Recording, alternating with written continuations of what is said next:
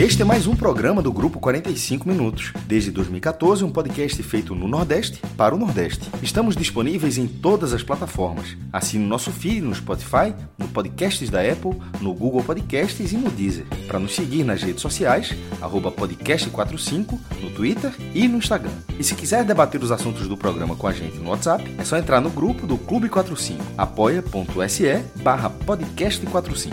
Muito obrigado pela escolha e pela confiança.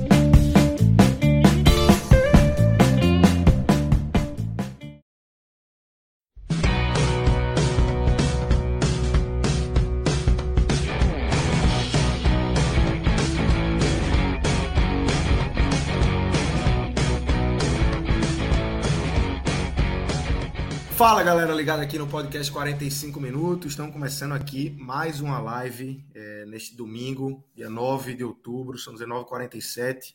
Eu sou o Lucas Leozito, aqui com Cássio Zirpoli e com Fred Figueroa, além de Danilo Melo nos trabalhos técnicos. Daqui a pouco chegam Tiago Minhoca, Léo Fontinelli e Luca Laprovítera, que vão falar na, na segunda e terceira parte do programa aí dos jogos da vitória do Fortaleza na Série A e também, neste momento, do empate é, do Ceará contra o Atlético Mineiro lá em Belo Horizonte, tá 0 a 0 E a gente aqui vai abrir o programa, eu, Fred e Cássio, falando da vitória do esporte, Fred Figueroa. 3 a 1 em cima do Cruzeiro. É um jogo, como a gente vinha falando na Água Suja, com ótimo público na ilha, né? 19.600 pessoas, uma ótima atmosfera também durante os 90 minutos, torcida junto do time. É, até no momento ali que o Cruzeiro é, diminui o placar e tem um volume muito grande de jogo, é, dribles na, na, entrada da área, cruzamentos, e a torcida é, seguiu junto e conseguiu resgatar o time para é, a conquista desses três pontos, três pontos importantes, Fred. Queria te ouvir para a gente começar, como é que você viu é, a construção desse 3 a 1 do esporte, essa vitória importante que mantém o esporte vivíssimo, né? Tá ali naquela briga, na cola do Vasco, pega o Vasco no próximo domingo, tem a questão do saldo de gol, mas tá na briga 100%, né? É isso, Lucas. É... Sobre a torcida, né? Eu não estava no estádio, assisti o jogo pela TV. A única, o único trecho que eu disse, meu amigo, a atmosfera lá, eu acho que talvez seja tão positiva que passou do ponto, porque naquela hora do sufoco, o jogo ainda 2 a 1 um, teve uma hora que cortou assim para lateral, tu não tava fazendo ola, pô. Foi, foi, foi. Não, em algum momento na transmissão do 2x1 parecia que, que tinha. Eu vi, eu vi a Ola, eu, eu vi a Ola, mas a, a, em algum momento da transmissão, a impressão, não estava transmitindo, mas pelo, pelo barulho da torcida, que a turma sentiu um pouquinho ali a, a farrapada. É, o barulho eu não sei porque eu não assisto com som, mas eu achei muito engraçado. Sentiu, sentiu logo, eu achei muito engraçado a Ola. sentiu, teve aquele baque, mas questão, aí o Cruzeiro continuou em cima ali, continuou com a bola e tal. E aí a torcida começou a reagir. É, foi pouco tempo, assim, que realmente teve um, um baque, né? Pô, você, o campeão faz 2 a 1 um, começa ali a, a, rebolar ali na frente. O cara sente, mas depois deu uma, deu uma resgatada e, e reassumiu ali o comando do, do jogo até. Isso. Mas torcida à parte, ela nem é tão à parte, porque ela se tornou né, um elemento fundamental desse processo de sobrevivência barra reação do esporte na Série B torcida à parte, e até matemática à parte, e até tabela à parte, existe algo na balança que vai pesar de forma fundamental para que o esporte mantenha a chama da esperança acesa. O esporte hoje consegue jogar melhor do que seus dois adversários diretos. Ou seus dois perseguidores, porque de certa forma Ituano, Criciúma, são também adversários diretos. Dos perseguidores não, dos seus dois alvos de perseguição, que são Bahia e Vasco. Tá? O esporte ele consegue né, níveis de atuação. Não é, estou falando aqui, quando eu falo consegue níveis de atuação, parece que eu estou falando de um grande time, mas não. Mas ele consegue chegar hoje em volume, intensidade, em criação de jogadas, numa quantidade de, de, de numa intensidade acima de Bahia e Vasco. Isso pesa. Porque nesses últimos quatro jogos, no próximo domingo, ele vai ter uma composição, uma composição que eu diria que ela vai arrumar o cenário para decisão. Ou pode até já definir caso o Vasco vença o esporte. Mas é, ela vai arrumar um cenário para decisão. E tem uma chance, tá, Lucas? E tem uma chance desse cenário das três últimas rodadas obrigar esses três times envolvidos aqui nesse meu primeiro comentário a ganhar todos os jogos. Na live, na última, na última live que eu, que eu participei comentando sobre a situação da Série B, eu tinha dito que eu não via nenhuma possibilidade do esporte subir se não fizesse pelo menos quatro vitórias nos últimos cinco jogos. Hoje eu tenho dúvidas se eu consigo ver o acesso sem, sem todas as vitórias. Tenho dúvida se consigo ver. Ganhar os últimos tá? quatro jogos? Isso. Tenho dúvida se consigo ver. Além eu, do que já vem. Eu, eu, e eu repito, eu repito, é a, mesma, é a mesma coisa que eu falei na semana passada. Porque, sinceramente, eu acho que os jogos que restarão, restarão ao Vasco são de baixo, né, de baixo risco. Tá? De baixo risco. E ao Bahia, do Bahia a situação é um pouco. É, a tabela é até mais. Como é que do Vasco mais vai ser baixo risco? Ele pode pegar o Ituano na última rodada sonhando com alguma coisa. Pode, pode, mas veja só, digo, não é, é, não é, veja só, não é, não acho, não é baixo. A, a, tabela não diz que é você está tá dizendo que é baixo risco, mas a tabela não diz isso.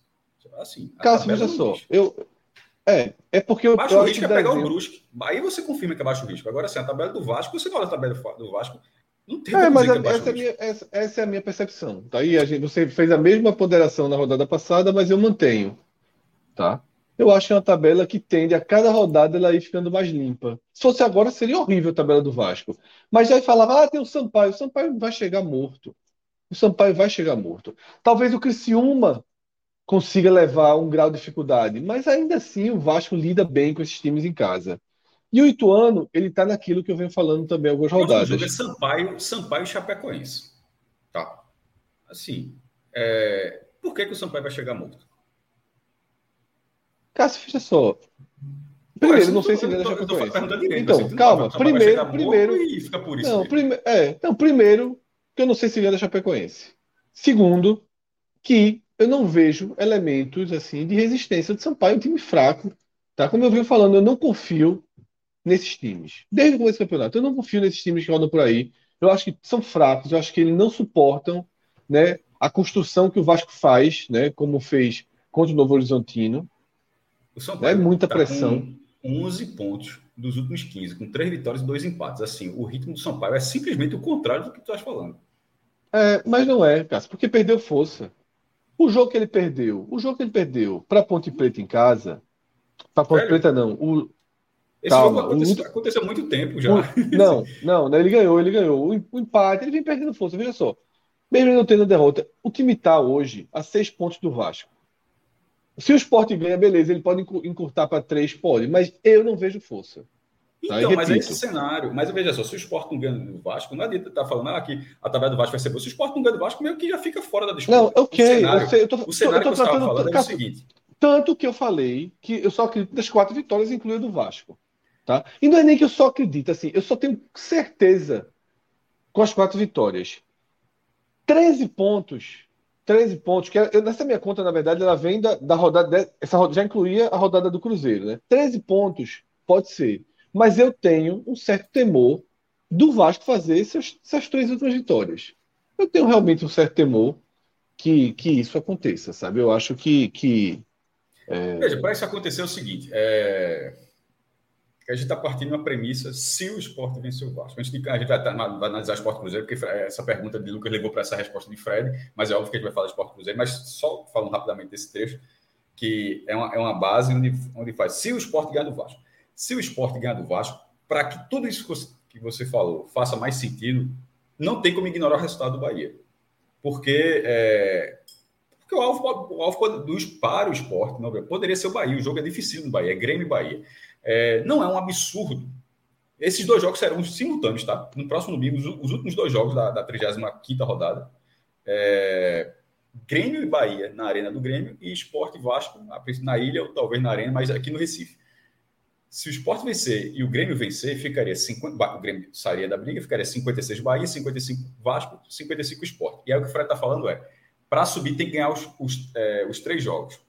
Por que, é que eu acho que não é exatamente assim? Porque se, essa, porque se esse cenário acontecer, esses três têm que ganhar os três jogos. Não precisa, pô. Isso não acontece assim. Pode, é o negócio pode acontecer? Pode, mas não acontece. Não, não acontece. Então, é muito provável que, dois, né, que um, um, se um farrapar, e, e, no caso for o esporte, o de cima já não precisa ganhar os três. Então, assim, essa conta é para Mas aí, aí, Cássio, o que eu quero dizer é o seguinte: veja só. Vamos supor, o Vasco farrapa, certo? O Vasco farrapou um.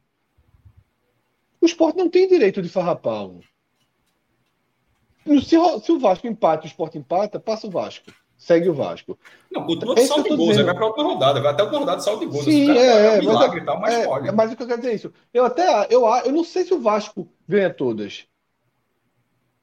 Só que eu também. Eu acho que eu ninguém vejo, ganha é porque nunca acontece. Aquele Santa Cruz de 2015, que venceu uma, a caralhada de jogo na reta final, se tivesse a gente ia ficar, ficar a impressão que se o campeonato tivesse 40 rodadas, seria o campeão, porque o time não parava de ganhar. É e é, é, o tipo de sequência, é o próprio Sport 2011, numa conta maluca, ela venceu os últimos quatro jogos e subiu. Assim, ou agora, que pela primeira vez, na reta final, o Sport ganha pela primeira vez, ganha três jogos seguidos, é justamente agora, ou seja, tá, e vai jogar mais um jogo em casa, engata uma sequência, pode acontecer, é, mas acontece um caso, não acontece dois casos, ou três casos, que seria, é, que seria este cenário.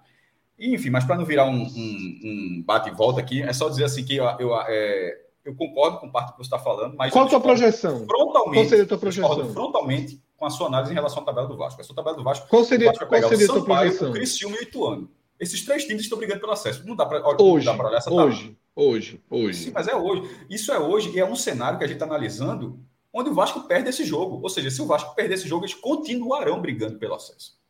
assim, então, eu não consigo olhar essa tabela e achar que a tabela do Vasco é simples. Eu acho a tabela do Vasco ruim. Mas, enfim. É, mas é só, isso é só um ponto. O, a, o resto é. da análise sobre a dificuldade, sobre a necessidade de pontos é óbvio. Se o esporte está atrás da, da, disputa tem três pontos, e com três pontos ainda possivelmente não entra no G4 por causa do saldo, então precisa de quatro pontos. E se precisa de quatro é. pontos, tendo 12 em disputa, é muita coisa. É isso que eu falo. Veja só, o Ituano, para o Ituano estar tá vivo na última rodada e o Iamessá, o Vasco, o esporte tem que ter feito as vitórias também. É tudo muito entrelaçado. Tá? Talvez exista um desenho que na última.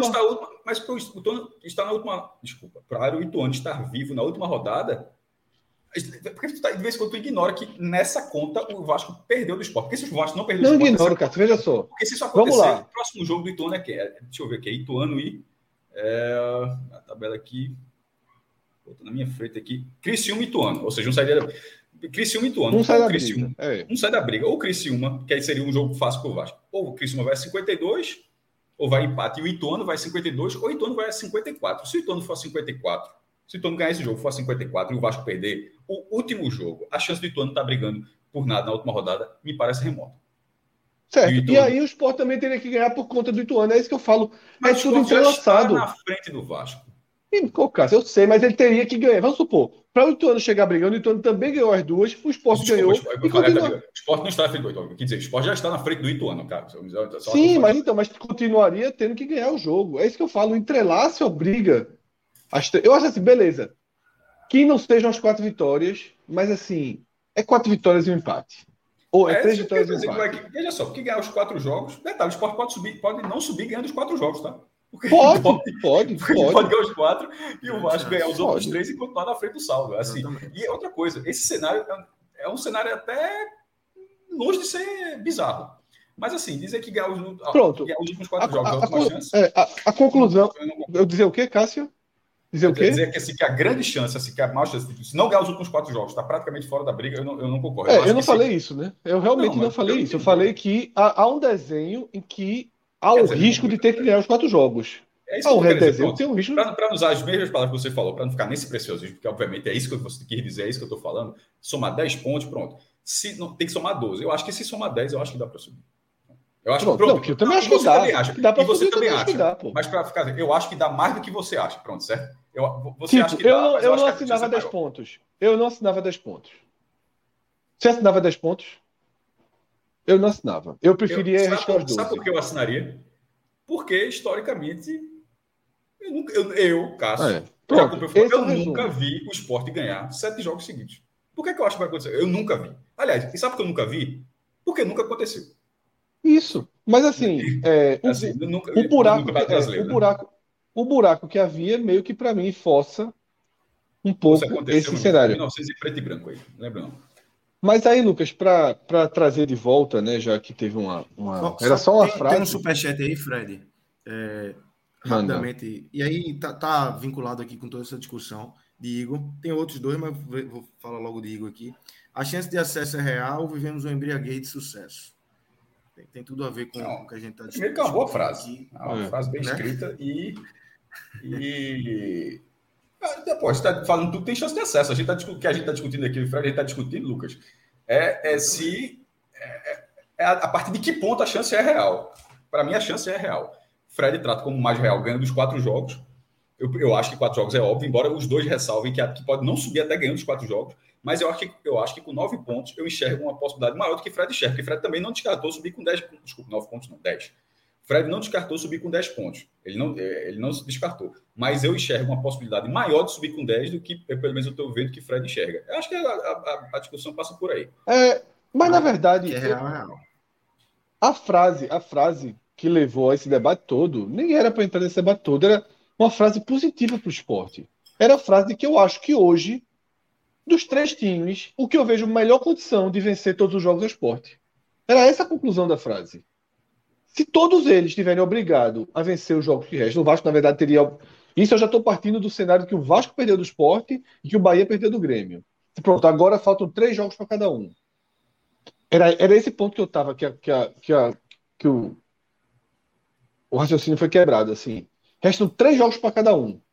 Quem você acha que vence os três? Eu acho que o esporte tem mais futebol para vencer os três últimos jogos do que Bahia e Vasco hoje. Agora, talvez seja tarde demais, porque ter um pouco mais de futebol não significa que vencerá.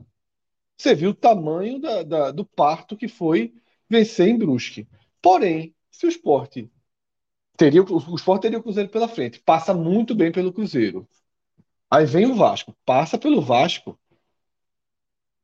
Um time que vai para Londrina não é mais aquele esporte que não vence a não sei quantas rodadas, não é mais Série B. Acabou a Série B. A Série B já acabou. A Série B já acabou. O que a gente está vendo agora é uma sequência de decisões. Decisão, o que a gente vai viver agora é uma sequência de decisões. A lógica da Série B, é empatar em casa é bom, segura aqui. Não, meu amigo.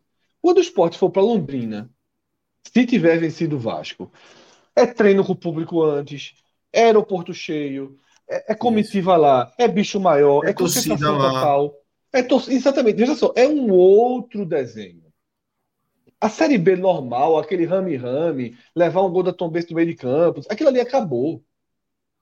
Aquilo ali acabou. Ninguém consegue jogar 38 rodadas com peso de decisão. Pena que, Mas quatro... pena que, é, que aquela Série B matematicamente vale a mesma coisa. Né? Um jogo como aquele. É, mas era, um, é, é o que eu estava dizendo. É, é, exatamente. Um jogo, um jogo como aquele ter sido com aquela atuação, com, aquele, com, a, com o trabalho daquele técnico. É, eu nunca vi, eu acho que isso não. Talvez a saída de 2011 com o Mazola, mas era diferente. Mas eu nunca vi, caso o esporte suba, tipo, subiu e falar: Ó, muito obrigado, treinador, muito obrigado, goleiro. Eu nunca tinha visto isso. Goleiro, porque, assim, meu Deus do céu. É, é assim, é, é. Su, su, veja só, subindo, não, não subindo, pelo amor de Deus Aliás, não, pelo contrário, eu acho que a chance maior de Claudinei ficar mas não subir. Também, né? Porque se for preciso não subir, treinando na segunda divisão, então, mas já assim, subindo, ó, muito obrigado e tal. É, e o goleiro não tem, assim, com todo respeito, assim, é, é muito fraco. Muito fraco.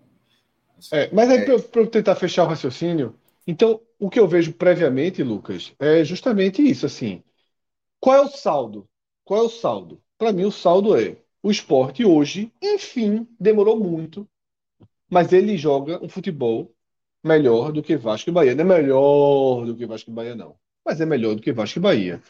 Nesse domingo, foram três ausências graves, tá? O treinador precisou dar uma reorganizada, dar uma remontada, e você viu o esporte jogando bem, criando chances, dinâmico, com boas atuações graves, individuais. Duas delas coladas, né, Fred? Assim, Sabino e, é. e Sander colados, Sander, os é um... caras que estão jogando juntos ali. É, você troca no eixo ali, é foda. Um setor inteiro, né?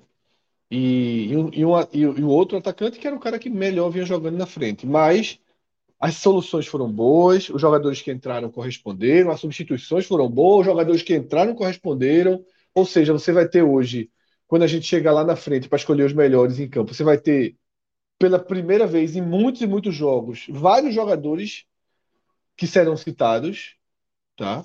Você vai ter dificuldade para escolher o segundo pior em campo, o terceiro pior em campo. O primeiro, obviamente, não vai. Mas é, você tem um time que fez uma partida coesa, uma atuação coesa, que vem jogando de forma organizada. Né? O treinador que foi super criticado e, deve continuar sendo criticado, que é um treinador que tem problemas né, de escolha de jogadores, mas a gente já vinha dizendo isso. O time não é desorganizado. O time de Claudinei, do Sport de Claudinei, não é um time desorganizado, não é um time mal treinado. Mas é impressionante como ele escolhe mal, como ele escala mal, como ele insiste, como ele demora em fazer mudanças necessárias. Por, por, vezes, isso acaba sendo mais importante do que o time bem ou mal treinado, porque com as isso. piores peças possíveis acaba não chegando a lugar nenhum. É, faz parte do comprometimento da campanha do esporte. A lesão de Thierry, a saída de Sabine e a saída de Maílson e a demora de Claudinei né, para deixar que os melhores jogassem. E tem outra coisa, tá? É, eu também nem vou voltar para dar o pouso que demorou, efeito lístico, isso tudo já ficou para trás, né? não precisa todo o programa a gente ficar é, é, remoendo e resgatando. Eu estou focando apenas no período Claudinei. Tá? No período Claudinei foi muito determinante não ter Thierry, foi muito determinante não ter Maílson, foi muito determinante demorar uma eternidade para que os pontas fossem acionados, para que Gustavo Coutinho fosse acionado. Isso não, pesa. Primeiro para contratar, né? Antes de ser acionado, é para contratar. Não, eu tô, é, mas é, tipo, só o recorte Claudinei. Só o recorte ah, Claudinei. Tá, tá, tá. O resto eu deixei para trás. Porque senão a gente vai fazer um, uma bíblia aqui. Mas é, a questão é essa, tá? É o, o, são, é, são esses pontos foram fundamentais. Mas ainda assim, Lucas, ainda assim, faltam quatro rodadas. O próximo jogo é uma decisão, um, um ultra confronto direto. E o esporte joga, e o, e o esporte joga é, melhor do que Vasco e Bahia.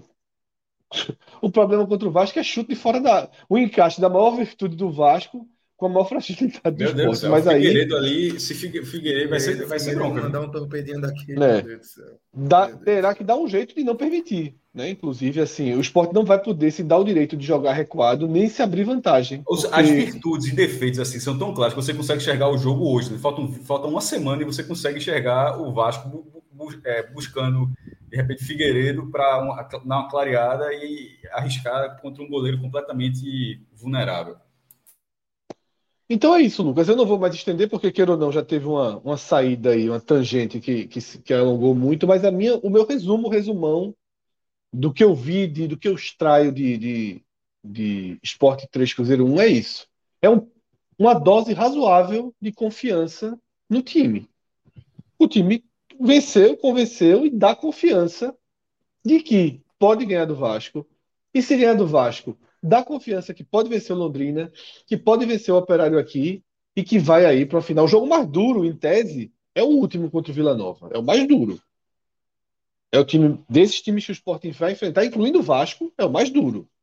Agora, se tudo indi se tudo correr dentro da lógica, da normalidade, vai ser um time sem nenhuma sem nenhum objetivo. E mesmo, e mesmo prático, que seja, né? mesmo que seja, o que era essa tabela de repente chegar na última rodada, porque o cara para jogar na última rodada não subir, beleza, mas você imaginar que na última rodada o esporte pode chegar, só, se ganhar, sobe, mesmo que seja um jogo muito é. difícil, já está muito no lucro. Pronto, porque... Cássio, isso eu assinava. Os 10 pontos Pronto. eu não assinava, não, mas chegar na última rodada só pela vitória, eu assinava agora. É tipo assim, ó, se empatar não é. sobe, mas se ganhar do Vila Nova fora de casa, sobe. Porque é, assim, aí eu assinava agora. Muito, é. muito distante dessa briga para de repente chegar com essa condição. Seria uma condição muito boa. É.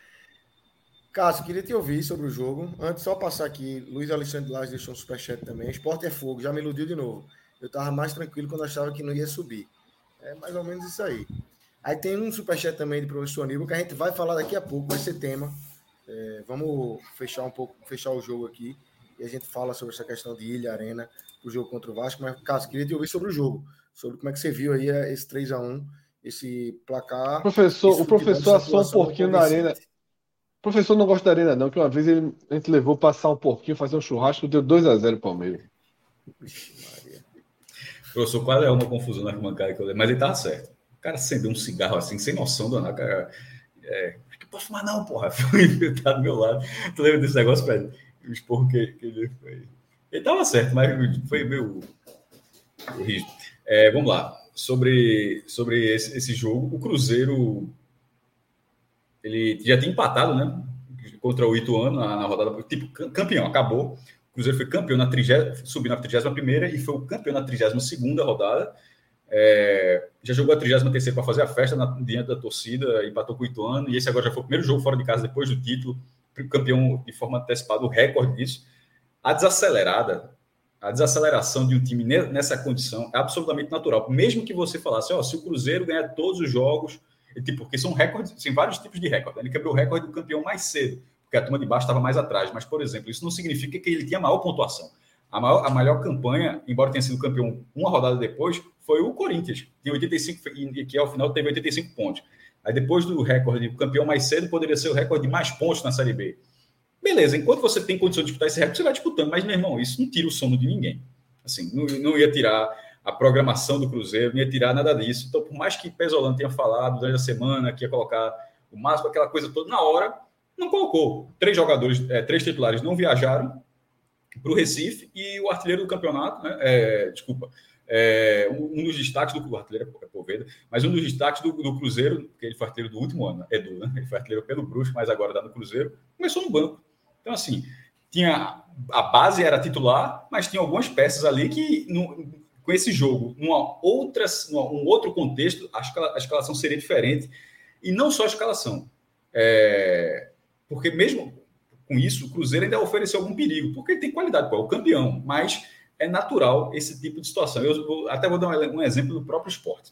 Embora não tivesse nada disso, que eu sempre, eu, lembro, eu sempre dou esse exemplo porque para mim é o mais claro possível. É, quando o esporte ganhou a Copa do Brasil, ele, o jogo seguinte foi pelo, contra o Figueirense em Santa Catarina. Não tinha, estava é, no começo do Campeonato Brasileiro, o esporte não estava salvo de rebaixamento nem nada.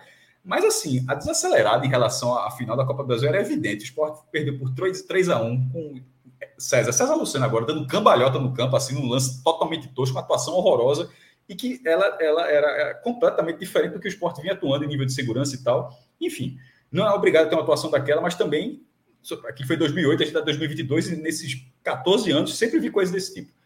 Mas isso é problema do Cruzeiro, a escolha do Cruzeiro. É, e mesmo assim, colocou um time difícil. E mesmo assim, não seria uma tarefa fácil para o esporte.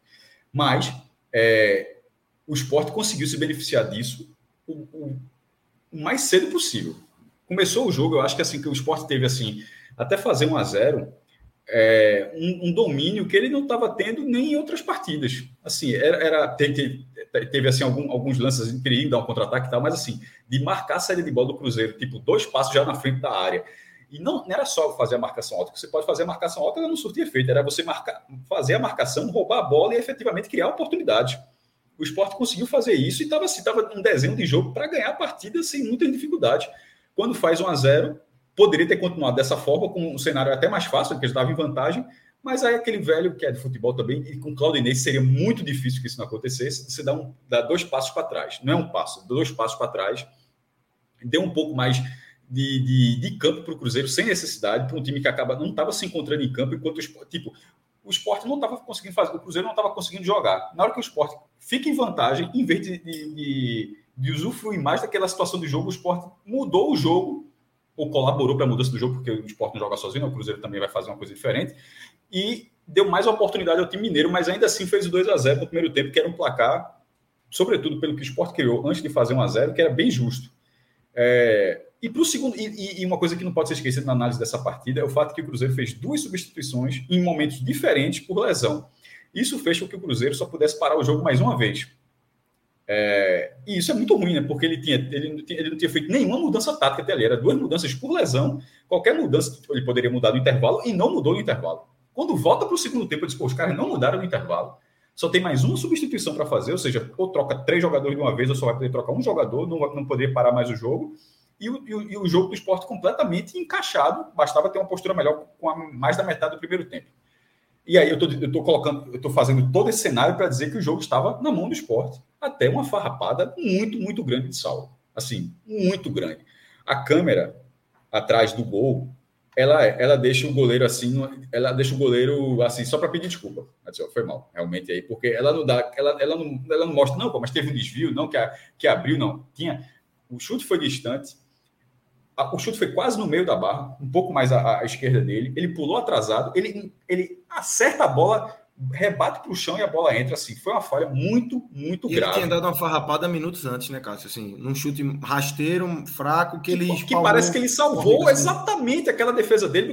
Aquela defesa, na verdade, ele complicou a defesa. Ele complicou Isso, aquela defesa. Ele complicou aquela mas defendeu, beleza. Mas nesse lance, foi uma farrapada muito grande, assim, muito grande. Que você não pode ter uma farrapada no nível de. Em jogo nenhum, claro, né? mas não no nível de pressão de, de, de, que era esse jogo, contra o nível do adversário que você estava enfrentando, o campeão da competição, o líder disparado, e isso no começo do segundo tempo, para você ainda ter meia hora para outro time é, acionar peça, peças melhores, mais qualificadas, para assim voltar para o jogo. Porque o Cruzeiro não era só virar, não. Um empate derrubaria muito o esporte. O esporte continuaria na situação. O esporte ia, ia remar muito, porque se tivesse sido empate esse jogo, o esporte teria que ganhar do Vasco para ficar a dois pontos do Vasco. E numa situação onde, mais à frente, todo aquele debate que eu estava tendo com o Fred agora, aí praticamente morreria, porque o empate do Vasco já não adiantaria nada. Porque se o Vasco depois empata e o esporte ganha, o Vasco ficaria no saldo. O seu esporte dependeria de uma derrota do Vasco nos últimos três jogos. Ficaria assim. Poderia acontecer? Poderia, mas seria um cenário muito mais difícil. E, e ficou o esporte com mais de meia hora é, de jogo nessa forma, sem necessidade, a partir de uma falha muito grave. É falhar do jogo, acontece. Mas a questão é que quando a falha é de, uma, é de uma peça que você sabe que vai falhar. Isso é muito ruim. E o goleiro não tem culpa nenhuma. Ele tem um nível profissional dele, ele tem um nível técnico dele. O que não cabia era, que a gente já falou aqui N vezes. Ele não, é, Saulo não é um goleiro, como o caso do Eduardo também não, não, se mostrou quando foi acionado, para estar tá num time que está buscando G4. Eu não estou nem dizendo que ele não é um goleiro da Série B. Ele poderia estar no time da Série B, mas poderia estar numa uma, uma faixa menor da tabela.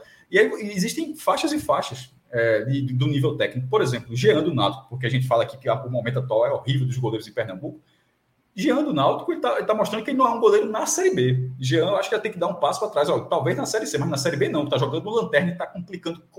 Todos os jogos ele está complicando, basicamente, complicando Lanterna. E no caso de Saulo, ele pode até ser desse nível, mas eu não estou sacramentando que ele não é um goleiro de Série B. Mas ele não é um goleiro de um time que está no G4. Ele, na verdade, ele é um problema. Ele é um problema de um time que está no G4 você que tem um goleiro nesse nível, você tem um problema. E o esporte, e, e, e o esporte acabou, ficou sem solução, porque vendeu o Maílson, aí contratou um goleiro, o cara jogou um jogo, se machucou, lesão do joelho. O outro goleiro que é caro, que é ter sido um destaque de uma Série B há dois anos, entrou, falhou, levou 10 gols em três jogos, foi para o banco de forma merecida. Entrou outro jogador que, de forma surreal, permanece no esporte, levou um gol do meio campo, já, já levou esse gol agora. É um goleiro que não inspira confiança, é um goleiro que que tinha sido destaque, a gente colocou ele no pódio, sabe? Pra, eu posso estar sendo muito duro, mas eu estou sendo, na verdade, justo. Porque contra o, contra o Brusque, ninguém aqui ah, ficou, não, não sei o que, todo mundo disse, ó, o melhor em campo do esporte foi, foi Saulo. Saulo está tá no pódio, ele, ele fez uma boa defesa contra o Brusque foi uma peça importante, foi bem na, nas bolas aéreas, beleza. Mas aquilo foi diante do vice-lanterna em um jogo. O cara, ele não pode ser, o goleiro não pode ser destaque em um jogo. Se o goleiro é destaque em um jogo, você tem um problema. O goleiro tem, ele tem que mostrar segurança de forma regular e Saulo, infelizmente, não faz isso. É, então ele, ele, ele, trouxe esse problema para o esporte, mas o esporte conseguiu ainda fazer o gol da bandeira, que eu acho que até, embora tenha perdido o gol no primeiro tempo, mas ele fez uma partida muito boa, ganhou a titularidade, né? Demorou a ser titular, demorou a ser titular. E tinha ido aquela... mal, né, Cássio? E tinha ido mal contra o Brusque. Fez uma Isso. partida boa. E, e, o que é que a gente falou? Que Claudinei, que pelo menos ele mantivesse o critério dele, né? Tipo, quando o cara é mal, que, ó, já que o cara é mal, deixa o cara jogar o próximo, porque o outro, a galera que foi mal, tu deu cinco rodadas para os caras, deixa, já que o cara foi mal uma rodada, deixa, deixa o cara ser titular, dito e feito. Foi mal aquele jogo, já voltou a jogar bem. E na segunda chance cara a cara, né, com o Rafael Cabral, ele marcou vitória justa do esporte, e esse golzinho foi até importante, que a galera tá dando uma viajada. É, com esse gol, se o Sport fizer 4x0 no Vasco, não fará. Mas se fizesse 4x0, passaria o Vasco, né? Porque antes ficaria muito difícil. Ô, Cássio, mas Se assim, mas, pode, mas não precisa passar, né? mas não precisa passar no saldo no domingo. Pode passar é. no saldo depois, pô. Cara, deixa eu fazer uma pergunta para tu. Vamos supor que o jogo do Vasco seja um jogo que com 20 minutos do segundo tempo o Sport fez 2 a 0 Como eu, hoje, eu, já estava 2 a 0 não. Partia para cima? Não, veja só. É um 2 a 0 muito seguro. Veja só, porque Tá 2 a 0 né? Só a tentação não, não, batendo não, aí. Não, não, não, não. não para buscar 4x0 eu acho exagero. Dentro do cenário que você está falando. Não, para buscar eu acho, mas veja só, já vamos partir do cenário que é o seguinte: já fez dois. 40 do segundo tempo, veja, 40 do segundo tempo, 2x0. Você tem que analisar. Tá, eu não acho que os caras fazem não, muito 40 eu reclamo, vai 20, aí, 25. Pelo contrário. Pelo contrário. Olha, tá vendo? Você, assim. veja só. Veja, 40 do segundo tempo. Tá 2x0. Você não vai levar virada. É, 40 não, mas, mas eu ia não, cima. Veja só, eu fui, eu, eu, se tu falou uma coisa, eu fui do outro lado. Eu não 2 a 0 eu controlaria o jogo. Mas se chega até os 40 do segundo tempo, tá 2 a 0 está controlado, eu tentaria fazer o terceiro. Porque olha só, só se tomar dois, dois gols seria uma tragédia, porque se tomar um gol, não vai fazer diferença não, meu irmão. Veja, se o Sport tá 2 a 0 tomar um gol, continua no, o saldo não precisando. Mas se tu faz o terceiro, você é, já fica pode acender o Vasco, né, porra? Porque veja só, o terceiro gol é, é, um a mais para você e um a menos para o Vasco. É, nesse confronto, é o confronto de o saldo ele é completamente. Tipo, não é o esporte fazendo saldo, é o esporte fazendo saldo e tirando o saldo do Vasco. Isso, ou seja, eu só buscaria o saldo. Veja, veja que a gente está tá com 500 bois, na, é, com 500 carroças na frente do boi, né? Eu falo assim, tem, tem dois boizinhos para levar 500 carroças na frente, a gente está falando. Mas dentro desse cenário, a gente gosta muito desse cenário de futurologia, só um resultado assim, pronto, aquela de tá 2 a 0 não bota o zagueiro para fechar. Eu faria exatamente o contrário. Se o jogo tivesse controlado, eu colocaria, eu disse, oh, meu irmão, leva, levanta essa bola na área, vamos tentar fazer o terceiro que pode mais para frente esse gol servir. Mas indo mais para trás do jogo, ou seja, como o Fred falou, 20, 25 do segundo tempo, é jogo jogado mesmo. Aí segura a vitória. Eu, eu jogaria pelos pontos normal, de forma absolutamente normal. E para encerrar, a análise do jeito que gente está falando, eu acho que a vitória foi muito, a vitória foi muito justa, inclusive a diferença de gols. Eu acho assim que o 2 a 1 é, esse resultado mais apertado. Isso é a vitória de, todo, de toda forma, três pontos de todo jeito, mas ele acabaria passando um cenário que não foi tanta partida. Em finalizações certas, foi 6 a 2 para o esporte. 6 a, 6 a 2 E o esporte tendo 32% de posse, ou seja, a estratégia do esporte ela foi, na maior parte do jogo, muito eficiente. Era, era tentar roubar a bola do Cruzeiro e definir de forma muito rápida as jogadas e, e, e, fazendo isso, tendo muito mais, chegava com muito mais clareza na meta do adversário, tanto é que conseguia muito mais finalizações certas, conseguiu muito mais finalizações certas do que o Cruzeiro. Foi um resultado merecido. Vamos para o. Eu queria deixar esse assunto de Arena Ilha mais para frente.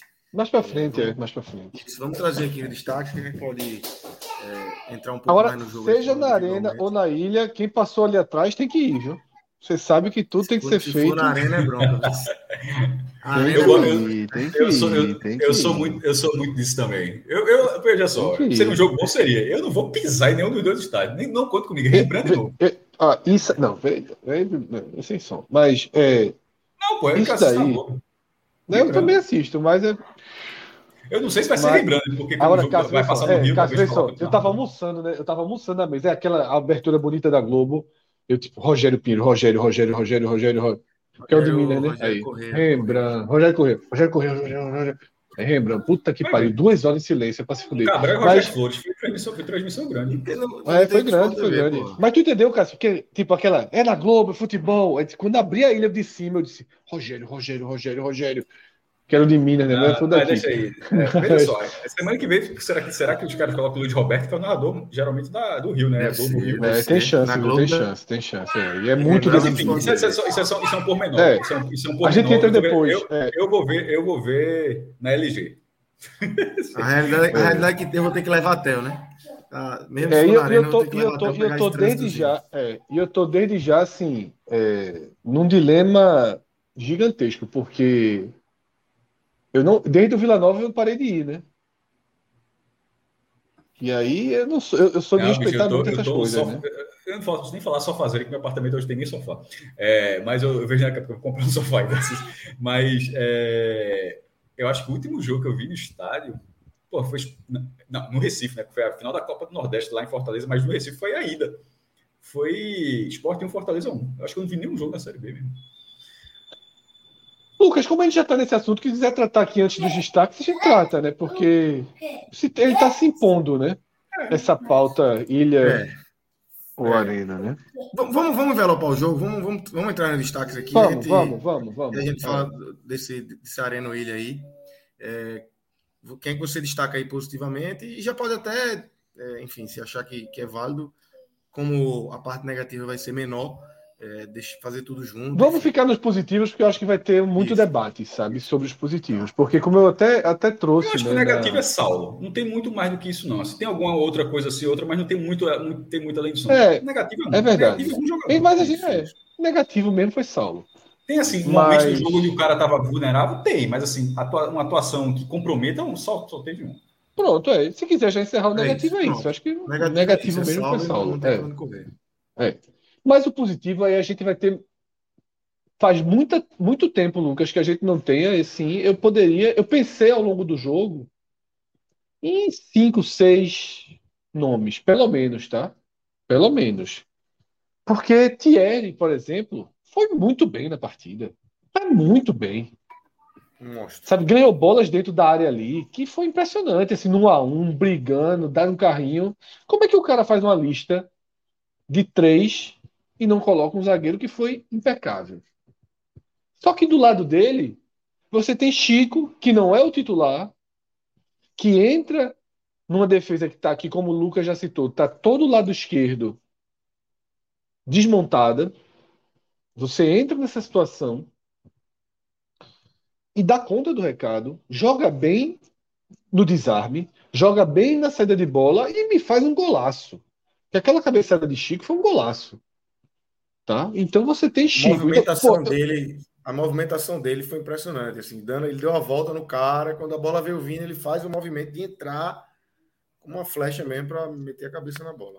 Golaço. E aí, um cenário desse. Golaço, cenário... mas ele não tirou o goleiro, tá? É porque a cabeçada foi forte. A, cabe... a cabeçada não tirou é. do goleiro, não. Foi quase em cima do goleiro, é, porque ela foi forte. É de força, é. né? É de força ali, né? É de, força, não, mas é de força. força, força quase, quase que Rafael Cabral pega ainda, porque ela... ele não tirou do goleiro, não.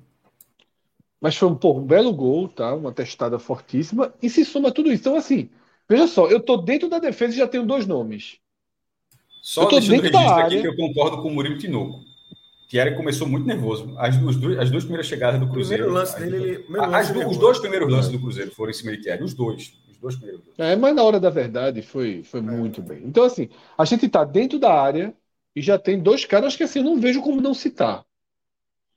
Aí você vai para a lateral direita e Eduardo, que já vinha fazendo partidas boas, partidas estáveis.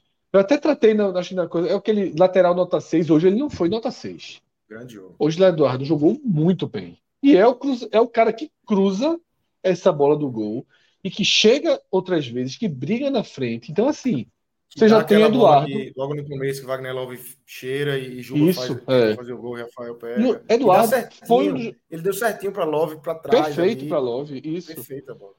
Eduardo foi um dos melhores em campos hoje. Pronto. Já tenho três. Eu analisei três jogadores. Eu analisei três jogadores e já tenho três nomes que eu posso envelopar, tá? Se você assim, Fred acabou o seu tempo, eu disse, tá bom, fica esse meu voto aí. Eu posso envelopar esses três. Talvez, inclusive, seja o meu voto. Mas na verdade não vai ser, não. Mas poderia ser os três. Porque eu vou para a lateral esquerda. Lucas, Lucas Hernandes. Bem ok. Bem ok. Não está entre os melhores, mas fez uma partida boa. Fez uma partida boa. Ronaldo, que vinha jogando mal já nos últimos jogos, volta a fazer uma partida no nível acima, foi bem, tá? Conseguiu colocar o melhor dele em campo, a boa distribuição de bola. Fabinho, porra, é, é o motor desse time do esporte, tá? É o, o eixo central desse time do esporte. Denner fez uma partida muito correta, de muita entrega, de muita dinâmica tá? Fundamental. E aí, ó, importante isso, tá? A saída de Gustavo Coutinho significou, é, é, é, forçou, forçou Claudinei a colocar Denner e a fazer o que ele devia fazer em todos os jogos fora de casa. Eu acho até que em casa também, mas ele, não consegue escolher entre Coutinho e Love. Ele força aquele esquema com os dois. Mas o time ficou muito mais equilibrado com Denner Juba, um centroavante e Labandeira, tá? Para mim, essa entrada de Denner foi didática. Neste jogo, tá? Assim, para falar, assim, todo jogo é uma história, Fred. Assim, é. Sim. E é Denner também, né? Assim, eu acho, é. eu acho esperar que Denner vai ser esse. Depende Denner... do jogo, é, é, tem que ser Coutinho e Love mesmo. Eu não gosto. Fora de casa, eu não eu, gosto. Eu gostei, eu gostei, eu gostei dessa escalação. Ah, você está falando especificamente fora de casa. Eu fora de casa. Não, porque dentro okay. da ilha, vê só, dentro da ilha estava ganhando os jogos. Então tem que ficar. Coutinho e Love estava dando certo. Mas fora de casa, o time vem jogando mal e ele repetindo Coutinho e Love sem força, sem força, não consegue subir e descer. Denner faz essa bola muito melhor. Então funcionou bem. E aí eu chego no outro jogador que para mim hoje tem que, tem que estar entre os melhores, que é Juba. Porra, eu sou um cara que costumo criticar Juba tal, mas eu achei uma partida de Juba assim, porra, participou em vários setores do campo, cabeça erguida, tá? Voltou a finalizar. É, não saiu o gol na finalização dele, mas quando precisou finalizar, finalizou. Tá, parou de ser o chuta-chuta, ele só foi chuta-chuta, já estava 3 a 1 o jogo, ele inventou dar um chute louco, mas se reposicionando. Quando precisou virar zagueiro, ou, desculpa, quando precisou virar lateral, marcando lá atrás, marcou bem. Marcou dá bem, a bola. Assim, e, e dá marcou já já, que é, que é o principal. Isso. principal valor de escape do Cruzeiro. Teve lance já já para cima dele, ele ganhou, ganhou de novo, ganhou de novo. Três seguidas, assim. Marcou bem. Dá a bola pro terceiro gol. Bruno Souza até comenta aqui. É, Juba parou de gracinha, deu carrinho, correu com raça. É isso aí. Juba estoura. Juba estoura por conta de atuações como a de hoje, de entrega como a de hoje. Não aquele chuta-chuta, aquela coisa Juba craque, Rivaldo, não sei o que. Algumas algumas viagens, tá? Mas vamos lá. Aí você tem La Bandeira, que fez uma boa partida hoje, independentemente do gol, como o Caçalou, mas queira ou não, fez o gol do desafogo, um belo lançamento de Juba, um gol de desafogo que passa pelo erro do zagueiro. Tem alguém, Fred, que, que ganha na velocidade de algum jogador de forma efetiva. Pelo amor de Deus, esse esporte jogou um turno sem ah. isso, pô. De ter, um, é. De ter, de ter um cara que pega uma bola e ganha de um zagueiro, porra. Que não seja. E tranquilidade seja, na frente do goleiro. Claro. É assim, porque assim, você, o esporte jogou muito tempo. Chegava no gol, pouco, poucos gols, mas assim, só se for trocando passe, levando, assim, você vai andando e a defesa vai andando para trás. O esporte nunca chegava ganhando na velocidade. Tipo, contra, contra um time como o Cruzeiro, o esporte teve dois lances cara a cara, porque o cara, na velocidade, ganha do marcador. Tipo, o esporte jogou o campeonato sem isso, basicamente. E agora tem duas peças, porque Wanderson também consegue fazer isso. Aí, exatamente. Analisamos essa leva. Aí vamos para substituições. Wanderson entrou bem pra cacete hoje. Tá. Ah, eu não citei Love, né? Love, porra, fez um golzinho dele, ajudou, trabalhou. O que atacante precisa fazer. Ajudou, ajudou, Aí, fez parede, brigou. Isso. Ali, ele estava ali no meio de campo, assim, para mim muito bem como como nove. É, muito como nove, fez o papel do nove, é. Aí você tem, Wanderson entrou muito bem no jogo. Wanderson entrou muito bem no jogo, tá? É, qual foi aquela substituição? Foi Wanderson com. É, Giovanni. Giovanni que entrou bem. Uma entrou boa substituição, inclusive. Tirou entrou Lucas ali. Confi, confiou, confiou em, em colocar Juba, porque isso pode nele. Confia em colocar Juba. Quase todo jogo, quando ele precisa de uma mudança, para deixar o time mais ofensivo, para botar o meia, ele não abre mão dos dois atacantes. Ele recua a Juba, ele tira Sander, né? Hoje repetiu isso, mesmo o time ganhando, mas era um momento de. O, o, o, o, treinador ele viu que o esporte não ia aguentar só se defendendo daquele jeito. Poderia aguentar até o, colocando a posição na frente, né? Então, é, esse é um ponto que foi que foi é, dos mais assim decisivos. Até que entrou na reta final, o Buffalo que entrou ali entrou bem, fez pivô, girou. Foi um dia de boas atuações, tá? Foi um dia de boas atuações. É isso. Tanto que, tanto que raramente eu passo jogador por jogador. Os meus três melhores, tá? Os meus três melhores, Chico, Chico, Juba e Eduardo, tá? Esses são os meus três destaques. Quase que, que bate com minha lista é, Chico, Labandeira e Eduardo, mas com a mesma ressalva que Fred fez em relação a outros nomes positivos. É, é o que a gente brincava, faz tempo que a gente usa a expressão, mas como se fosse o até porque o pódio já mudou também, né? Mas é o antigo pódio de Stock Car, pódio na, na, na natação petisa, que eles têm cinco, sete pessoas. Foram, foram boas atuações. É, tipo, Juba não está no meu pódio, não está entre os três melhores, mas estaria muito próximo disso. É, Hernandes, eu acho que o Fred já, já, já, gostou mais do que, eu, do que eu gostei, mas eu entendo que ele estava numa missão mais difícil. Aliás, tanto ele quanto o Chico, um olhando para o outro, né? Porque a gente falou uma coisa que foi dita aqui sobre Chico, que ele entra num setor completamente novo. Isso também vale para o próprio Lucas Hernandes, né? Ele está entrando, ele porra, estou entrando com o meu zagueiro ali, é outro zagueiro também. Tipo, ele não está entrando com o Sabino. Então, para os dois jogadores, eles entraram com um setor completamente novo e, e por isso ok, mas eu acho que Hernandes ele, teve, ele ficou um pouquinho. É, levou um amarelo, tá, deu, até demorou para sair esse, esse, amarelo. Na hora que saiu o amarelo, talvez até consciente disso, que era um jogador que estava um pouco acima do, do tom da partida, acabou saindo logo depois, que foi amarelado, foi substituído por Wanderson.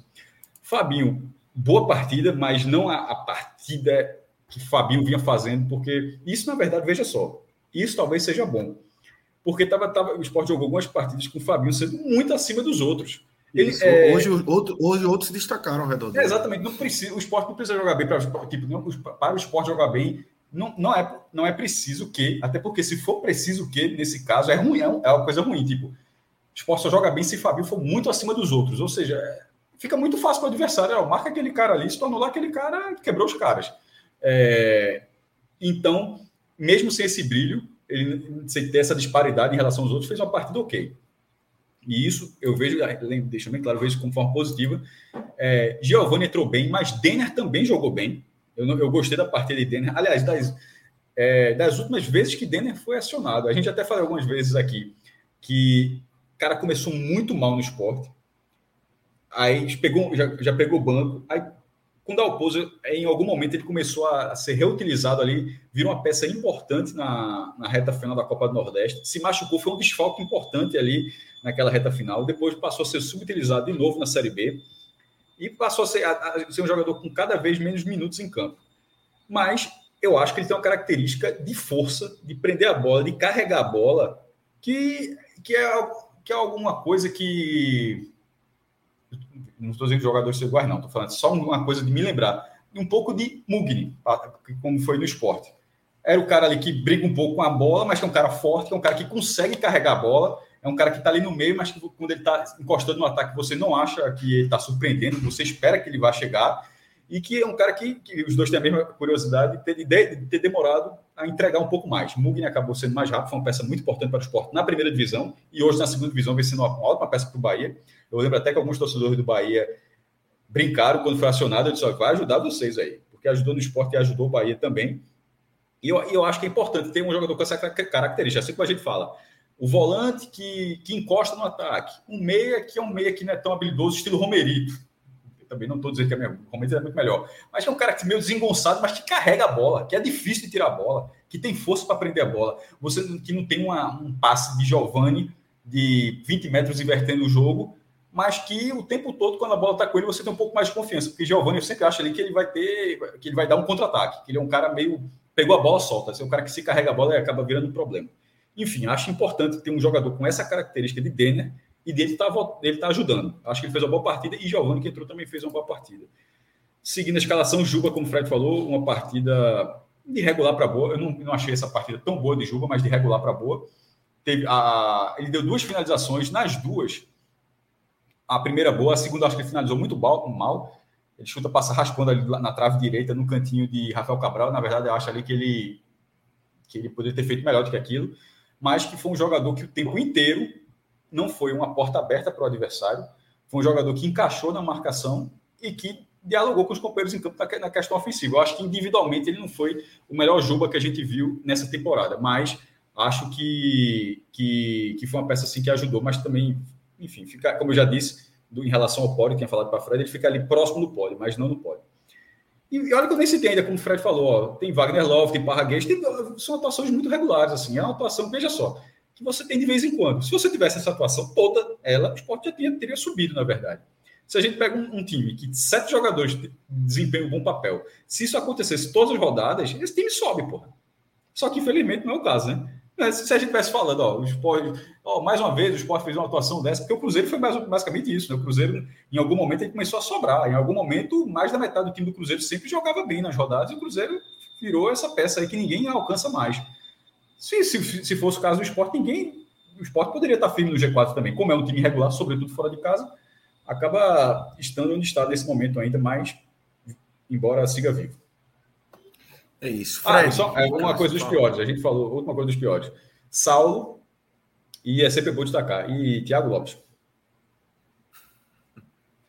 Cadeira cativa. Aqueceu errado. Tava Aqueceu lá no banco hoje, tava lá no banco. Claro que tava no banco. Tá, tá, 100%. Não, não duvide não se ficar em 2023. Vamos para a pergunta agora de um milhão de dólares, meu amigo. Fred e Cássio. Queria ouvir vocês. Antes, tem um superchat aqui. Só passar. A torcida faz a festa, mas organizado clube simplesmente brigando entre si, confusão generalizada, garrafa de vidro voando dentro do clube. Realmente teve esse episódio aí da organizada, enfim, lamentável. O mais, o mais do mesmo, o mais do mesmo, né? Porque. Tudo se submete a isso, não tem muito que ir além, não. Exatamente. É. Só para passar mesmo. Mas vamos lá, Fred e Cássio. Arena ou ilha? Esse é, a, é, é o grande dilema, né? É, pressão da ilha, com 19.600, versus renda milionária Lucas. da Arena. Isso foi até um superchat do professor Aníbal lá no começo. Mas essa, essa questão existe a partir do próprio, para dizer só a origem dessa dúvida, tá? O jogo está marcado na Ilha do Retiro. A origem dessa dúvida é porque Yuri Romão, na entrevista a Léo Medrado na CBN, é, ele falou, ele disse que a chance de ir para a Arena é de 90%. Isso foi o próprio presidente falando isso. É, que, que, que, queria já ter levado, levado o jogo contra o Cruzeiro, mas não conseguiu por causa do gramado. O esporte chegou aí lá, o gramado teve um show recente e o gramado acabou não sendo ideal para a comissão técnica, mas que devia até terça-feira deve ter uma posição para ter essa mudança. É, a, justificativa, a questão financeira, foi análise bem. O presidente foi até muito franco no que ele falou, a gente vai debater o que, o que a gente acha, mas assim, sendo a justificativa pelo lado do esporte, de que a renda na arena poderia até ser três vezes maior. Três vezes eu acho já exagero, sobretudo com comparação com essa do Cruzeiro hoje, porque essa de hoje foi, dois, foi 732 mil. Três vezes mais seria 2 milhões e 100 mil e nunca teve a renda. O todos com a nota aumenta quanto, Cássio? Lá já é aumenta muito, mas veja só, a maior, renda, a maior renda da história do Pernambuco foi o Sport Fortaleza, foi 1 milhão e 800 mil reais. E aquele ingresso da final foi caro. Aquele ingresso foi mais caro Isso. do que o valor da, do é. Todos com a que é 35 reais. Então, assim, não vai não ser tem como vezes. chegar três vezes mais. Perfeito. Mas duas vezes chegaria. Porque se foram 19.600 pessoas agora, o público da arena seria no mínimo o dobro, então seria no mínimo duas vezes, seria um milhão e meio de reais. Seria, veja só, se o esporte jogar na Arena Pernambuco, possivelmente será a segunda maior renda, deve, acho que isso, ou ficaria em segundo ou terceiro lugar. Eu acho que pode superar é nível Náutico e nível Old Bosch, que foi 1 milhão e 570 mil na reabertura dos aflitos, mas se não bater essa, fica em terceiro lugar. O primeiro lugar eu acho, que, acho muito difícil. É, é, é, é muito dinheiro. Porque pra, a gente está falando que seria a segunda, descartando esse cenário da primeira, né, já que teria que passar de 2 milhões, mas seria a segunda ou a terceira maior renda da história do futebol pernambucano. Então seria muito dinheiro, é óbvio que seria muito dinheiro. Seria um milhão e meio de reais para um clube cheio de compromissos, bicho, premiação de vitória. A gente está chegando no fim do ano, já, é, você já começa a pensar pagamento de férias, décimo terceiro, acordos. O esporte é um clube repleto de conta para pagar. E isso é inegável. Só que continuará sendo esse clube se jogar no Gilene de Carli se o Sport jogar no Gilene de Carli, o Sport vai, vai, vai continuar tendo mais conta para pagar, naturalmente. Né? É, Gilene de Carli, que é um estádio acanhado, fica em Cabo Santo Agostinho, para quem não conhece, para quem não é daqui. Cara, 3, 3, 4 mil pessoas. A questão é a seguinte. Apanha de, gra... Apanha de graça toda vez que a turma quer citar um exemplo de estádio pequeno aqui, é Gilene de Carli. Mas por quê? Primeiro, porque não pode ser o Ademir Cunha, porque o Ademir Cunha não é um estádio pequeno. O estádio Ademir Cunha, na verdade, é um estádio. Você tem que dar um exemplo. A Ademir Cunha é um estádio grande, é um estádio mal cuidado, mas é um estádio grande. E outro estádio da região metropolitana funcional é justamente o Gilene de Carli. Os outros são muito afastados. Ninguém considera o Olindão. Nunca teve jogo no Olindão. No Gilene de Carne, eu já vi o esporte jogar no Gilene de Carne, mas eu nunca vi o esporte jogar no Olindão. Então, só, só para dizer porque é que eu cito o Gilene de Carne. E eu adoro o Gilene de Carne, aquele, aquelas árvorezinhas, é um dos estádios mais legais aqui do futebol pernambucano, para falar a verdade. É... Inclusive, eu gostaria que a cabeça subisse para ter jogo lá. Voltando. Se o esporte jogar na arena, vai ser um milhão e meio. E eu estava dando esse exemplo que seria no Gilene de Carne, mas se o esporte jogar na ilha, vai ter 730 mil reais. Então, o esporte, o esporte não está trocando zero por um milhão e meio. O esporte está trocando 730 mil por um milhão e meio, um milhão e pouquinho. Vamos supor que seja um, Vamos supor que jogar para cima para dar. Vamos supor que seja um milhão a mais. Tipo, deu 730 mil. Isso é um canil que tem aqui perto.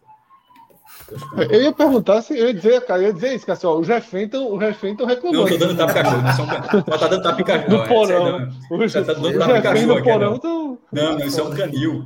Detalhe, esse canil é lá no outro quarteirão, mas chega aqui, meu irmão. Caralho. Aí, enfim, vamos colocar um milhão de diferença. Tipo, jogar na arena, você vai ter um milhão de reais a mais. Ou de 700 mil, vira um milhão e 700 mil. Jogando para cima esse número. O esporte, a única derrota do esporte como mandante nessa Série B foi na Arena. Uma situação atípica. É, o Reto CRB era o lanterna, e jogou melhor que o esporte, mas a situação atípica é que choveu demais. Né? Aquele, jogo, na verdade, era na ilha, o jogo foi adiado, foi levado para a arena, e mesmo assim, na arena, ainda assim, o gramado ficou ruim para jogar bola. E a torcida não foi, né? Não tinha nem como ir direito. É, foi. Né? foi Total. eu, eu fui na segunda e, não, obviamente, não consegui de novo na terça. É, mas mas, mas mesmo que fosse com ou sem gente, mas é mais essa questão do gramado ali. É, os jogadores gostam mais desse gramado. Mas assim, o esporte venceu, acho que foi acho que o quarto, acho que foi o quinto jogo seguido que o esporte ganhou na ilha. Chapecoense, Novo Horizontino, Náutico, Cruzeiro, será que teve mais algum? Eu estou esquecendo. Ou foi o quarto ou foi o quinto jogo seguido que o esporte ganhou na ilha. Emendou uma sequência. E agora eu vou deixar, eu vou deixar a seguinte questão. Depois de você é, pavimentar um cenário onde você briga pelo acesso ao custo de um milhão de reais. Se o esporte não ganha esse jogo, e, Yuri Romano precisa entender isso, veja só, ele, ele, é, ele, tem que ser racional, ele é o presidente do clube, ele é executivo, é questão das finanças. Mas tem uma coisa que ele não tem como tirar do colo dele, assim, que não tem que. Essa bomba está tá armada no colo dele, que é o seguinte: o esporte pode não ganhar do Vasco em qualquer situação. Mas se o esporte não ganhar do Vasco na arena, ninguém vai perdoar ele por achar que na, na ilha o esporte ganharia. O esporte pode perder o jogo na ilha. Mas se não ganhar, pode ser a mesma coisa. Os, os, jogos podem ser iguais, no mundo paralelo, no universo. Mas se o esporte não ganhar na arena, todo torcedor do esporte vai achar como é que o presidente tira o jogo da, da Ilha do Retiro, onde o time estava ganhando todos os jogos e bota na arena. Tipo, ao custo Cássio, de um milhão de reais. E aí, é, e aí não vai ser a falta de reforço do primeiro Não vai ser nada, vai ser uma decisão Não vai dele. ser a burrice de dar o pouso e não. teimosia de dar o pouso de medo. Vai não vai ser a traição de Lisca, não vai ser a saída de Maílson, não vai ser a lesão de Thierry, não vai ser a teimosia de Claudinei. O que vai ficar marcado, a história que será contada é o esporte estava reagindo, só não subiu naquele ano o porque o presidente o quis ganhar dinheiro faltando quatro jogos. Pronto. E, é, e, é exata, e, é, e, é, isso que está porque na cabeça dele, veja só, ele, pra, veja como é uma coisa difícil. O cara é o presidente do clube. Ele está falando, porra, para não ter isso, porque isso é uma aposta, porque ele pode, ele, ele pode ganhar as duas apostas, ele pode ganhar o dinheiro e ganhar o jogo. Mas, mas a questão é a seguinte: custa um milhão de reais. Um milhão de reais. Ele, é, esse um milhão de reais é muito difícil abrir mão. Pô. É como se, veja só, aqui é como se estivesse vendendo jogador. Porra, o esporte vende jogador mais barato que isso, porra. O esporte vende jogador da base por 700, 700 mil reais. Jogador então, bom veja, não é ruim, não. Jogador, jogador bom, bom, mais barato que então, assim, isso. Na verdade é o seguinte: o esporte vai estar abrindo mão de uma venda que o esporte costuma fazer, assim, uma, uma venda de um milhão. Pronto, é, o esporte vai estar abrindo mão disso. Mas pode ganhar, mas se não ganhar o se não ganhar a, a partida, seja qual for, seja qual for a dinâmica do jogo, isso vai ser atrelado a ele. E aí vai ficar muito difícil, sobretudo se depois de repente falta esse resultado. Então, é... e, isso eu estou falando de forma a curto prazo, tá? Porque a longo prazo é o quê? Eu acho que o esporte tem mais dito isso. Eu estou usando muito isso dito isso, né? mas assim, é... considerando esse cenário, eu acho que o esporte tem mais chance de ganhar do Vasco na ilha, certo? Mais do que a escolha, eu acho que o esporte, onde tecnicamente o esporte, mesmo que o jogador do esporte não ache, eu, é, eu acho que o esporte tem uma condição maior de vencer o Vasco na ilha.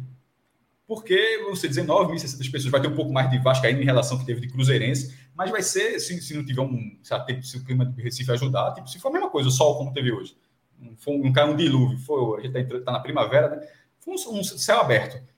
Assim, me parece uma, uma atmosfera maior. E nisso, você pavimenta uma, uma, disputa onde, se você conseguir o resultado final, é difícil, é, mas se você conseguir, você consegue de largada 40 milhões de cota de televisão, fora, os outros, fora as outras receitas. Receita de patrocínio, de sócio, a própria cota de televisão que fica maior, porque você ganha em outras frentes também, é muito dinheiro em jogo. Yuri sabe disso, é óbvio que Yuri sabe disso. Agora ele está avaliando o seguinte: a gente não, a gente eu não estou dentro do clube para saber o tamanho do curto prazo do esporte para chegar um credor e falar: oh, meu amigo, tu não vai abrir mão de um milhão, não. É um milhão. Ó, eu quero, eu quero segunda-feira. Eu não sei, eu não sei se segunda-feira, a segunda-feira depois do jogo contra o Vasco, eu não sei se na segunda-feira depois do jogo contra o Vasco o esporte tem que pagar um milhão para alguém. Porque o esporte deve tanta gente que eu não sei, de repente, eu não, eu não faço a menor ideia se na segunda-feira o presidente do esporte tem que estar tá passando um, um Pix de 500 mil para um e de 500 mil para outro, porque dívida tem. Dívida tem. Mas vai continuar tendo de todo jeito. Agora, é, essa, essa, essa oportunidade, dessa forma, é o que eu falei até no programa, acho que o Fred não estava, não. Esse jogo no turno se tivesse sido o contrário, Cruzeiro e Vasco tivesse sido no turno, em vez de, de no retorno, na, os jogos no Recife, esses dois jogos eram na arena. Independentemente, mesmo que o esporte tivesse, tivesse na situação que tive agora, está aqui, tá, tá em quinto lugar a três pontos do Vasco. Você colocaria na. Você, era, era na arena, acho que ninguém acharia estranho, porque tem um campeonato, tem um turno todo pela frente, tem outro cenário. Mas agora, faltando quatro rodadas, todo mundo que acompanha a segunda divisão enxerga esse jogo como a decisão. Aí o presidente do próprio clube. Veja só, o Vasco deve estar assim, fazendo uma oração para os esportes, pelo amor de Deus, faça isso. Arena, faça isso. Arena. Leva esse jogo para a arena. Que já aumenta a quantidade de Vascaíno, inclusive. Muito. Vai ter, vai ter 5 mil torcedores do Vasco lá na, na, atrás da barra e tal. Beleza, mas vai ter 30, 40 mil do esporte, 5 mil lá do Vasco. Beleza. Mais do que na ilha. Mas a atmosfera é diferente. O público é diferente. Meu irmão, veja só. É, pode, ganhar, pode ganhar na arena? Claro que pode ganhar na arena. Mas, se não ganhar, só ficaria no colo de uma pessoa. Tipo, alguma falha individual no campo, naturalmente, assim, mas na escolha de quem Enfim, é, eu não mudaria, não. Esse um milhão, assim, veja só. O esporte, eu acho que é um, é um clube que consegue se capitalizar de outra forma. Se, se, se tá, tem contas urgentes, tem contas urgentes. Mas esses três pontos eu acho que são inegociáveis, assim. E, e o, esporte não, o esporte não pode fazer, já basta do treinador, por tantas rodadas, fazendo. É, não colocando o máximo à disposição para o esporte ganhar o jogo. Não pode o presidente também fazer a mesma coisa. Não colocar o máximo à disposição para o esporte ganhar o jogo. Lucas, Fred, minha visão é. Só, é deixa eu só trazer um, um tá. ponto aqui. É, até uma tweetada de João Vitor, é, sempre muita credibilidade. É, do, ele, ele, levanta dois cenários, né? É, Ilha do Retiro com valor alto de ingresso ou Arena com um valor mais baixo. É, imagino que, que tenha sido informação que o esporte trabalha. Se for na ilha, vai aumentar, vai Isso. ter uma carga maior no valor. É, Quanto foi arena, hoje o ingresso? preço mais. Rapaz, eu acho que foi. Acho que era 40, 30, 40. 40 Porque na João 40, Vitor cita 80, 100 reais, né? É, João Vitor cita 100 reais, aí, ou seja, seria aí, 50. É aí, aí, no final das contas, é o mesmo público que vai para a arena. Assim, muda complet... desconfigura completamente. Não pode ser 100 reais um jogo no cimento dele do. Eu acho que se for para mexer no preço do ingresso. Aí joga para a arena. Mais caro, vai fazer um negócio é, desse assim. Sou... É. Aí vai para a arena. Agora, eu vou dar, eu vou dar minha resposta. Mas dizer isso, que é, ou é 100 ou é arena, é meio que forçar uma barra para ir para arena também, né? Porque assim, não pode é, jogar, dizer que é 100 reais o ingresso é foda. É. Por isso que eu perguntei quanto foi hoje. Porque se for 40 e 80 e virar 50 e 100, ok. Se for, mas não pode o de 40 virar 100. Tá? Não, se for 40 e 80, 50 e 100, eu acho até dentro de uma, de uma, de uma lógica. Mas, mas eu acho que o jogo tem que ser na ilha eu acho que o jogo tem que ser dentro da lógica de preços que vem sendo praticada. Pode ser 10 a mais? Pode. Pode ser 15 a mais? Pode. Não pode ser o dobro. Não pode ser o dobro. Pode majorar um pouquinho o ingresso? Pode. Tá? Eu acho que cabe majorar o ingresso. Por quê? Porque hoje a gente teve 17 mil pessoas e se tivesse mais ingressos à venda, 19. teriam sido vendidos mais ingressos. Né? 19 mil pessoas teriam vendido mais ingressos. É, então. Hoje, hoje foi meia 30 e inteira 60 na frontal. Pronto. 30, 40, a relação de, veja só, todos com a nota na ilha é quase 100 já tá perto da metade. É, veja, 12 mil, é 12 mil e 19. No, no fim das contas, o ingresso pago, né, poucas, quem paga é sócio e as, é. e, as é, e as cadeiras. Os outros setores é meio que todos com a nota, pô. São, não, é. não, tem tanto ingresso à disposição fora de todos com a nota. É, na arena teria, ou a, detalhe, a carga do todos com a nota pode até ser na arena. É, pô, não tem como. Assim, é um debate que não precisa. Financeiramente, a Arena vai. Veja, todos os ingressos serão vendidos. Não vai ser falta de. Tipo, não, não, não existe o risco da Arena não ter, não receber um público cavalo, não. Vai ser, vai ser lotação esgotada. Só que é diferente, porra. É, é diferente, assim. Sabe por que é diferente? É, o Sport teria sido campeão da Copa do Brasil em 2008, com seis jogos na Arena. Não, nem existia Arena. Né? Mas se fosse Arena, tipo Jogou lá com Corinthians, jogou com Palmeiras, com Inter. Poder, poderia. Mas assim. Mas seria mais difícil, né? Eu acho que tem uma questão, uma questão. Uma... Está tá voltando aí, acho que é o som de Lucas, Leozinho. É de Lucas. Danilo bota no mudo aí, que eu acho que o Lucas está com um delay. Isso. É, eu, eu acho assim, que a, o mando de campo existe, porra. O mando de campo existe, assim, não é invenção nossa, não é invenção de ninguém, ele simplesmente existe. É, é muito até difícil, é, é, um pouco até um pouco difícil de você até detalhar de por que, que faz tanta diferença. Mas faz. mas faz diferença. E, e se para o esporte vem fazendo agora, se fosse numa sequência de o esporte não está conseguindo resultados, que até acontece, não está conseguindo resultado, bota na arena. Mas está sendo o contrário, o esporte vem, vem, vencendo todos os jogos na ilha. Aí na hora do jogo o mais Vasco, difícil. O Vasco final, não vai. Não vai é. O Vasco não pergunta vai cogitar Vasco, colocar pergunta o pro Vasco. Não, claro. O Vasco, o Vasco não, o Vasco não vai cogitar agora colocar o Criciúma no Maracanã. Porque o que Cássio falou, e ele falou durante o esporte, é exatamente isso. O próprio Vasco Esporte foi no Maracanã. Lá agora no meio do campeonato. É, lá no meio do campeonato. Esporte e Grêmio pode ser na arena lá no meio do campeonato. Só que é aquilo que eu falei antes. A, a Série B já acabou, pô.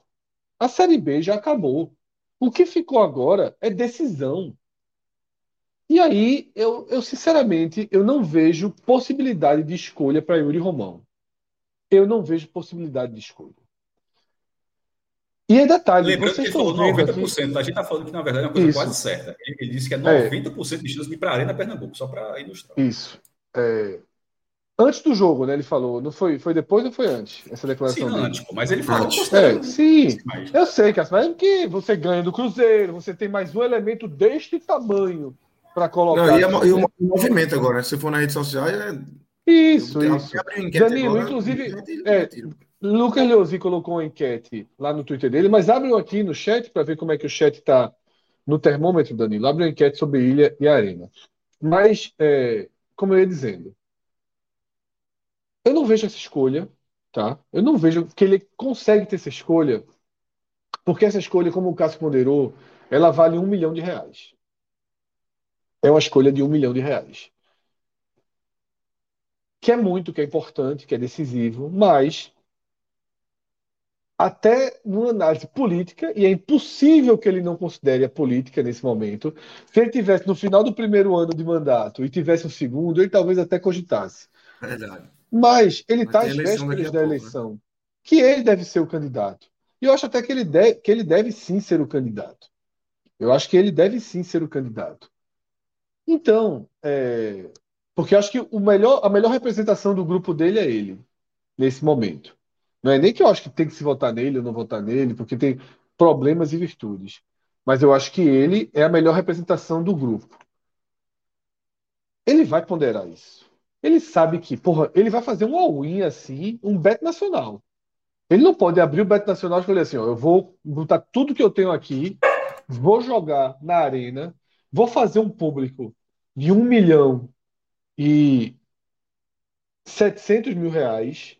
Vou colocar 45 mil pessoas no estádio. Vai ser uma festa linda da torcida do esporte. Já, já a gente vai ver a e odd a... do jogo, inclusive, para ver o tamanho da odd que ele está é. apostando um milhão de reais. E a Exatamente. E a vitória vai ser espetacular. Então, assim, vai ser um grande dia do ano para os rubro-negros. Pô, a gente foi para lá, ganhou do CRB, a gente foi para lá, empatou com Fortaleza, Fortaleza jogando melhor, fez aquele gol no final. O esporte joga, o esporte joga bem na arena, joga. A torcida do esporte pressiona na arena, pressiona. Faz barulho na arena, faz. Mas o, o, o, o, o chutador lá do Vasco, me fugiu o nome dele aqui agora. Figueiredo, prefere Figueiredo. chutar. Figueiredo prefere chutar da intermediária da arena do que da intermediária na ilha que a bola vai pegar no montinho, vai correr um pouquinho, sabe?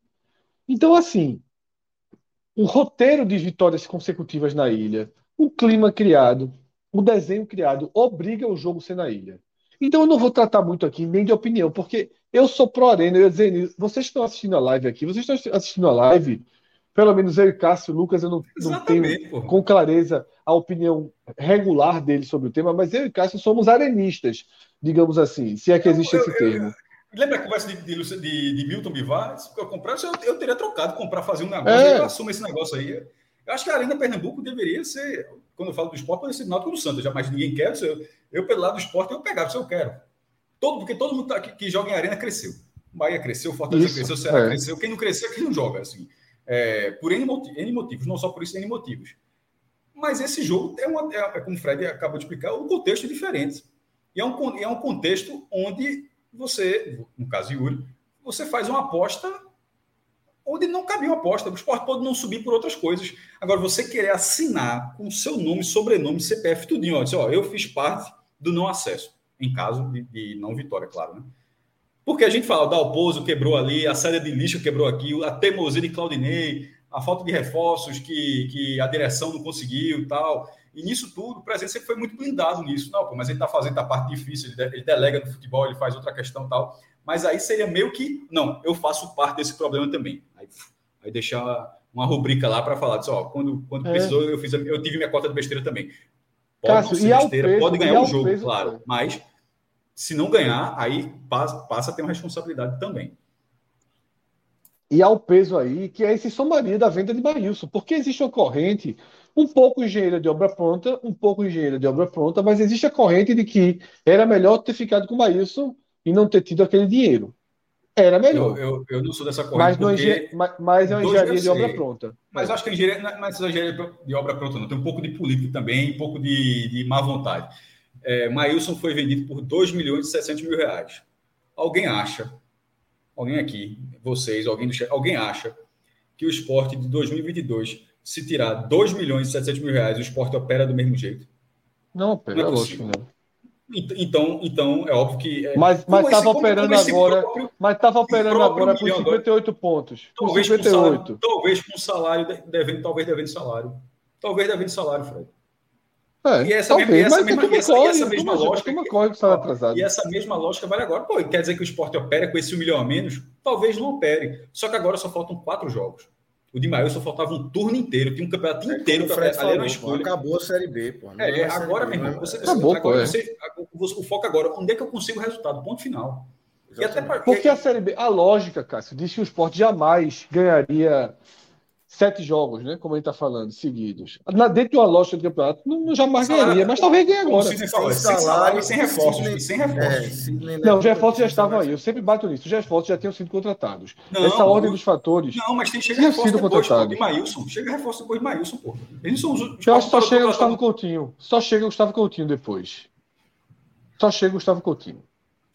Enfim, mas siga. Só chega Gustavo Coutinho, é. Só chega Gustavo Coutinho. Os outros já estavam anunciados, chegando, treinando. Só chega o Gustavo Coutinho.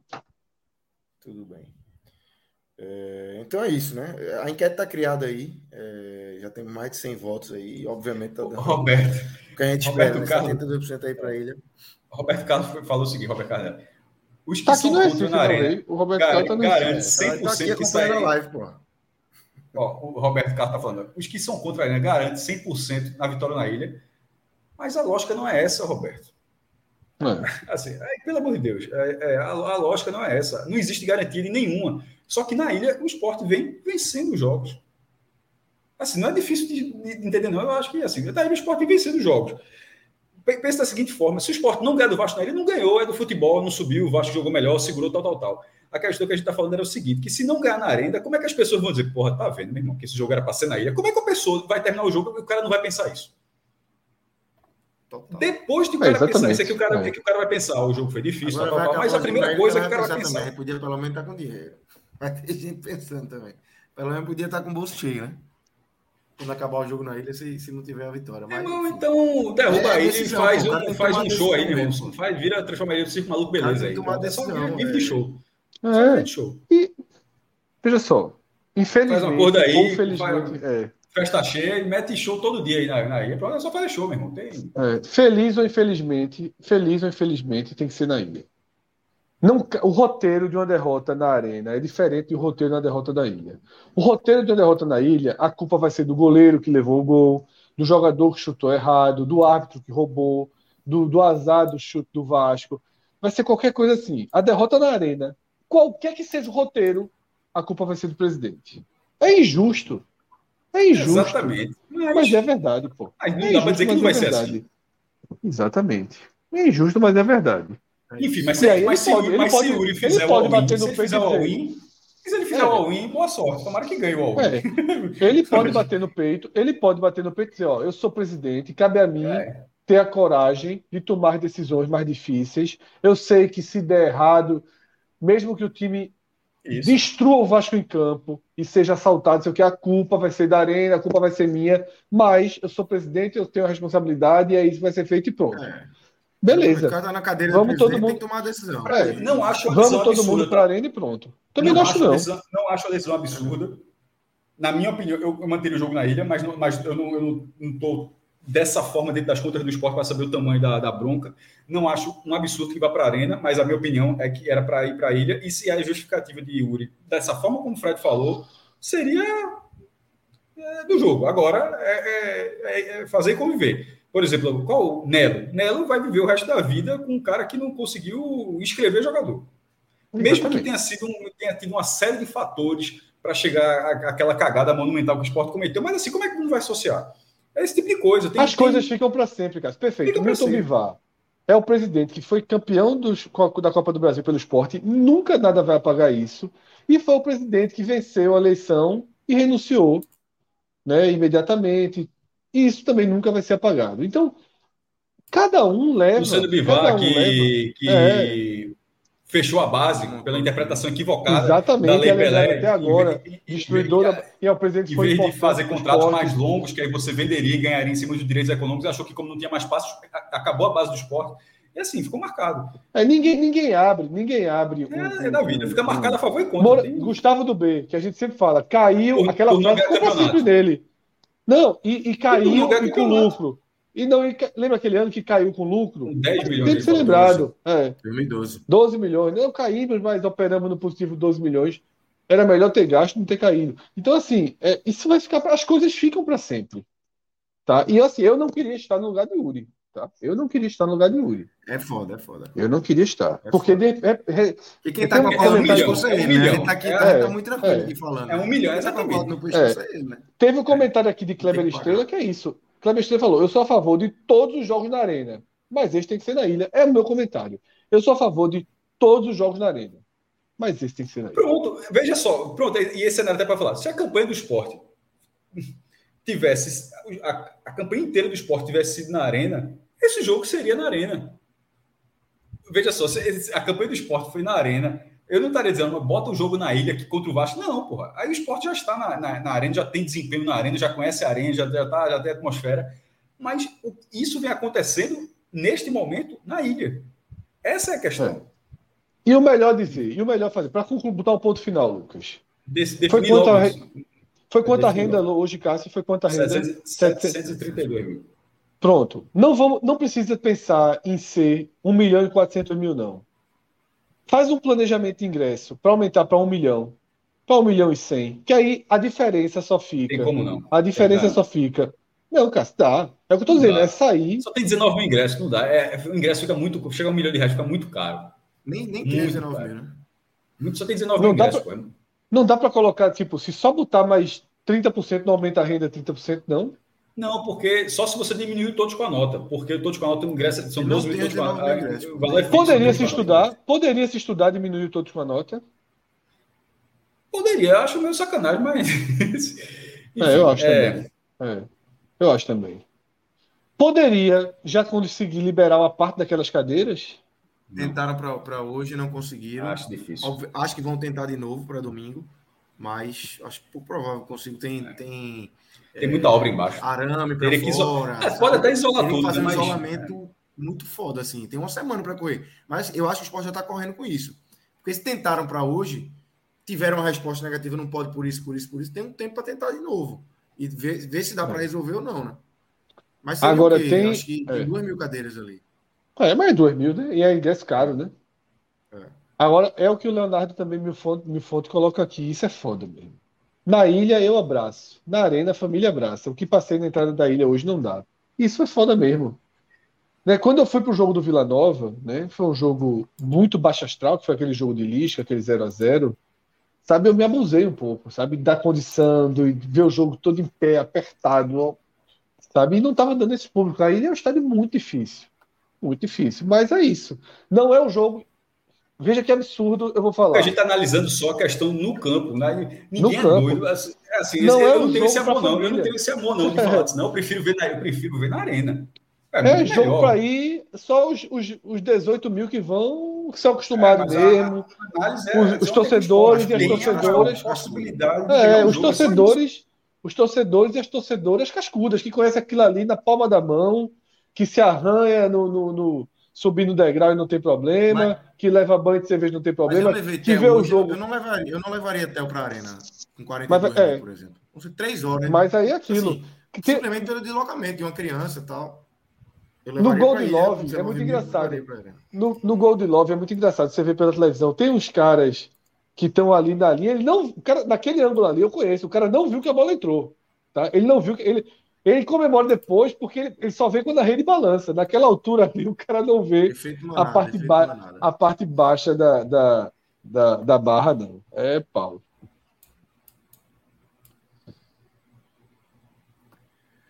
Então é isso, né? Acho que. É. Só, eu fiz uma telinha, Lucas. Eu fiz uma tá telinha. 76%. É, a enquete está dando 76%, a gente tem 191 votos. Só lembrar para vocês, galera, curtam aí nossa live, deixem um like. A gente está com mais votos na nossa enquete do que com likes, tá? Então, é, turma, sem minhoca, fechem o chat ninguém, rapidinho né? e deixem aí. Minhoca tá chegando para dar um expor na turma aí. eu, mesmo, eu mesmo não curti, não. Eu mesmo não curti, não. Não curti agora. Se bem que tava 87 aqui, eu curti, era para deixar 87. Isso. Tava 87, eu curti para ir para 88, mas deixar 87 tava, o número é bom. É, mas é isso, curtam aí é, nossa live que, que, ajuda demais no engajamento, na entrega aqui do, do nosso conteúdo. Tem uma telinha, Lucas, né, Fred? É, mas aí se quiser deixar para amanhã, porque nessa segunda-feira é. a gente não vai ter o raiz, não. Veja só, a gente até tinha anunciado a programação, vai, ela teve algumas pequenas mudanças. Hoje a gente faria aqui o tele desses jogos e depois ia ter um Agamenon eleições. Mas teria um debate da Band hoje, né? é, né? Então, ter, né? É, o debate ficou para o domingo que vem, esse Agamenon eleições ficou para o domingo que vem. Mas amanhã, na segunda-feira, a gente vai fazer um programa que a gente tem feito recentemente. Nem é raiz, nem é Agamenon, é tudo. É Agot Menon, é política, é futebol, é, é, aquela mistura toda, né? Então, assim, tema livre. Quem quiser falar, a gente fala. E, e aí Vamos, e óbvio que a gente vai querer falar de futebol, e óbvio que a gente vai querer falar se já decidiu Ilha ou Arena, é óbvio que a gente vai fazer a conta do, do de quantos jogos falta, projeção, simulador, a porra toda. Então tem a telinha, tem a telinha, tá? Que é a tela do, dos últimos jogos, né? Dos últimos quatro jogos de Bahia, Vasco, Esporte, Ituano, Sampaio e Criciúma, né? Então a gente vai ter essa porque se a gente começar aqui a desdobrar agora, a gente não acabaria tão cedo e tem uma fila aí de comentaristas né, para né? tratar. E eu estava vendo aqui, até antes de agora de acabar, Lucas, eu fui ver os resultados. Meu amigo, o Curitiba ganhou um jogo tendo perdido um jogador com quatro minutos expulso. Outro. Meu amigo, quatro minutos o Curitiba teve um jogador expulso. Né? Numa, numa daquelas bolas. É, ganhou o jogo. Numa daquelas bolas é, é, né, que o cara vai pisar na bola, o VAR tem sido super rigoroso, menos contra o Vasco, né? Nessas jogadas. Porque teve, teve um, teve um lance do jogador do Vasco contra o Operário, que, meu irmão, o cara comparou. Naquela mesma noite, Sander foi expulso pela falta mais de cartão amarelo da história. Mais de cartão não, amarelo da história. Não existe, não, aquela, aquela expulsão de Sander, não. Aí você pega na mesma noite, no mesmo horário, o cara do Vasco tem uma entrada violentíssima e o VAR não chama, pô. É impressionante, tá? E aí, Lucas, a gente pode aproveitar e fazer um pouco de bet nacional também, né? Enquanto Vamos. a turma tá chegando. Já pode, já pode ir, enquanto a galera já pode trazer para a tela aí. Quero ver a, a turma de, de esporte e Vasco como é que tá nesse momento. Eu acho que não tem ainda não. Vamos fazer a turma, o... a turma de Ceará e Fortaleza aí. Lucas já tá na Olha área, aí, Minhoca tá chegando. Lucas sorriso, tranquilo. Amigo, vai ganhar, tá, tá brigando pelo retorno. Troféu é, João Saldanha. Oi. Sabia disso? Eu tava pausando. Todos, eu, tô, eu tava aqui pausando que a gente tava assistindo De Volta pro Futuro, tava mostrando a minha digníssima sobra-prima do cinema. É aqui curtindo para comemorar. é, muito, é muito louco. De volta, o futuro, de volta para o futuro, foi em 2012. É. não, não, não, não, não, 2015, 2015, 2015, 2015, 2015, o futuro é. já Ô, Luca, deixa eu, eu te mostrar aqui, eu tenho uma, uma... Eu não sei inverter aqui a câmera da, da coisa, mas eu vou aqui, eu tenho uma... Deixa eu ver se eu consigo chegar. Tem aqui os quadros, ó, do... Pô, cara, que irado. É do... Eu São três quadrinhos fã, do, do DeLorean. Do DeLorean. Sou muito fã, cara. Sou muito fã. É, quando eu fui a primeira vez. morar fora. Eu tinha 16 anos, aí meu irmão de intercâmbio me levou para Disney, né? Ele me deu de presente a viagem. E a primeira coisa que eu quis fazer era no brinquedo do, do De Volta para o Futuro, que já nem existe mais. E aí eu percebo que eu tô velho, que já não existe mais há 15 anos. E a minha noiva tá rindo, porque ela tá dizendo que eu tô velho agora. Sacana. Tá, tá acabado, tá acabado. Sensação. Tô cara, Pô, velho, mas tá feliz, meu. Tá feliz. Vai, é, tá feliz, é, time. Tá de férias, pô. É. Eu falei que o time não era Menard, ninguém acreditou em mim. É, não, falei... eu apanhei, eu apanhei, eu apanhei aqui. Teve no meio, chegou um torcedor do Fortaleza. Olha só, eu chamei de, de, de apelão, que abriu, fechou luz, apagou, liberou, liberou água, a porra toda agora. Rebaixadinho, eu não falei, não. Pelo contrário, eu fui fire do Fortaleza pra caralho no Twitter. Sei lá, dizendo, meu irmão, com esses times de baixo. Não, eu não Mas, sou da conta E sobre essa questão, antes de entrar na só para falar do, do, Fortaleza, meu irmão também não tem que ficar com muito melindre, não, meu irmão. O time que vira com 15 pontos, você vai dizer o quê? Não, porra, tá na briga. É, exatamente. O time, é. que vira o turno com 15 pontos é. tá morrendo, porra. Assim, não tem pra eu não apostava, Eu não, não apostava que o Fortaleza só, faria. Nunca, o, se o Fortaleza vai escapar, Vai escapar. Já escapou, já escapou. Então, então vai escapar. É, e eu lembro da estatística era a seguinte: nunca um time tinha virado só uma é, ou lanterna uma vez e 15 pontos uma vez. Nunca um time tinha virado lanterna e com 15 pontos. assim, de você virar um turno, completar um turno. Então, assim, não tem como um time que um cenário que nunca aconteceu, não, pô, mas tá tranquilo aí, tá tem, o turno todo pela frente. Não, tem o turno todo pela frente, não, pô. Só se você fizer um retorno avacalhado. E aí é o que o Fortaleza está fazendo. o Fortaleza está fazendo um retorno avacalhado. Se você consegue fazer isso, aí beleza. Se, se o Fortaleza fosse um pouquinho no freio, já estava já tava quebrado. Eu digo mais, tá o Fortaleza. É excepcional. O Fortaleza contratou muito bem e reagiu. Eu não acreditava que, por exemplo, que o Fortaleza chegaria a ultrapassar a margem dos 45 pontos. Mas eu apostava que a briga se, se daria abaixo dos 45 pontos. Esse tá brigando para ser oitavo, porque... porque o oitavo lugar vai para a é. Libertadores, por causa da final da Copa do Brasil e da final da Libertadores. Se ficar oitavo lugar, Isso. vai para a Libertadores de novo. Inclusive América Mineiro e Fortaleza, né? Próximo jogo. Exatamente. E aí, é, que tá super bem o América, né? Porque o América hoje ganhou do Fluminense no Rio. Não, não mas... tava bem. O América, o América reagiu hoje. Na verdade, eu acho que essa, essa, essa derrota a turma de Fortaleza já achou ruim. Porque, porque você olha a classificação, o jogo foi Fluminense e América, Fred. O América Foi. tinha perdido de virada na rodada passada para o São Paulo. Não estava bem, não, o América não. O América não, podia então, ter entrado no Tá bem que eu digo assim, tá bem no campeonato, né, pô? Sim, então, pô, mas. Deixa, enfim. É, pô, tá bem no campeonato que tá lá em cima, passou o campeonato todo ali, pô. Sim, não, é um, não é um viajante. Não, né? não, é um viajante no tempo, como Fortaleza tá aí, que viveu. Mas estava entrando que viveu todas as. Fred, Fred, tá, você está acompanhando tá. mais a Série B. Você está acompanhando mais a Série B. Não, cara, veja só. Tem nove, só. Veja só. Nas últimas cinco rodadas, um fez 11, outro fez 9. Não dá para dizer que um tá morto, outro tá. Eles estão, eles estão no ritmo eu, eu parecido. Disse, disse não. Essa conta existe porque o América ganhou hoje do Fluminense. Mas ele. Trocou o resultado, pô. Trocou o resultado. Tá bom. Trocou o resultado. Bora. Bora. Não, e aí, é, como eu ia dizer, então, assim, minha lógica dessa Série A é que, assim, os times de baixo são tão fracos, tá, sabe? Tão abaixo que essa lógica agora vale para o Ceará. Essa lógica agora vale para o Ceará. O Ceará vai. Porque lembra o que, é que o Fortaleza fez na hora da verdade? Foi lá e ganhou aquele jogo do Atlético Goianiense. Tiveram joguinhos ali no meio que ou afundava de vez é ou dava uma margem. E tem seis, tu falasse um jogo. Tem seis vitórias. Seis Pô, Cássio, vitórias eu tô, Cássio, eu tô voltando lá para trás, porra. Eu não tô falando de agora, bicho. Estou voltando lá para trás, de quando, de quando o risco era pesadíssimo, hum, tá. de quando a situação era dramática, de antes do reforço. Porque eu, eu achava que o Fortaleza, como eu ia dizer no meu raciocínio antes, eu achava que o Fortaleza não ia cair com o time que tinha. Os reforços foram, entraram muito bem no time. É um time que cresceu demais com os reforços. Um time muito forte, pô.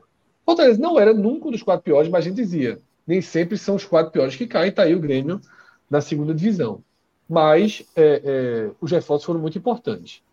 Mas eu lembro que teve um Fortaleza, acho que foi 1 a 0 o jogo lá, contra, lá em Goiânia contra o Atlético Goianiense.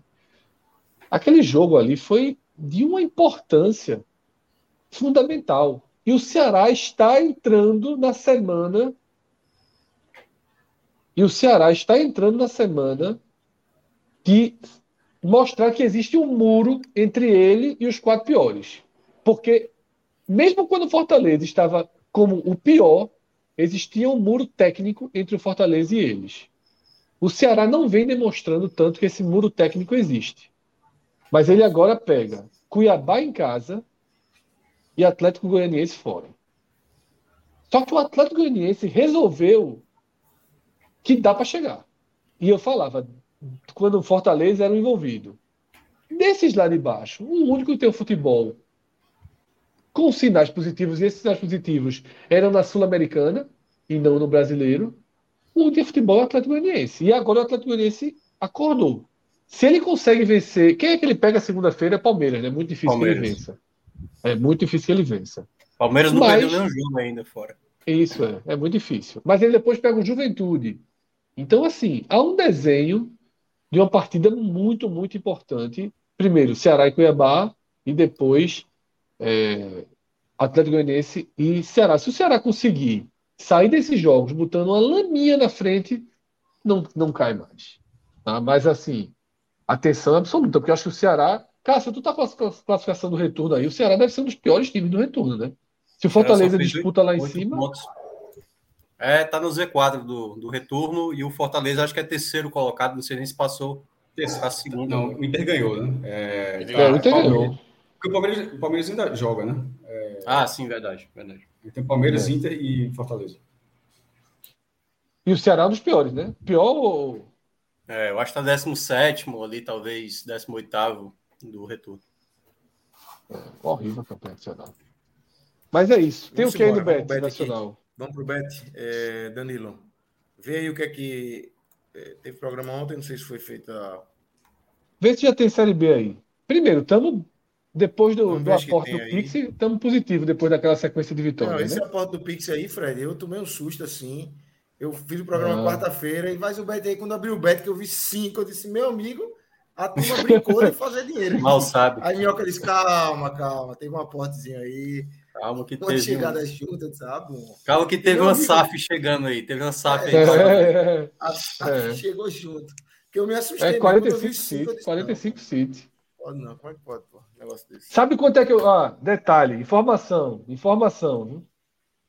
Ganhei, ganhei R$ 1.500 essa semana, esse final de semana aí no Beto Nacional. Vou abrir minha conta aqui terça-feira e mostrar. Eu já, eu já, eu já ia perguntar. O Beat Tênis deu tanto dinheiro assim nesse final de semana? Exatamente, foi o Beat Tênis, Minhoca. Eu fui campeão de três, três categorias, cada categoria dava 500 reais no Beto Nacional. Ah, 1.500, 1.500, 1.500. Peraí, pô. 1.500, 1.500. Quer dizer, Fred, quer dizer que tu organiza e ainda come o dinheiro dos caras. É, o sorteio, pô? É. O sorteio, meu amigo. Não, sorteio não, né? O, o prêmio do. Todos os campeões são, Cássio, são 25 categorias. Um torneio de beach tennis. Esse último foram 25 categorias.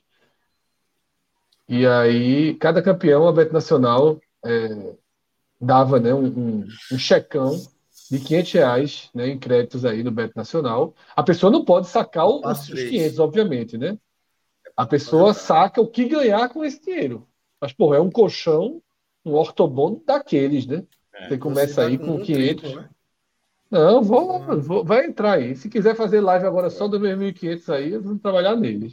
Ora, Rodrigo eu bem hoje, viu? Que o Rodrigo, Rodrigo jogou ele dinheiro disse, pesado. Já, já jantou, já jantou. É Ganhou 250 jantou, no esporte. Jantou duas vezes já, por hoje. Ele já jantou duas vezes hoje de noite, somente. Pô, é, Cássio, já tem, viu? Né? Já tem Série B aí, ó. Desce aí pra gente ver.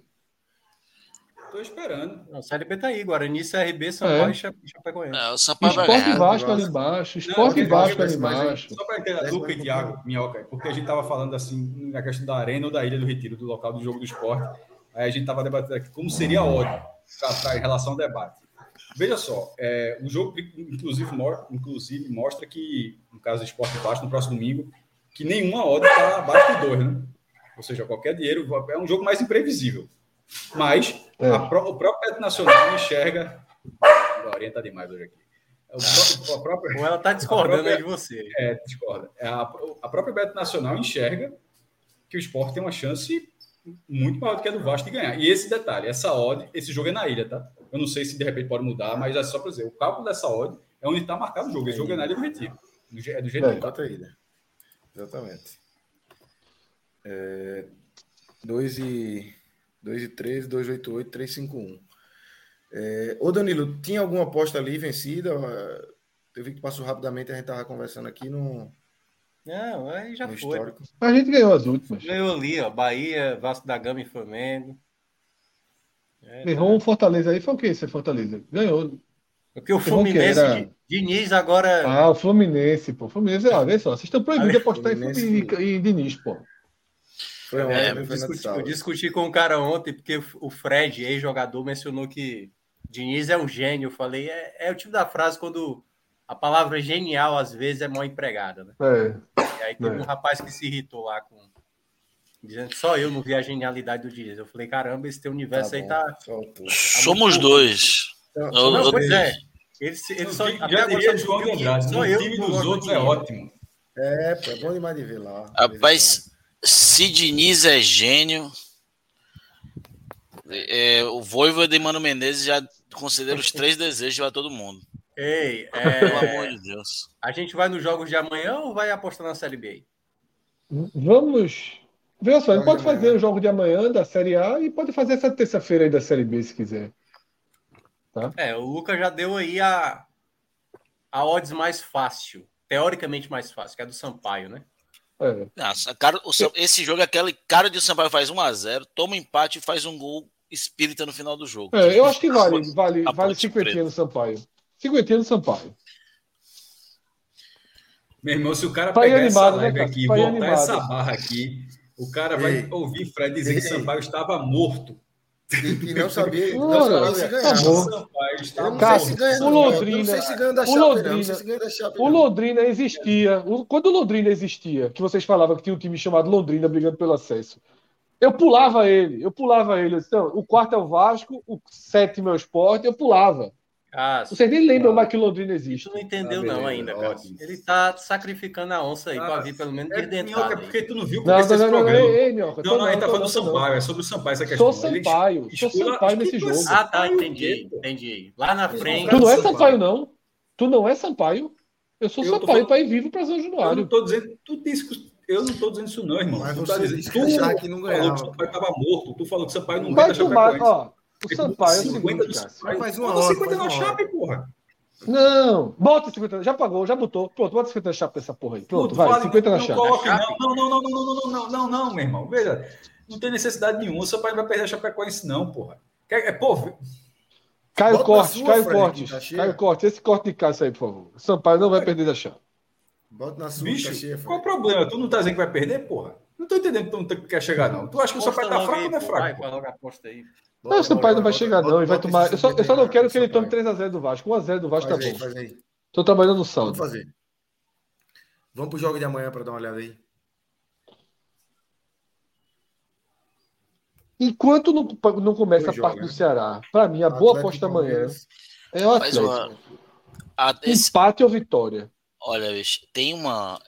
Juntar Santos, Palmeiras, esse Flamengo sub-20 aí, viu? Cara, sub-20, aí depois a gente vai lamentar. Por que, que a gente foi no sub-20 mesmo? Né? O sub-20 tá pagando muito eu raro, não, né? Mas é 107, é tipo, não influencia é 187, tanto. 187, Cara, eu tô... Opa, deixa eu aumentar a tela aqui. Ah, concordo, tô com o Lucas já. 4,51. Tá bom. Tá bom. Tá. Agora, tá eu, eu, é. Agora, sub-20 do Flamengo, Vamos nessa. É porque o Flamengo venceu a ida por 1x0, né? Esse é o jogo de volta. A ida é, venceu 1x0 é, Flamengo. Então, é, tem até isso. É o jogo de mata-mata, ou seja, é, certamente o Flamengo vai estar jogando completamente focado. Mas o empatezinho ele abraça, viu? Também. O empate é dele. É, pô. Negócio que empate é flertar com perigo, viu, bicho? O América. É, é.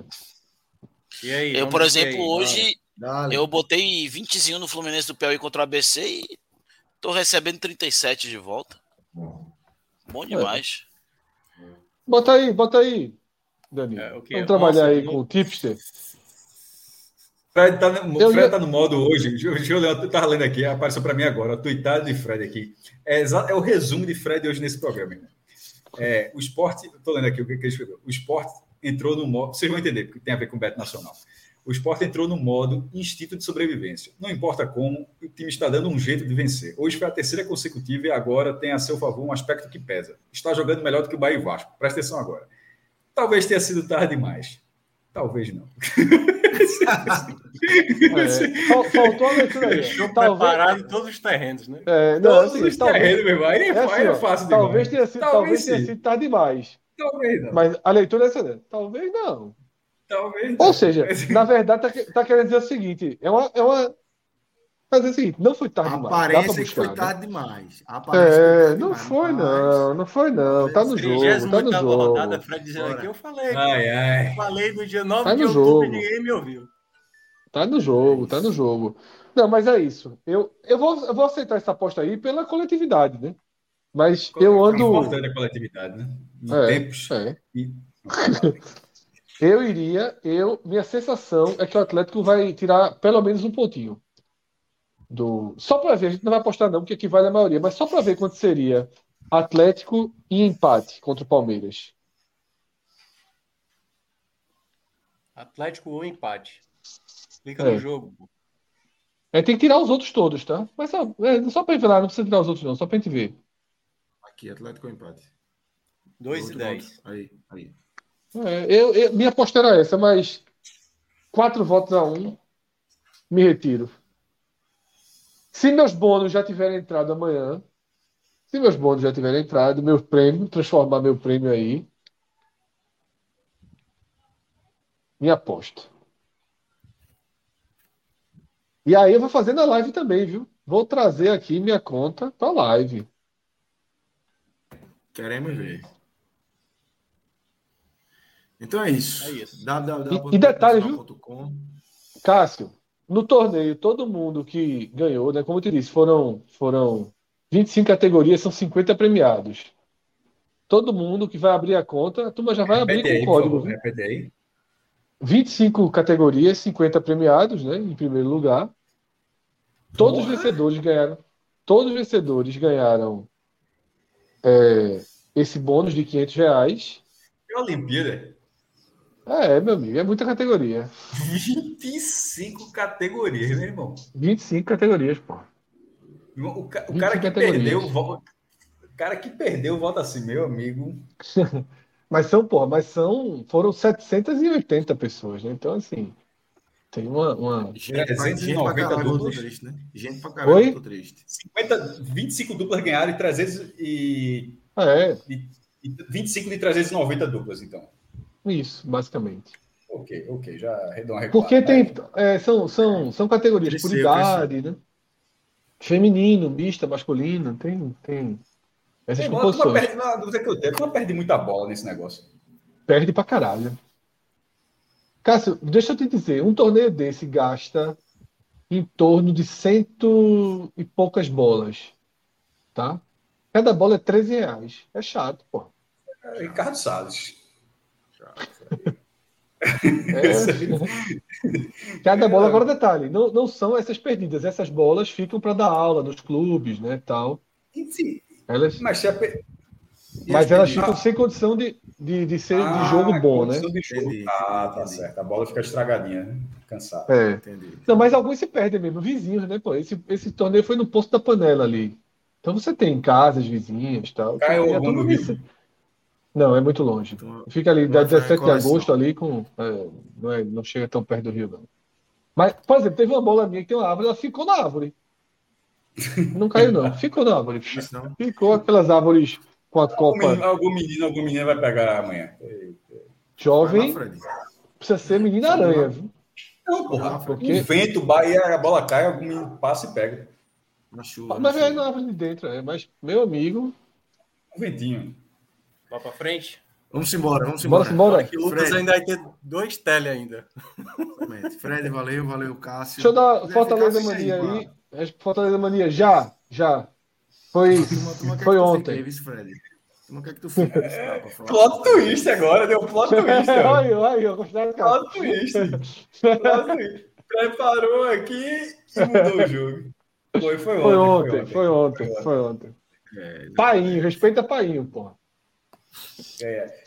Meu amigo, Jacaré dá um chute na assombrada, ganhou um ponto, porque meu time é foda. tá ganhando que não tá nem entendendo. Porra, tá joga nada. É. Meu, Pelo meu amor amigo, de Deus. Aí vai subir, porque tá no G4 da primeira rodada. Agora, meu, a torcida do Bahia tem total razão de estar tá encaralhada contigo, meu irmão. É, é uma capacidade para jogar mal. Impressionante, meu irmão. É assim. Tá, beleza. É um acesso vamos doloso, embora, né? Não, sem intenção é, de subir. Foi, foi, não, culposo. Culposo, sem intenção de subir. Culposo. Sem intenção de subir. Sem intenção de subir, que, é o, é o, que vai ser a última. Não. A, a, última vaga do G4 certamente é um acesso culposo, porque foi um torcedor do Vasco que criou essa daí, é certamente é um acesso culposo. Genial, cara. Genial é, isso aí. Genial, genial, genial. genial. A frase do ano. A frase do ano. Vamos nessa. Vamos embora. É, então vamos começar agora, é, Minhoca e Lucas. Fred não, Fred vai começar Game of Thrones daqui a 25 minutos. Fica aí, Fred. Fica que a turma quer que tu fique, Fortaleza. sem, sem spoiler, sem spoiler. É o Fortaleza gosta. Hã? Um dia essa relação será restabelecida. Um dia será. É, última coisa do Fortaleza. Só. Última coisa, até para sair aqui do Fortaleza. Se me faz essa campanha do G10, seriam três G10 em cinco anos, quatro. com possibilidade. Quatro anos. Não, quatro. Cinco ao Ceará. Três G10 em quatro anos com a possibilidade dessa ir para a Libertadores, não interessa se é o oitavo lugar, mas iria para a Libertadores.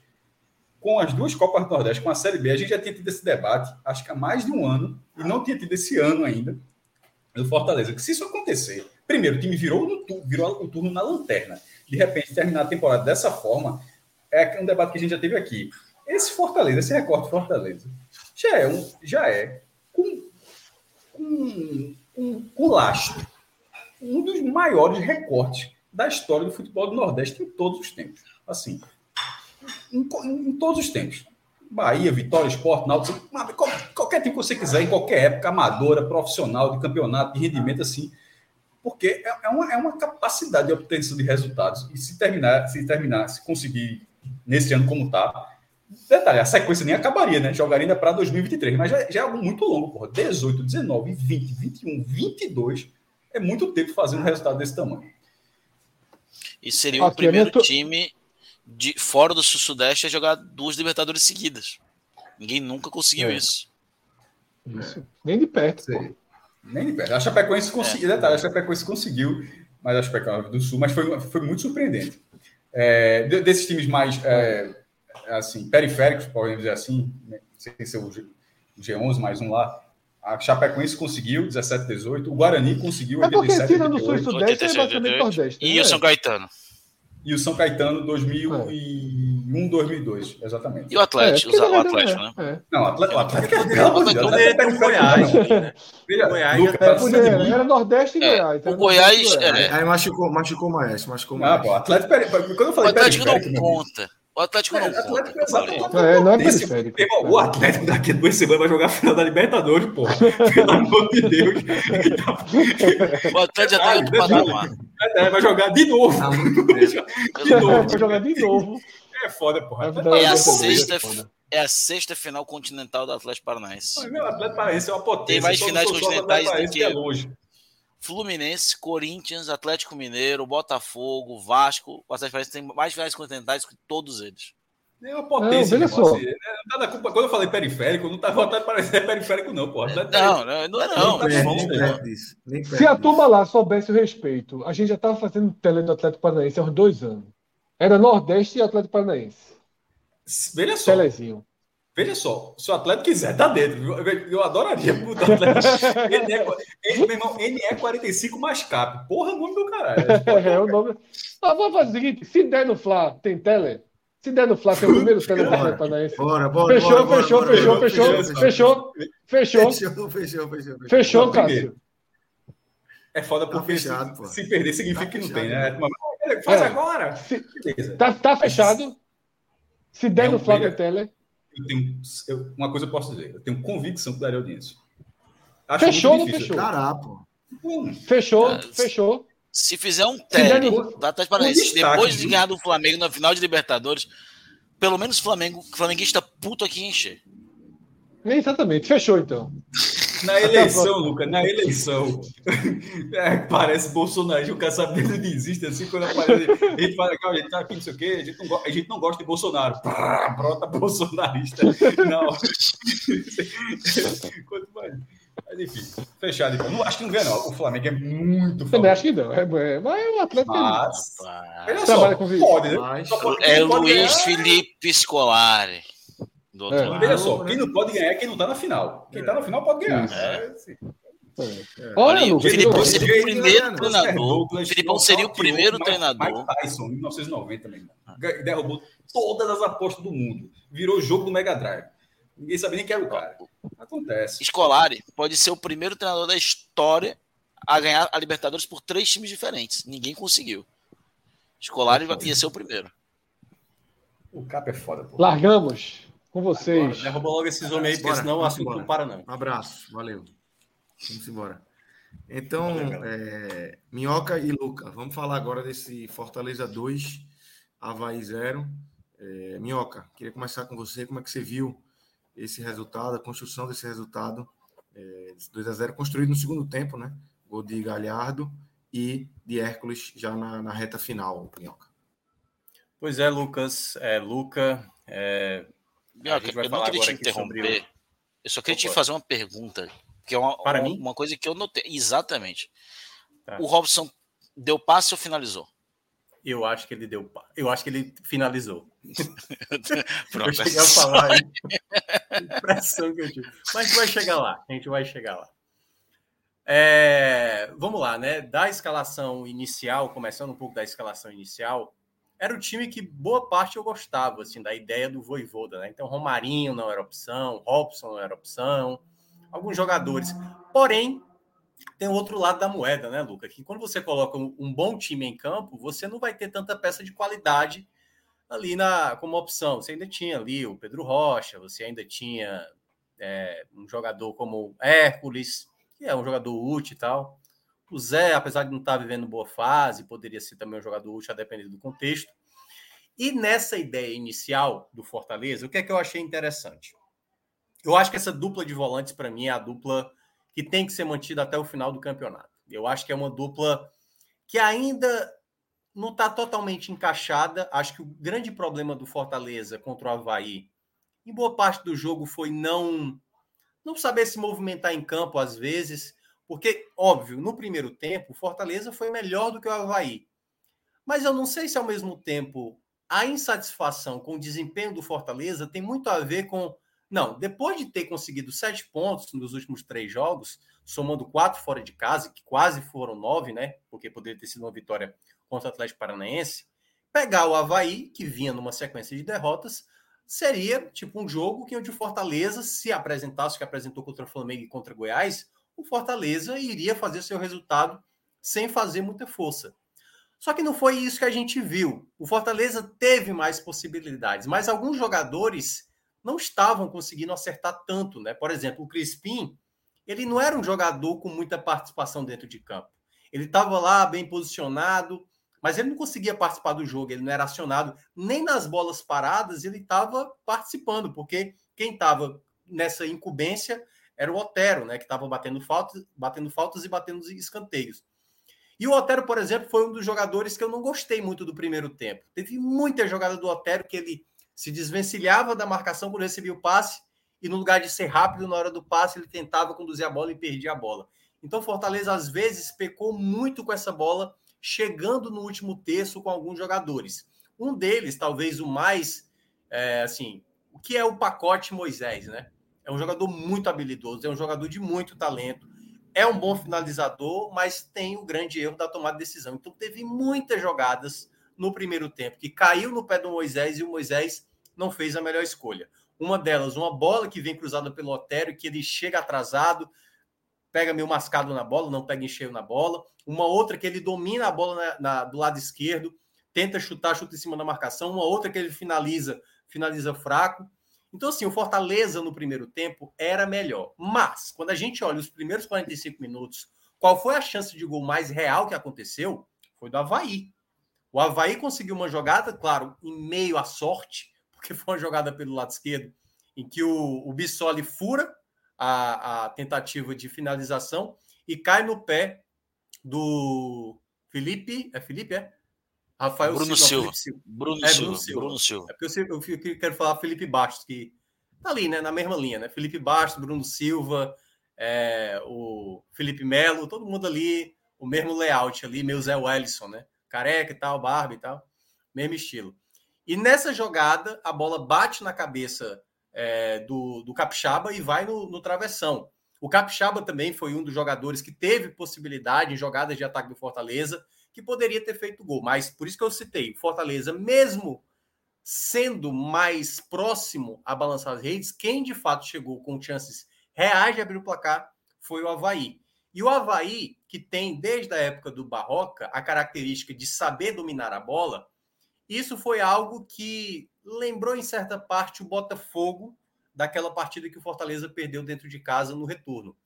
Mas era diferente. Primeiro porque o Botafogo tinha mais qualidade, né? O Havaí não tinha tanta qualidade. E o Havaí dominava essa posse da bola sem ser tão agressivo, sem causar muito trabalho à defesa do Fortaleza. Assim, o Fernando Miguel não chegou a trabalhar de uma maneira, ou ter vários sustos. O que dava a sensação de perigo é porque sempre o Havaí estava com a bola.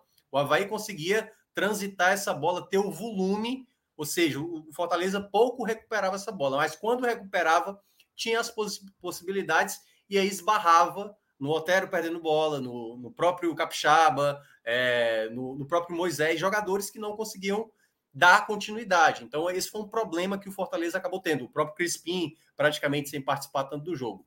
O Voivoda, na volta do intervalo, faz uma modificação, que eu acho que foi o grande acerto dele, apesar de que o Pedro Rocha não tenha sido um jogador tão significativo para a partida, se a gente considera os 45 minutos que ele jogou, mas eu acho que deu um pouco mais de equilíbrio ao Fortaleza, porque o começo, o cenário do segundo tempo, lembrou muito que foi o cenário de boa parte do primeiro tempo, que era o Havaí sabendo controlar a bola e o Fortaleza tentando chegar em jogadas mais rápidas. E aí, numa dessas saídas de bola errada do Havaí, o Fortaleza consegue recuperar a bola.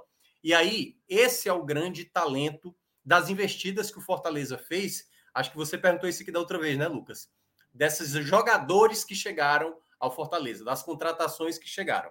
A bola cai no pé do Galhardo e aí é o talento dele ali para sair da marcação e fazer o primeiro gol. Então, naquele cenário que o Fortaleza estava tendo dificuldade, aproveitar uma oportunidade que não tinha sido aproveitada no primeiro tempo era fundamental. E foi exatamente no pé do Galhardo que teve essa qualidade para colocar o Fortaleza na frente e deixar o jogo mais a seu, a seu favor. Né? O, o, o Havaí foi tentando fazer algumas trocas para ver se conseguia melhorar. O Lisca bastante nervoso e às vezes até de maneira exagerada, sem, sem reclamou um lance do primeiro tempo de uma falta muito clara que aconteceu e não aceitava uma falta que, que tinha sido dada. Enfim, coisas de Lisca, né? A gente conhece bem como é o Lisca.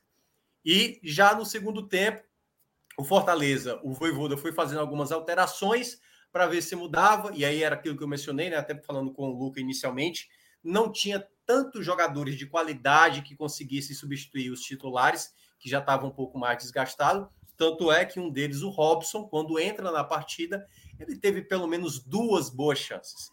Eu estou sendo bem assim, duas boas chances, porque teve uma terceira, que a bola até quica para ele, e aí ele se atrapalha com a bola, a bola acaba escapando e acaba ele perdendo e tal. Mas duas boas chances ele teve de finalização e ele acabou não aproveitando. Aliás, para ser justo, né? Uma delas ele até chutou muito bem. Foi o primeiro lance dele. O Robson entra, recebe uma bola ali na entrada da área, do jeito que ele gosta, é dali. O Robson, se você quer ver o Robson ser efetivo, deixa ele chutar exatamente dali. Há uns cinco passos ali na da, da meia-lua ali, ou da, ou da grande área, que ele finaliza bem. A questão é quando ele está de frente para o gol, como ele teve uma chance que chutou para fora, outra bola ali que ele acabou se atrapalhando.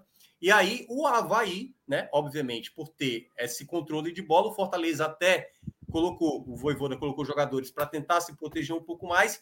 E aí, Lucas, veio o momento de mais perigo do jogo, onde o Fortaleza flertou de fato, com as, às vezes vem flertando muito nesse campeonato. O Fortaleza é líder de vitórias em 1 a 0 do campeonato. É a equipe que mais venceu sobre esse placar. Só que quando você joga muito nesse 1 a 0, a chance de tomar um gol acaba acontecendo. Aconteceu isso muito no primeiro turno e tinha acontecido contra o Atlético Paranaense. E aí, antes de sair o segundo gol do Fortaleza, minutos antes, dois, três minutos antes, tem uma jogada que é de escanteio, que a bola bate. É, primeiramente, o Fernando Miguel faz uma grande defesa. Na sequência, na mesma jogada, a bola bate no travessão e aí depois o Fortaleza consegue afastar para minutos depois sair a jogada do segundo gol, o gol do Hércules, que é uma jogada, como o Lucas estava perguntando aí, né? A impressão que eu tenho, Lucas, é do Lucas, né? É, tem que lembrar. É que ao fazer o cruzamento, o Robson ele faz o movimento como uma finalização. E aí, essa finalização errada se torna um passe perfeito, porque o Hércules estava atrás da linha da bola e aí ele empurra para a rede para fazer o 2 a 0 aquela vitória, e aí para. Claro, a gente vai debater mais à frente, Lucas. Eu acho que até um ponto muito importante para a gente debater se o Fortaleza já escapou ou não desse rebaixamento.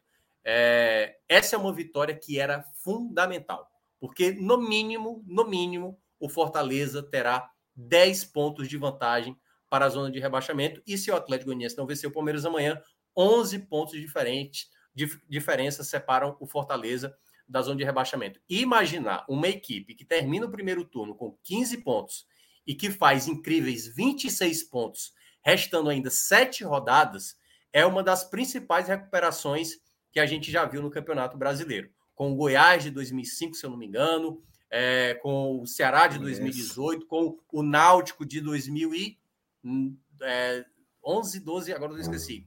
O Náutico lá do Acorde. 8. 2008. O, o Náutico de 2008. Mas essa do Fortaleza é uma virada de página espetacular, cara. Espetacular. E o Fortaleza, né, agora vai para os sete jogos finais, quem sabe tentando buscar um algo a mais. Hoje ele está na primeira parte da tabela, lembrando que o São Paulo, que está logo atrás, tem um jogo a menos, né? Então ainda vai ter esse jogo a cumprir diante do Curitiba. Na verdade é o Náutico 2007. É... 2007? É 2007, de Acosta. 2007 não foi só o América de Natal na Série A? De, de... Ah, não, subiram os três, né? 2007, verdade. Isso, subiram os três. 2008 a Costa já, tinha, já no Corinthians, inclusive. Foi, jogou a Série B pelo Corinthians. O Corinthians caiu. Isso, exatamente. Foi ele e o Yarley para lá. Exatamente. Luca, queria te ouvir. Como é que você viu aí esse 2 a 0 mais uma vitória é, de um Fortaleza que vai.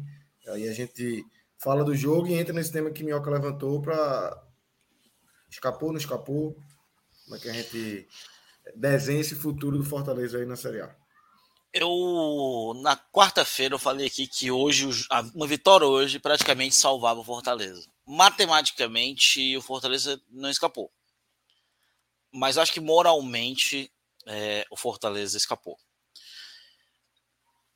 E aí é onde me preocupa, né? É, porque hoje o Fortaleza ele tem uma chance, por exemplo, de brigar para a Libertadores, inclusive joga contra, contra América Mineiro, é, um confronto direto que pode reduzir bastante a vantagem, é, pode fazer o Fortaleza encostar naquele aquele bolinho ali que está o Atlético Mineiro também, é, que vem em queda, depois joga contra o próprio Atlético Mineiro aqui no Castelão, né? É, três dias depois.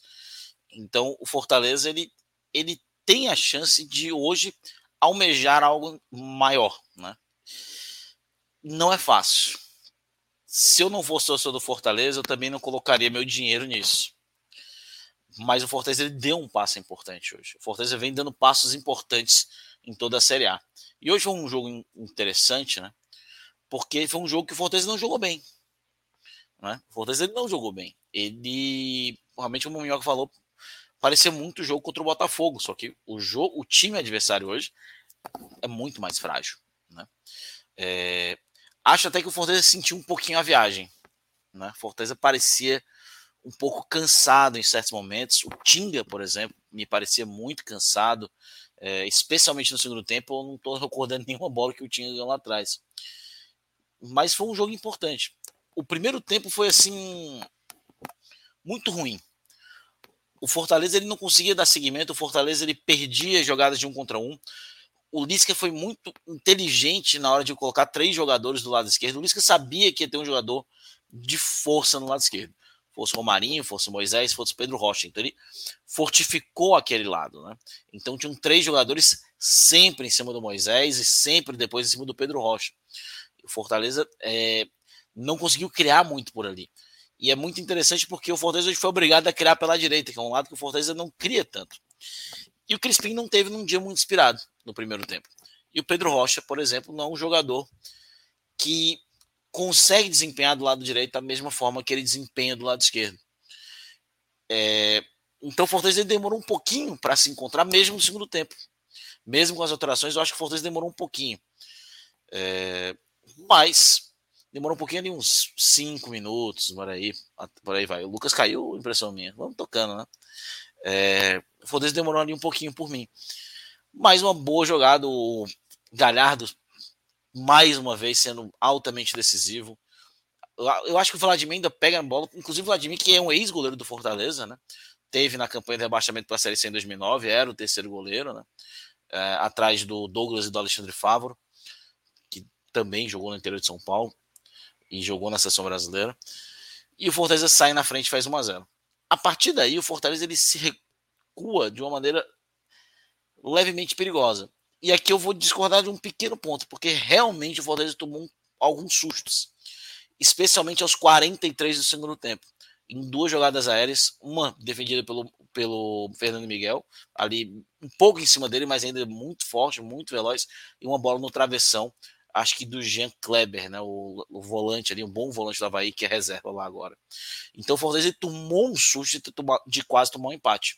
O Havaí chegou relativamente perto do empate. Ele deu dois sustos muito grandes do Fortaleza aí no final do jogo, que eu acho que o torcedor do Fortaleza veio um, um filme, né? Porque contra o Atlético foi assim, né? E pensou, talvez, pô, será que voltou aquela coisa de tomar gol no final que estava no primeiro turno, 1 a 0 E hoje, porventura, o destino não quis. Né? É, e aí o Fortaleza ele fez uma coisa que ele não vinha fazendo. E a gente fala uma coisa que, tipo assim, quando o time tá mal, tudo acontece, né? Um poço sem fundo. Mas quando o time tá bem, as coisas também acontecem a favor do time. E eu acho que o segundo gol ilustra muito isso nesse momento. Porque o Robson já tinha errado umas três, quatro jogadas, não tinha, tinha errado, tinha perdido bola, não tinha dado seguimento. Robson sendo Robson, né? E aí a bola é cruzada. Curiosamente, hoje de manhã eu, é, eu tava aqui ouvindo, né? O, o documentário do Penta, né? E o gol contra da Turquia, o Ronaldo disse que ele se joga de um jeito muito esquisito na bola que nem ele achava que ele ia fazer aquilo. E aí eu, o Robson ele faz uma coisa relativamente assim, parece, ele se joga na bola de um carrinho de um jeito. Só que um é o Ronaldo Fenômeno, outro é o Robson, né? É, parecido só as duas primeiras letras do nome. É... Ambos são iluminados, só para deixar claro. iluminado demais. É, é... Pô, é, é iluminado, pô, Robson. demais, né? É, pagou a conta da Enel bem direitinho. É, e o Robson, ele, ele, entra de um jeito, de um carrinho meio esquisito. Eu tenho certeza que ele tentou finalizar. Eu tenho certeza que ele tentou Também finalizar. Só que a bola veio para trás. E por sorte tem um rapaz ainda mais iluminado que Robson dentro ah, do Fortaleza. É. Que se chama Hércules, né? É, Hércules nunca foi tão importante na história desde que a Disney fez Zeus parecer um bom pai na animação de 1997. Ele chega lá e decide o jogo. Mais uma vez, ele já tinha decidido contra o Flamengo. Acho que é o quinto ou sexto gol dele na temporada. É, é contra o Alianza o... Lima, ele também Lima, decidiu, né? Decidiu contra é. o Flamengo, decidiu contra o Alianza Lima. Fez gol contra o Inter, quando o jogo estava, se não me engano, 2x0 ou 1x0, coisa assim uma, é, ele tá sempre fazendo gol. É importantíssimo o Hércules nessa, nessa temporada. Acho que é um grande valor que o Fortaleza achou. É, e tem uma estrela espetacular, né? E 2 a 0 que, vou ser muito sincero, não condisse muito com o que foi o jogo. É, eu acho que talvez a, o Fortaleza ele não se esforçou. Hoje parecia mais o Fortaleza da Copa do Nordeste do que o Fortaleza propriamente do segundo turno um time que achava que ia ganhar a qualquer momento, mas ganhou. mas ganhou, né? É... Então, vitória importante. O Fortaleza tem chance de ir para a Libertadores. É... é impressionante essa remontada que o Fortaleza faz. Eu acho que é muita cara do Fortaleza, cara. O Fortaleza ele é muito 880. Fortaleza, uma coisa que eu falei, inclusive, naquele, naquele, naquele dia, eu falei, cara, o Fortaleza ele é 880.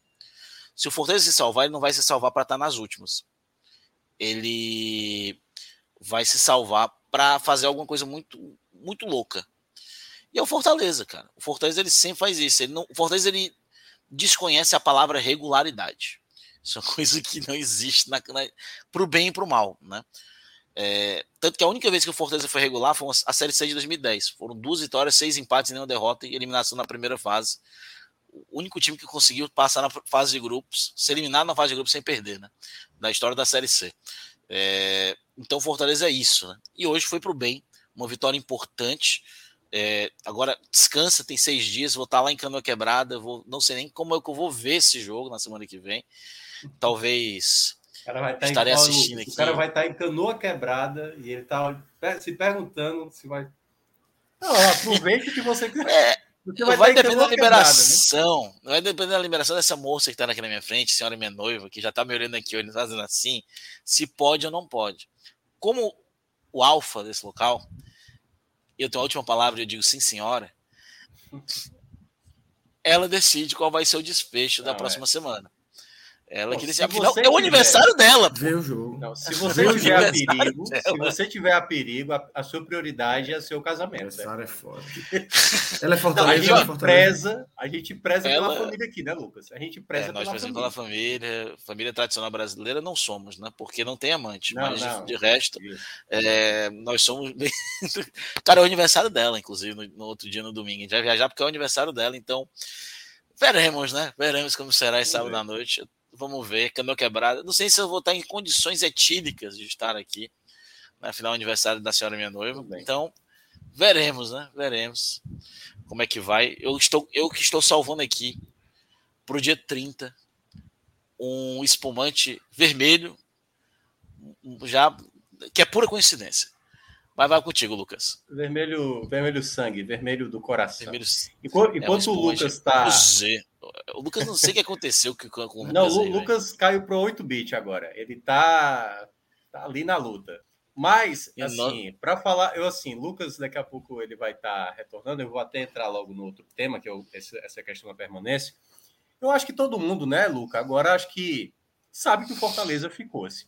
Sabe que o Fortaleza ficou. É o tipo daquela situação ah, mas se tudo der errado, meu amigo, é tanta coisa para acontecer. Imaginar que o Fortaleza vai ficar disso, muito confronto né? direto, né? Não é, ainda vai. O Fortaleza, na verdade, ele vai dar o tom até da pontuação de, de permanência, né? O Emerson Pen até me fez uma pergunta aí no chat. É, Danilo, se puder colocar aí, né? Ele pergunta: Minhoca, 40 pontos se salva esse ano? Eu estou projetando desde a rodada passada e mantenho ao final dessa dessa rodada que 41 pontos vai ser suficiente, que é exatamente a pontuação que o Fortaleza tem hoje. Se salvou em, que, que se salvou em 2020. Isso. O Fortaleza tem ainda outro fator que pesa comparado a todas as outras equipes. Por exemplo, Fortaleza hoje, hoje não, mas é porque o Botafogo ganhou. Mas se tivesse dado empate Botafogo e São Paulo, São Paulo, né? Léo Pelé acabou fazendo um pênalti inútil ali no final. É, é, o Fortaleza teria ficado na nona colocação. O empate teria sido muito bom para o Fortaleza, porque o Fortaleza, quando empata com as demais equipes, o Fortaleza tem mais vitórias e contra algumas equipes que tem, poderia até ter o número de vitórias, o Fortaleza tem o melhor saldo. Então, acredito que 41 pontos será suficiente para uma permanência. Claro, pode ser mais, pode ser menos, tudo dependerá das equipes de baixo, e por isso que o Fortaleza está inserido nesse contexto. E aí o Luca pode me ajudar. O Fortaleza pega Curitiba, pega Havaí, não, Havaí acabou de pegar, né? Ah, é, agora, a sequência agora é América Mineiro fora, Atlético uhum. Mineiro em casa. Se eu não me engano, é o Curitiba em casa de novo. Ou... É. São ah, dois ah, não, jogos Palme... em casa depois. São dois jogos em casa. E aí é Palmeiras. Acho que é Curitiba fora, e né? Palmeiras. Né? Ah, Palmeiras é Curitiba... é fora. Palmeiras é. é fora. Então é Atlético Mineiro e Curitiba em casa, é Palmeiras fora, Atlético Goianiense em casa, Red Bull é, Bragantino em casa e Santos fora. Isso, exatamente. É essa sequência aí. Então, assim, tem alguns confrontos diretos, como por exemplo o Santos, possivelmente, claro, é a última rodada, né? Vai ter o, o duelo contra o Red Bull Bragantino, que pode ser um adversário direto. Esses são os dois jogos finais. Tem o jogo contra o Atlético Mineiro, que é um confronto direto. O América Mineiro também é um confronto direto, além do fato de pegar o Atlético Goianiense Curitiba dentro da Arena Castelão, dois jogos que Curitiba e Atlético Goianiense e vão tentar atrapalhar, pode... tal qual o Havaí fez hoje. Pode pegar o Palmeiras campeão já. É, exato. Tem que Isso, nada com a vida. O Palmeiras tem que manter a boa sequência de vitórias, né? Porque eu acho, Luca, que a tendência é que esse jogo possa ser o jogo do título. Aliás, ele pode até mudar de horário, porque a CBF. Então, que seja, porque é o dia de é Palmeirada. É mais dinheiro também até para Fortaleza, né? Porque o jogo passa. Eu tô pensando na Palmeirada mesmo. tô pensando na Palmeirada mesmo. E também tem outro detalhe, Luca, que é o seguinte: é, esse jogo que está marcado para o dia de finados, dia 2, está marcado para 16 horas, é uma quarta-feira, se não me engano, dia 2 de novembro. É, o que foi que a CBF fez? A CBF nem ligou se Inter e Fluminense estavam na segunda e na terceira colocação. Quem vai tirar o título é o Flamengo. Quem pode tirar o título é o Flamengo até o final do campeonato. E aí eles colocaram apenas Palmeiras e Flamengo. As últimas três rodadas eles vão jogar no mesmo horário.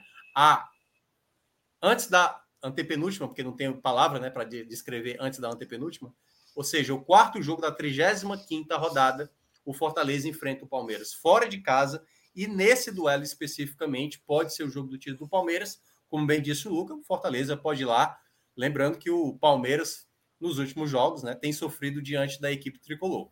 Então, nesse contexto, eu vejo uma permanência praticamente virtual, não dá para dizer matemática, como o próprio Luca mencionou, e para uma Libertadores, aí é que a matemática pesa contra, Luca, porque é o seguinte: na média, um oitavo colocado, ele faz na base dos 55, pode ser 54, já teve caso de 53, como também teve caso de 56 pontos. Então é uma pontuação alta, ou seja, nos próximos sete jogos, o Fortaleza vai ter que buscar na base ali de mais quatro vitórias com um empate, ainda é muito ponto, entendeu? Claro que está bem disputado. O próximo jogo contra o América Mineiro ele é fundamental para imaginar que essa briga seja real ou não, porque você precisa ter um resultado, eu não diria de vitória, mas a vitória ela é fundamental para você entrar diretamente na briga, porque eu ainda vejo equipes também lutando por isso. O São Paulo, por exemplo, depois da queda da Sul-Americana, tem uma tabela muito boa, apesar de enfrentar o Palmeiras na próxima rodada. E acho até que é um, é, um time também que pode brigar diretamente, assim também como o próprio Goiás, né, que é, está em queda agora, pode ser uma equipe que ainda pode se restabelecer. Mas em todo caso, e aí para passar de novo, não sei se Lucas quer falar sobre, e para você, Lucas, eu vejo que a permanência, né, para quem estava em toda aquela situação, como a gente citou, de primeiro turno, né, Fortaleza vai ser a primeira equipe com 20 clubes né, a ficar numa Série A, tendo sido a lanterna no final do primeiro turno. Isso nunca aconteceu com a lanterna. Então é um grande feito e, como a gente falou aqui das outras vezes, muito pela manutenção do Voivoda, no momento mais delicado, e com a chegada de novas peças ali na segunda janela. Eu queria comentar duas coisas, né? Porque hoje o Fortaleza ele praticamente se manteve. É... e como, como sempre acontece, né? Então, os profetas do não apocalipse. Eu sempre acreditei, eu sempre confiei. Você estava errado de criticar o Voivoda. Mas se a gente for levar aqui o que a gente vem comentando aqui durante o ano, durante toda a temporada, né? É, a gente, em muitos momentos, tanto eu quanto o Minhoca, a gente duvidou que o Voivoda talvez fosse a melhor opção. E ele teria que se reinventar como treinador do Fortaleza para dar certo. Que a gente muitas vezes olhava e falava, cara, não que ele seja o ideal agora, mas não tem ninguém melhor. A gente falou isso várias vezes. Várias vezes. Não era Principalmente se você perdesse o Voivoda para um concorrente direto, direto na permanência, né? Que era essa é a grande questão também. E o, o Fortaleza ficou primeiro, porque todo mundo fez o meia culpa. A diretoria fez o meia culpa. A diretoria errou no começo do ano. Ela errou. Sim. Não adianta dizer, agora dizer, ah, eu sempre acreditei. Beleza. Ela até, ela até já admitiu, Lucas admitiu isso. Não, não tem, então, por isso que tem que ter essa constante situação de falar: olha, a diretoria errou, acontece, faz parte, planejamentos são acertados e errados, acontece. É, o Voivoda teve que re, é, se repaginar dentro do Fortaleza, teve que mudar o seu estilo de jogo. Hoje o Fortaleza joga ali num 4-2-3-1, 4-4-2, 4-2-4, 4-3-3, que fica variando, flutuando, uhum. que foi importante for, hoje, em muitos momentos, o, o Otero estava como segundo atacante, outras vezes ele voltava para o meu campo. É, essa movimentação é importante para confundir o adversário. Foi uma, uma, uma repaginada do Voivoda, é, que foi importante, que mostra o grande treinador que ele é. Então, é, isso acontece não só com Fortaleza, mas que qualquer time tem isso. Né? por exemplo, é, deve acontecer com o esporte, acontece com o Ceará. Se o Ceará se salva, vai ter gente defendendo o Robson. Dizendo, ah, eu, eu sempre acreditei, vai ter, sempre tem, né? Os defensores. Mas é aquela questão, é, o, o trabalho que é feito aqui, as coisas que a gente tem que falar aqui é justamente alertar o que não dá certo. É por isso que se chama analista. Ele faz análise, né? Ele faz análise do que está acontecendo. E que o Fortaleza não caia. É... Fortaleza, se ele for para Libertadores, eu torcerei muito. Eu estava aqui animadão depois do jogo contra, contra a Havaí. E eu olhei assim, cara, se for para Libertadores, é uma história assim. Acho que comparável só com acho que o Bahia de 88 ali, 88 a 91, 88 a 90, né? Campeão brasileiro, vice é, semifinalista do brasileiro, jogadores convocados à seleção brasileira, né? Bobô, Charles, é, e o Bahia ali de 59 63, né? Três finais de Taça Brasil, campeão brasileiro, duas vices, tetracampeão baiano e por aí vai. Eu acho que Tá, claro que não tem. E, e o esporte, né? Os anos do esporte ali no, no fim da década de 2000 também. É, apesar que o Fortaleza ele é um pouco mais regular há mais tempo. Né? Ele não conseguiu feito tão alto quanto o título da Copa do, Copa do Brasil, mas ele é mais regular há mais tempo. Né? É, então seria um grande feito. Um grande feito. E colocaria o Fortaleza definitivamente em um outro patamar dentro da história dele, dentro do futebol brasileiro. É, a minha geração é uma geração que olha, por exemplo, para o Goiás de uma forma muito respeitosa. O Goiás é tipo. Quando eu cresci, o Goiás, o Atlético Paranaense e o Coritiba eram os outros três grandes clubes fora dos grandes clubes. Porque eles estavam sempre ali. Né? Eles estavam sempre ali. É, o Coritiba deu uma queda, né? o Atlético se tornou ainda maior do que já era, e o Goiás, ele meio que vai e volta, mas ainda tá um pouco ali. É, o esporte foi esse time também, o Vitória foi esse tipo por muitos anos, o Vitória já deixou de ser, mas o esporte também ainda vai, vai, vai e volta. E o Fortaleza ele tá entrando nesse, nesse, nesse patamar. É um time que já vai indo para sua quinta temporada de Série A, time que nos últimos quatro anos, nos últimos cinco anos, sempre teve ali entre os 16 da Copa do Brasil, teve entre os quatro ano passado, entre os oito esse ano, é, Libertadores, Copa Sul-Americana. É um time que está disputando.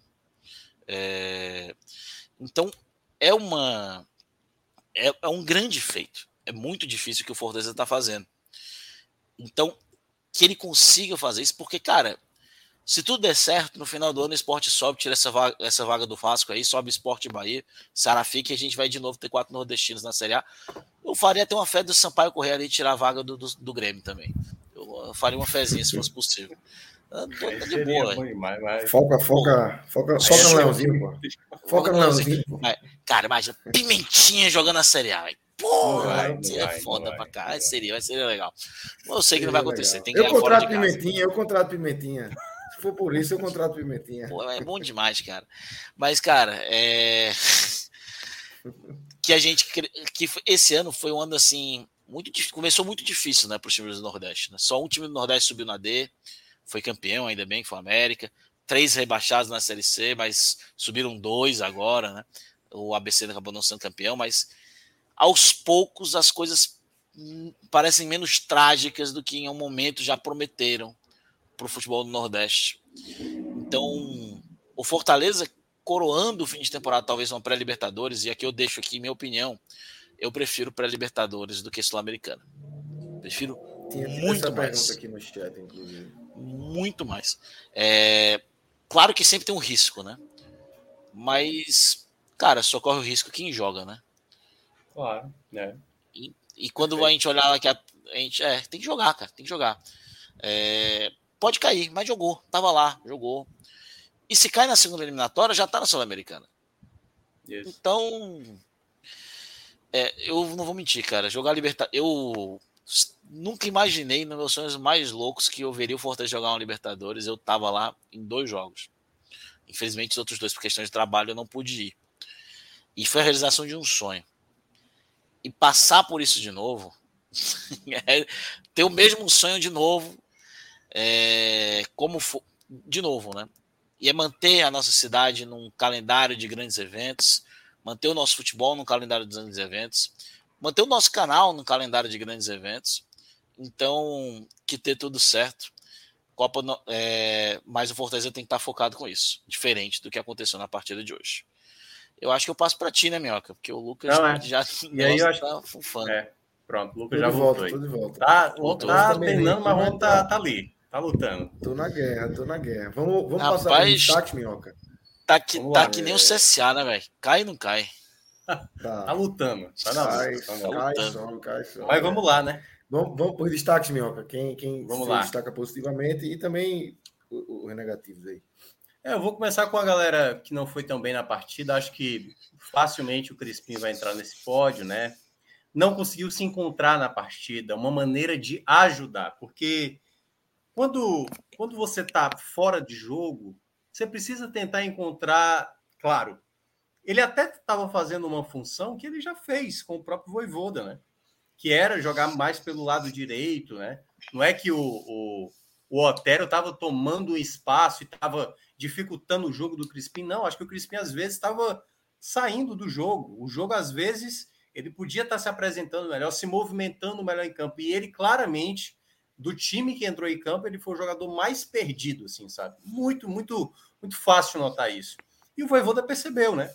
E olha que o Voivoda não costuma fazer troca, até mesmo quando está empatando e tal. Em alguns casos, até quando está perdendo, ele não costuma trocar na volta do intervalo. Mas era tão nítido que o Crispim tava, não estava contribuindo dentro de campo, e nem para nenhum tipo de, de situação para construção e também até para defender. Ele teve, teve hora que ele foi tentar dar uns carrinhos, errou também o bote tal. Então, eu acho que foi o pior assim do, do, do Fortaleza pela, pela não utilidade, né? Foi um jogador inútil. Porque teve outros jogadores que erraram bastante, né? Como eu estava citando, o Otero perdendo muita bola na frente, mas o Otero estava lá com a bola parada, o Otero estava lá, ele que dá o passe para o próprio Galhardo abrir o placar. É claro que a, a, o mérito é muito mais do Galhardo ali na jogada do gol, mas para mim o Crispim vai, vai como esse primeiro fácil. O segundo que eu vou citar, cara, eu, eu, eu, eu senti de novo que o Tite às vezes perdeu muito tempo de jogada na saída de bola, sabe? é um cara que às vezes eu não quero ficar pegando tanto no pé. Sério mesmo. Eu tento. Até porque eu acho que ele tem uma qualidade de saída de bola boa, cara. Sério mesmo. De todos os zagueiros do, que o Fortaleza tem, ele para mim é o melhor zagueiro quando sai pelo lado esquerdo. Mas hoje, por exemplo, teve umas 5, 6 saídas que, cara, eu tava acompanhando o jogo e eu, eu vi o primeiro tempo aqui em casa, né? No segundo tempo eu vi na rádio. E eu falando com meu pai, eu falei, cara, olha, olha o tempo que o Tite até tomar decisão. Ele fica na indecisão e ele perde o time do passe, e aí ele tem que recuar, às vezes ele se atrapalha e tal. Aí de vez em quando tem que jogar para lateral, porque a, a, marcação já chega em cima. Não aconteceu nesse jogo, pelo menos eu, eu não, não, lembro. Mas esse tipo de, de, de time de jogada, isso prejudica para um time, pelo menos na qualidade que o Voivoda quer. Ele é um zagueiro que não tem esse time, às vezes, do passe, às vezes de. E aí eu acho que é o principal problema dele da jogada de bola aérea. Teve vezes que o Brits estava tendo que se desdobrar para tirar a bola. O Tinga tirou muito mais bola no jogo aéreo do que o, o, o próprio Tite, entendeu? E até do que o Brits também e tal. Mas o Brits, por exemplo, foi um, um zagueiro muito mais seguro para tirar a bola aérea do que o Tite, novamente, entendeu? Que, acho que tirou umas duas ou foi três bolas e tal. Estava até olhando aqui as estatísticas. Então, assim, o Tite é um zagueiro que não me passa confiança, mesmo assim, sabe? Até o final do campeonato eu vou bater nessa tecla, mencionando que ele é um zagueiro bom de saída de bola, mas não é um zagueiro confiável para os momentos finais da partida, principalmente ali, e aí é um ponto que eu até acho que o Voivoda poderia ter feito, se vai jogar defensivamente, você quer um a 0 e quer segurar esse 1 a 0 coloca um jogador que tenha um jogo aéreo melhor. Eu teria colocado o Abraão ali no final. Não sei se talvez não tivesse nem colocado, tirado o Tite, mas eu teria colocado um zagueiro de bola aérea. Tanto é que o Fortaleza quase toma o gol em jogadas de bola aérea, a bola que o Fernando Miguel acaba defendendo ali na reta final. Ele não levou, né? É... Ele não levou não no banco. Ele não levou nenhum no banco. no banco. Tava sim. Tava não. O Abrão tava. Eu tinha, eu, eu tinha olhado que o Abrão tava no banco. Vou até olhar aqui de novo. Tava no banco, tava no banco. Tava no banco. Tava? É, não vi, não tava, tava no banco. É. E o terceiro, deixa eu ver aqui dos que entraram, né? Que não foram também Acho que ninguém causou muito efeito, sim, o Romarinho, o Robson, perdendo muitas chances. Eu acho que eu vou, eu vou acabar colocando o Moisés nessa, nessa, nessa. Porque assim, o Moisés foi bem abaixo do que ele é, certo? Eu não consigo colocar o Robson, porque o Robson é, é isso, entendeu? O Moisés não. O Moisés ele estava muito mal e na hora que ele sai do intervalo, ele próprio falou na transmissão, né, da Verdes Mares que, que cobriu aqui, que é a, a emissora da Globo daqui, ele chegou a falar: é, faltou um pouco mais de concentração da minha parte, tive algumas possibilidades, não fui bem. Então teve jogadas no primeiro tempo que ele já poderia ter aproveitado e ele não aproveitou. Então vou colocar o Moisés nessa terceira colocação, porque acho que ele foi abaixo do que se espera, até mesmo no segundo tempo, em muitas jogadas, se atrapalhando, perdendo bola. O meu terceiro vai ser o Moisés. No lado positivo, obviamente, o primeiro é o Galhardo, que é um jogador com muita qualidade, muita qualidade. Não é um jogador excepcional, certo? Como alguns pintaram, né? E curiosamente, o Galhardo, e aí, claro, né? Parte da torcida do Ceará falava: olha, o Galhardo vai ser um problema, entendeu? O Galhardo está tá se tornando um jogador muito coletivo, muito coletivo, de grupo. Ele tem uma maneira de falar que é muito marqueteira da parte dele, mas das vezes que ele está mencionando, e até mesmo dentro de campo, ele está sendo um cara muito proativo para o time. Está correndo bastante, assim, está se entregando demais. Não é um jogador com essa característica. Às vezes você vê que ele não consegue ter perna para estar tá correndo direto, mas é um jogador que eu acho que era a peça que o Fortaleza precisava desse setor ofensivo. Porque o Fortaleza precisava de muitas coisas naquele do primeiro para o segundo turno. Mas ter um jogador da qualidade do Galhardo, de saber, ao a bola chegar, saber dialogar com alguém, saber finalizar uma bola, saber ter a qualidade necessária, que às vezes o Robson não tinha, que o Romero não tinha, o Galhardo foi peça fundamental. Está sendo peça fundamental nesse segundo turno. Não à toa, se não me engano, e o Luca pode me ajudar, terceiro gol dele, né? É, com o Fortaleza, e deu outras duas assistências. Acho que é o principal jogador. Fora jogadas que ele participou. Exatamente, né? O gol que ele fez, o que foi contra, né? Contra o Fluminense na Copa do Brasil, em que ele ali chuta, a bola bate no, no Nino, se eu não me engano, e vai direção ao gol. Então, assim, tem sido um jogador muito relevante, muito relevante é, né, durante essas partidas que o Fortaleza tem jogado. O segundo colocado que eu vou colocar, acho que foi um jogador também muito importante, é, que eu tinha até separado aqui, para também não ser injusto. Eu vou colocar é, o Capixaba, certo? O Capixaba fez um lance no primeiro tempo que eu falei, cara, isso é, é o suco de Capixaba. Ele recupera uma bola, parte para contra-ataque, Lucas, e ele vai e aí ele perde a jogada. Ele é desarmado porque ele demora para dar o passe.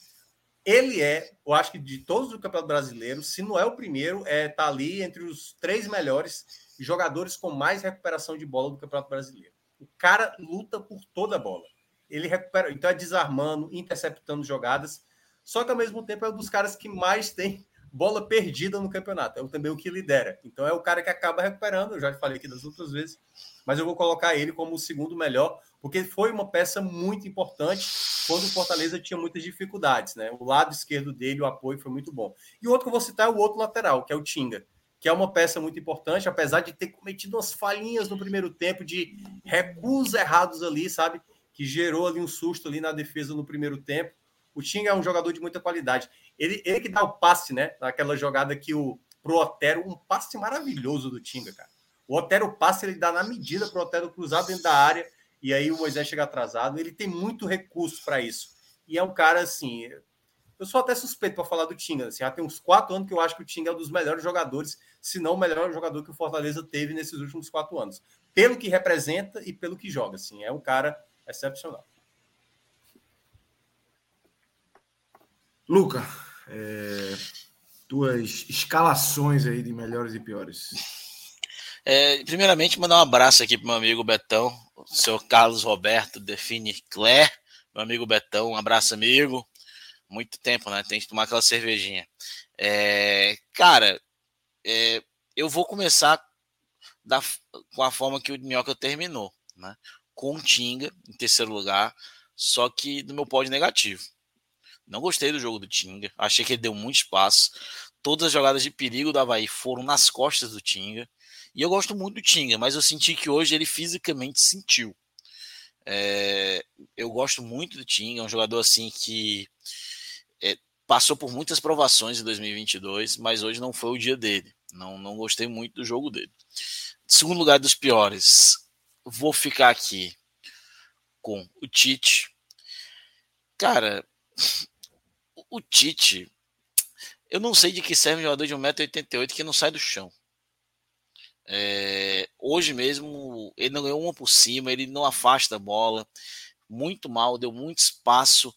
É, se tivesse o William Potker hoje, o jogo teria sido é, um pouco mais problemático para o lado do Tite. Tanto que na ressacada teve muitos problemas ali, justamente em cima do Tite, né?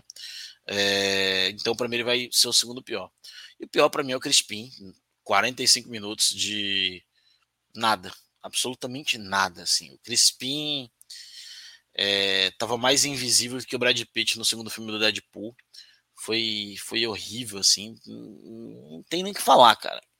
É, eu acho que o grande momento do Crispim no jogo foi quando ele não deixaram ele bater a falta e ele achou ruim. Pronto, o highlight do Crispim no jogo.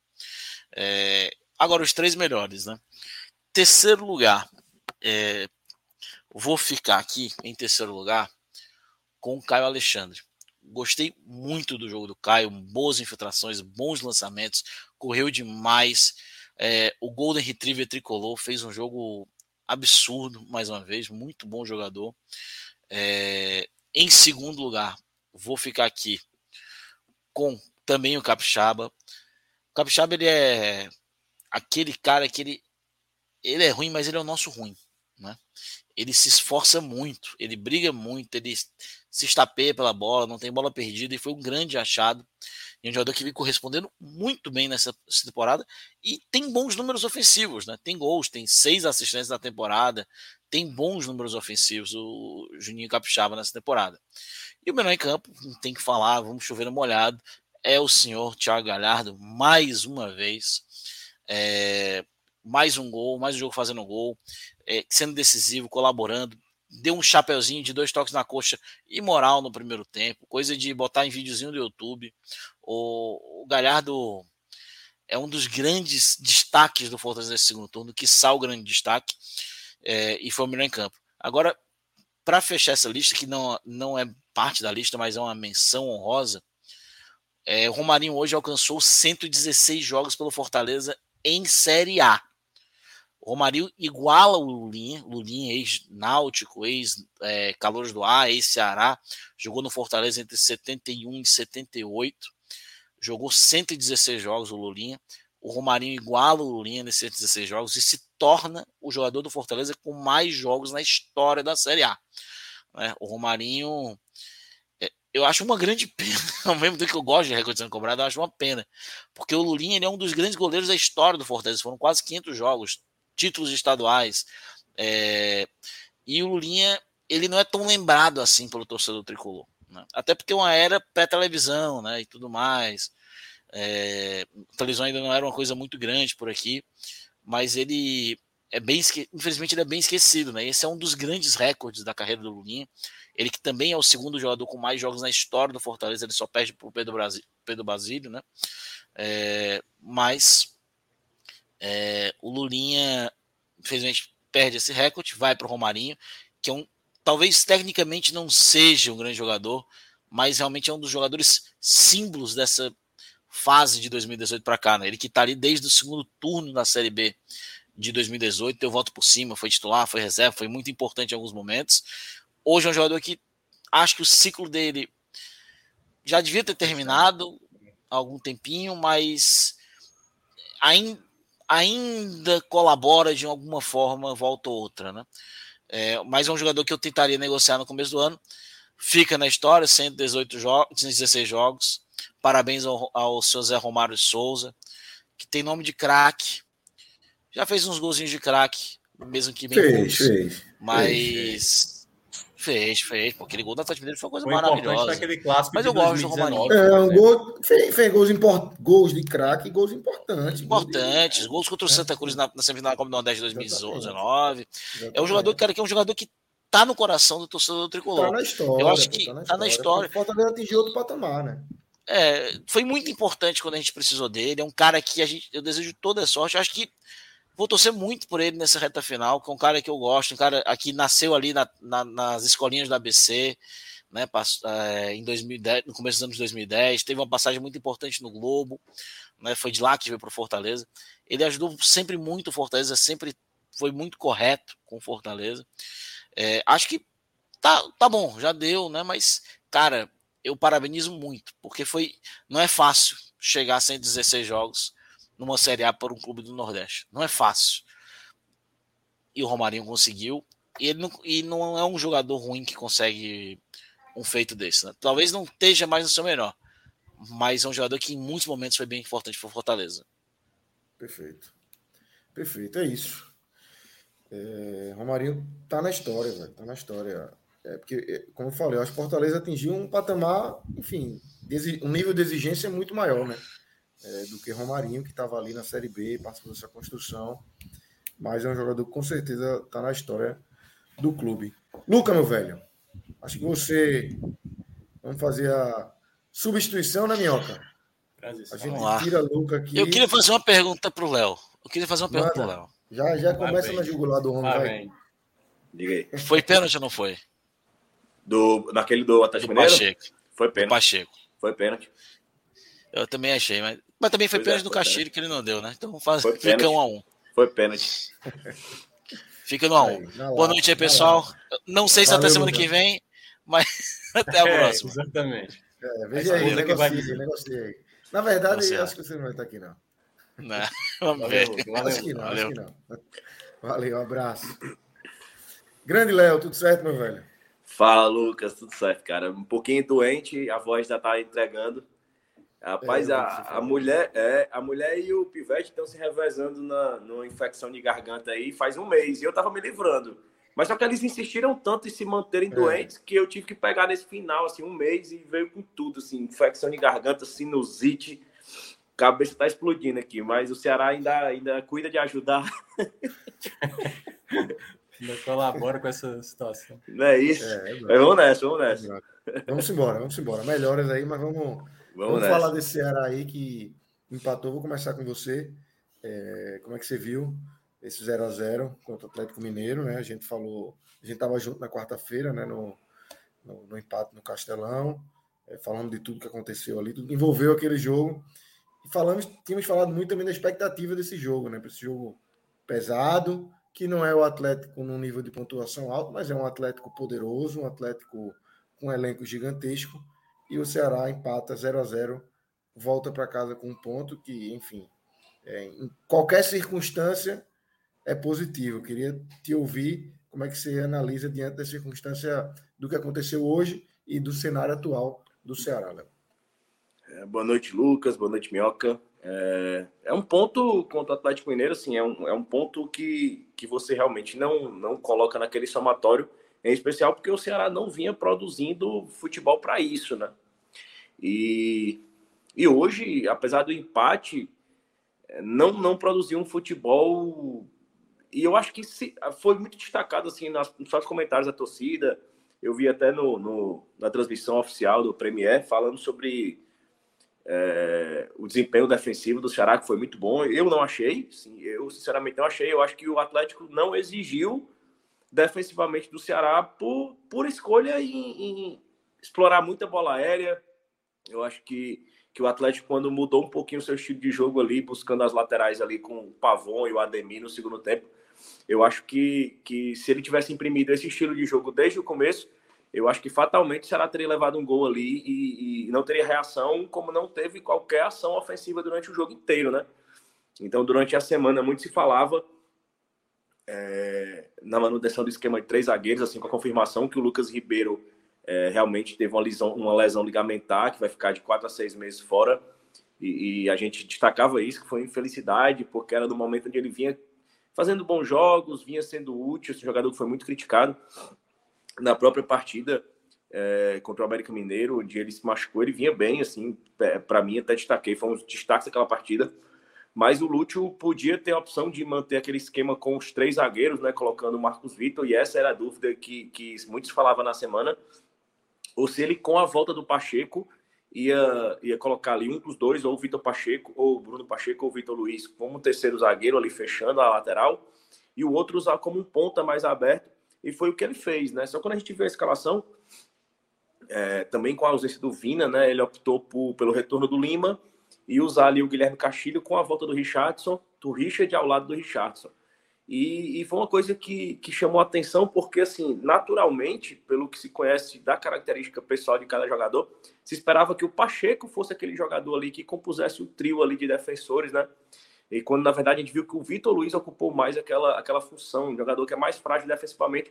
Mas no primeiro momento, assim, não vi, apesar deles se, se trocarem de posição algumas vezes, mas primordialmente ali era preferencialmente ali ocupado pelo Vitor Luiz, aquele, aquele, aquele terceiro espaço era fechado ali por ele e, e, aproveitando até o gancho, nem foi uma das piores partidas do Vitor Luiz, assim, eu acho que ele ele foi nota Kelvin, assim, ele foi nem brilhou, nem comprometeu ali de forma muito séria. Teve um lance que foi bizarro, né, Léo? Que foi uma, se eu não me engano, foi uma tirada de bola, não sei se era o Richardson, que quando foi tentar tirar, ele se meteu na frente, a bola bate nele e gera escanteio. Eu falei, meu Deus.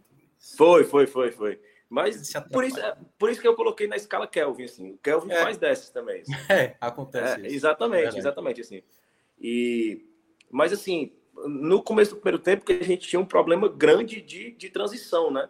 Assim como no jogo contra o América Mineiro, a gente via os três zagueiros ali, pelo menos nos 10 primeiros minutos, tentando se entender é, entre si, assim, o, o Mineirão com bom público, assim, mais de 34 mil torcedores, e empurrando ali o Atlético Mineiro, que vinha de duas vitórias, e o Atlético Mineiro foi naquele impulso ali, mas eu acho que poderia ter ido mais. Assim, eu acho que se fosse é, é, com um ímpeto maior para cima do Ceará naquele começo ali, enquanto o Ceará se organizava defensivamente, porque assim é um retorno ao esquema de três zagueiros, né? É, que, que só foi usado uma vez, só que ainda mais com improvisações, né? Então, assim, o Atlético Mineiro podia ter usado esse desacerto que já existiu contra o Atlético contra o América Mineiro tendo três zagueiros, então eu esperava que ele fosse ainda maior, tendo o Vitor Luiz ali fechando essa trinca. Mas o Atlético eh, optou ainda por ficar alçando a bolas, a, a, a bolas na área. E até na transmissão o comentarista falou né, que o Atlético Mineiro insistia em bolas aéreas, que era um das, das grandes armas do, da, da, defesa do Ceará, era tirar a bola aérea, porque eram jogadores altos. Acho que ele não assistiu nenhum jogo do Ceará esse ano, não é possível. Assim, porque assim, uma das piores coisas da defesa do Ceará é a bola aérea. Uma das piores coisas. Mas aí o cara abriu a boca e ele repetiu várias vezes assim, que o Ceará era muito bom na bola aérea, que o... mas hoje eu acho que ele foi é aquela coisa, né? O cara não acompanha o time e tá vendo aquele recorte ali de jogo e ele vai reproduzindo da cabeça dele, porque realmente hoje e é uma coisa que o Messias em si é muito bom, mas hoje não tava, mas o Lacerda também é, nessa parte de rebatida na bola, não na bola parada, mas a bola vindo é, é, durante o jogo, assim, aquela bola alçada, a área em diagonal, assim, o Lacerda ele é muito bom nessas rebatidas. E hoje o Luiz Otávio mesmo não, não chegou a comprometer, né? Com exceção a um, um, lance ali, foi até inclusive um lance de linha de fundo ali, que o Sacha perdeu ali de forma absurda ali. Acho que até a falha de posicionamento ali era mais do Lacerda do que propriamente do Luiz Otávio. O Luiz Otávio estava guardando ali a marcação, foi mais o Lacerda que deixou ali o Sacha finalizar. Mas depois disso, o Ceará ainda teve uma oportunidade ali, uma bola que sobrou com o Nino, e era aí que o Ceará buscava, assim, o Ceará, como o Ceará não tinha transição, então o Ceará optava por bolas longas ali, principalmente como o Lacerda, né? O Lacerda esticando a bola no Nino, o Nino tentando e, e, e em alguns momentos conseguiu o Nino chegar ali de fundo, mas cruzava, não tinha ninguém. E eu acho que nesse momento, é, pela falta de transição, é, e não, não vi também uma partida em termos ofensivos muito boa do Guilherme Castilho. E isso que deixou o jogo mais isolado. O jogo não, não nesse jogo em especial, ele não foi um, um, atacante que saiu bem da área, que deu, que até a gente elogiou, inclusive no segundo tempo do jogo contra o América. Saiu da área, dialogou ali com os meias. Mas o Lima, nesse primeiro tempo, pelo menos, ele foi muito aquele jogador que a gente cobrou que ele fosse no, no jogo passado, né? Para segurar o resultado contra o América. Ele não foi um jogador ofensivamente é, é, eficiente, mas ele foi aquele jogador que prendeu a bola, que segurou, que, que sofria falta, que conseguia achar aquele passe curto ali, que não perdia a bola. Acho que o Lima hoje no primeiro tempo conseguiu fazer isso.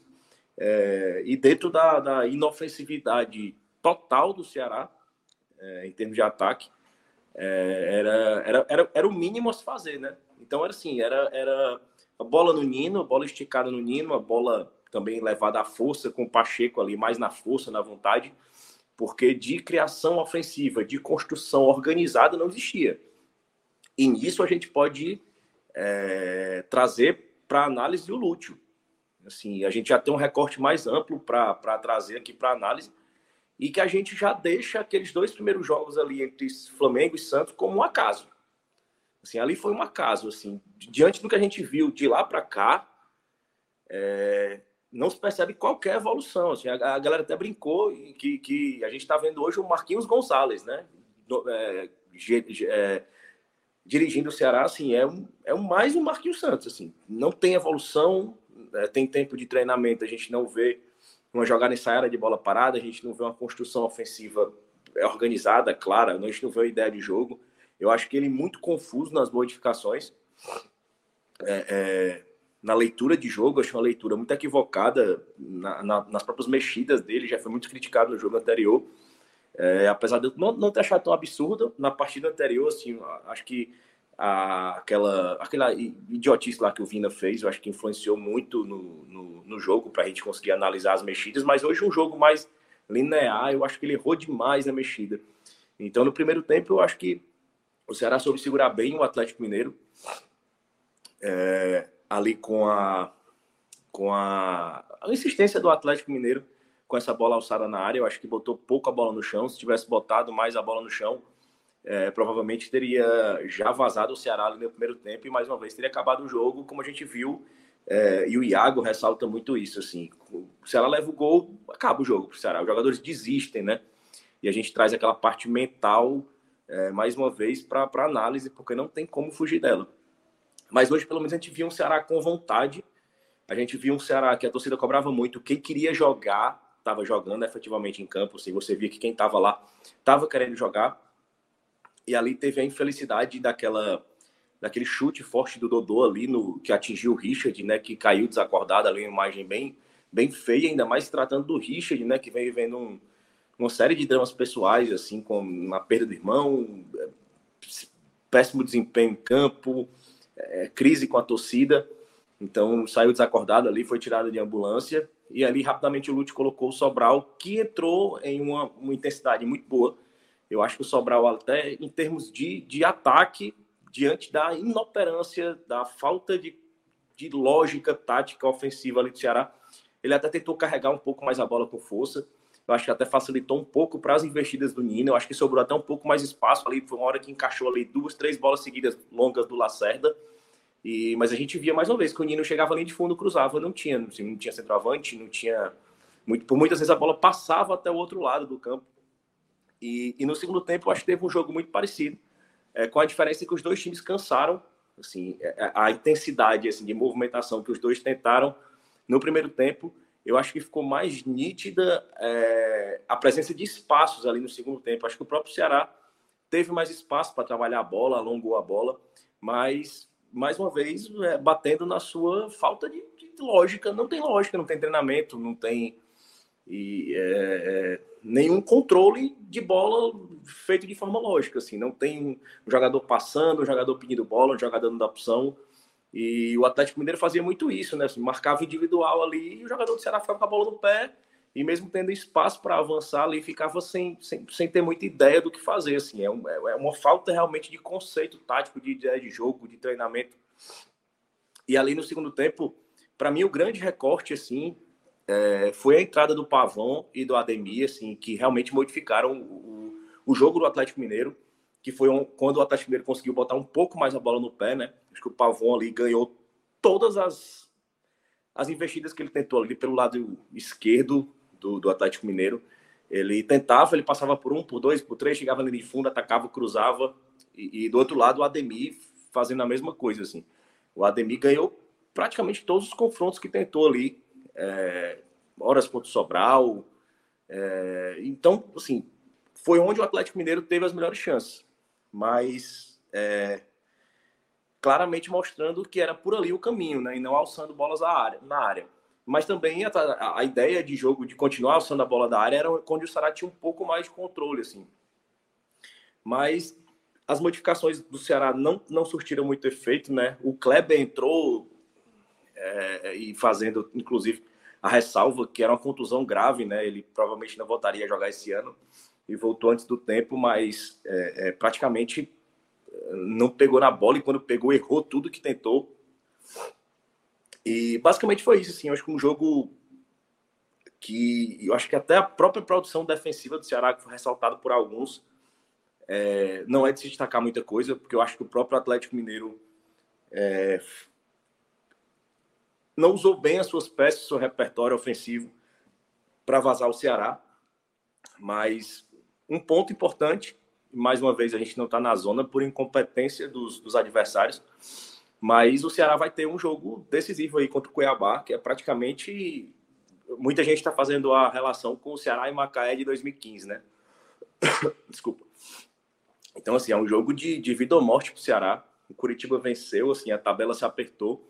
E, mais uma vez, o Ceará está dependendo de um, de um Cruzeiro, de, uma, de um time, de vários times mais incompetentes que ele, porque a gente não percebe sequer qualquer poder de reação desse time. E a situação vai, vai ficando complicada. A torcida está sendo chamada mais uma vez a, a a comparecer no jogo contra o Cuiabá. Deve ter promoção. É, a questão Vina ainda vai preencher o noticiário essa semana, as conversas entre a torcida, as redes sociais, porque é um dilema, é uma questão é, é de ordem disciplinar que precisa ser resolvida e, e é um, um, uma referência técnica. Assim, eu acho que hoje ficou muito claro assim apesar do Vina não viver as suas melhores fases, é justamente ele que faz aquela conexão ali, aquela ligação entre, entre defesa e ataque. Então, por pior que ele esteja, essa ligação ocorre em alguns momentos. Ele não estando em campo, ela simplesmente não ocorre. Então, assim, é melhor, é, é muito mais provável que você chegue a um gol tendo três bolas mais ou menos de qualidade do que você ter nenhuma. O que só aumenta a imbecilidade que ele fez na quarta-feira, né? Exatamente, cara... que prejudicou na quarta e hoje. Foi inacreditável, pô. Exatamente. É, exatamente. E assim, é, é, durante a semana, muitas, muitas conversas de bastidores de dentro do Ceará saíram em relação à situação do Vina, de, de, de gente que estava com o presidente e o telefone tocou, era o Vina pedindo desculpa. E, ó, presidente, desculpa pelo que aconteceu ontem, mas é, eu não tô com cabeça para falar, não e, tipo assim, apagou rede social e chegou a, se, a ser cogitado que ele não jogaria mais essa temporada, que realmente ficaria afastado, buscando a negociação, mas essa informação foi, foi desmentida depois, ou foi desmentida, ou chegaram a uma conversa, o melhor termo, quando ele realmente esteve com cabeça para conversar. Mas é isso, eu acho assim, que não, não, o Ceará não pode abrir mão do Vina ao mesmo tempo que precisa pôr um freio nele. O Vina precisa ser parado, porque ele é importante para esse time. Que se no final do ano ele resolver seguir a vida dele, ter um contrato aí até 2024, que está sendo cumprido pela parte do Ceará, mas ele não tiver a cabeça, quiser sair, que seja, mas que ele siga trabalhando até o final do ano e que consiga entregar o time pelo menos na Série A. Minhoca, é... qual o peso desse empate? É que na, na, mesma rodada ali chega um momento que você vai analisando o, o que é que vai acontecendo ao seu redor também, né? Cuiabá perdeu, Curitiba teve uma vitória importantíssima aí, com um homem a menos desde os quatro minutos, é, e passa o Ceará. O Ceará tem 33, o Cuiabá 30 e se enfrentam agora é, no domingo, 16 horas, né, Minhoca? Qual o peso desse empate e, e, e o que é que isso impacta na semana de trabalho visando esse jogo decisivo demais contra o Cuiabá. É, o Ceará vai para uma semana que precisa ter a melhor semana possível para não ter o pior dos cenários, que seria uma derrota para o Cuiabá, né? É, o Ceará vai ter que entrar com a mentalidade de uma equipe que luta contra o rebaixamento, essa é a realidade. E eu falo isso com, assim, uma parte é, é, é, lamentando, mas uma parte é muito nítido que isso ia acontecer pelo que o Ceará desenhou durante toda a temporada, né? De eu não estava aqui no, na última avaliação do jogo do Ceará, né? Era Iago, e eu não tinha falado, mas eu vi, depois eu fui ver o programa e vi que o que Léo e, e o próprio Iago tinham mencionado. O Ceará desenhou muito essa reta final de temporada, da maneira que, que tá sendo, entendeu? Desculpa, assim, desculpa te interromper, só, Minhoca, é, e, e, até complementando essa tua linha de raciocínio, estou falando sobre merecimento. Se o Ceará buscou Sim. isso, mereceu estar. Isso, é isso. E, e, uma informação, informação, não é boato, informação. O Ceará está às vésperas de uma eleição no Conselho Deliberativo. Deliberativo. Aliás, até recomendo o episódio do Vozão Cast da última quinta-feira, excelente. Com Danilo, com Danilo Lopes, é, perfeito. Muito bom. No dia seguinte ao jogo, aquele jogo contra o América Mineiro, da, da situação do Vina toda, pela manhã, o presidente ligou, tomou café com um dos candidatos de oposição ao Conselho Deliberativo, ofertando um cargo na chapa de situação para que ele desistisse da sua candidatura. Então, assim, o caos ocorrendo no clube e o presidente preocupado Sim. em eleição do Conselho Deliberativo, cara. Tá entendendo? Isso, assim? isso Léo. É só mais uma de uma temporada desastrosa da presidência, certo? Desastrosa. Curiosamente, talvez o grande acerto do Robson de Castro nessa temporada foi ter conseguido fazer uma proposta para um grande treinador, né? E que, claro, acho que o Ceará tem que agradecer muito Dorival, né? Ter esse projeto no Ceará, ele foi, sem sombra de dúvida, o oásis ou a miragem, digamos assim, em meio a uma temporada de fracassos, assim. Porque quando você vai juntando as coisas, Lucas, você vai lembrando, sabe? A frase do Robson, já temos o 9 aí, é o Jael, sabe? Meio debochando da cara do torcedor. Quando perde o Romero, e aí não consegue trazer jogador, porque estava muito próximo e não sei o quê. Aí vem a janela, vamos, vamos com calma. E todo mundo já sabia que esse discurso era o mesmo das outras temporadas, que não veria muitos jogadores. É, a, o tempo que se perdeu com o Marquinhos Santos e quando vai fazer a troca, já não tem mais Copa do Brasil para oferecer, nem Sul-Americana, já não pode mais escrever jogadores.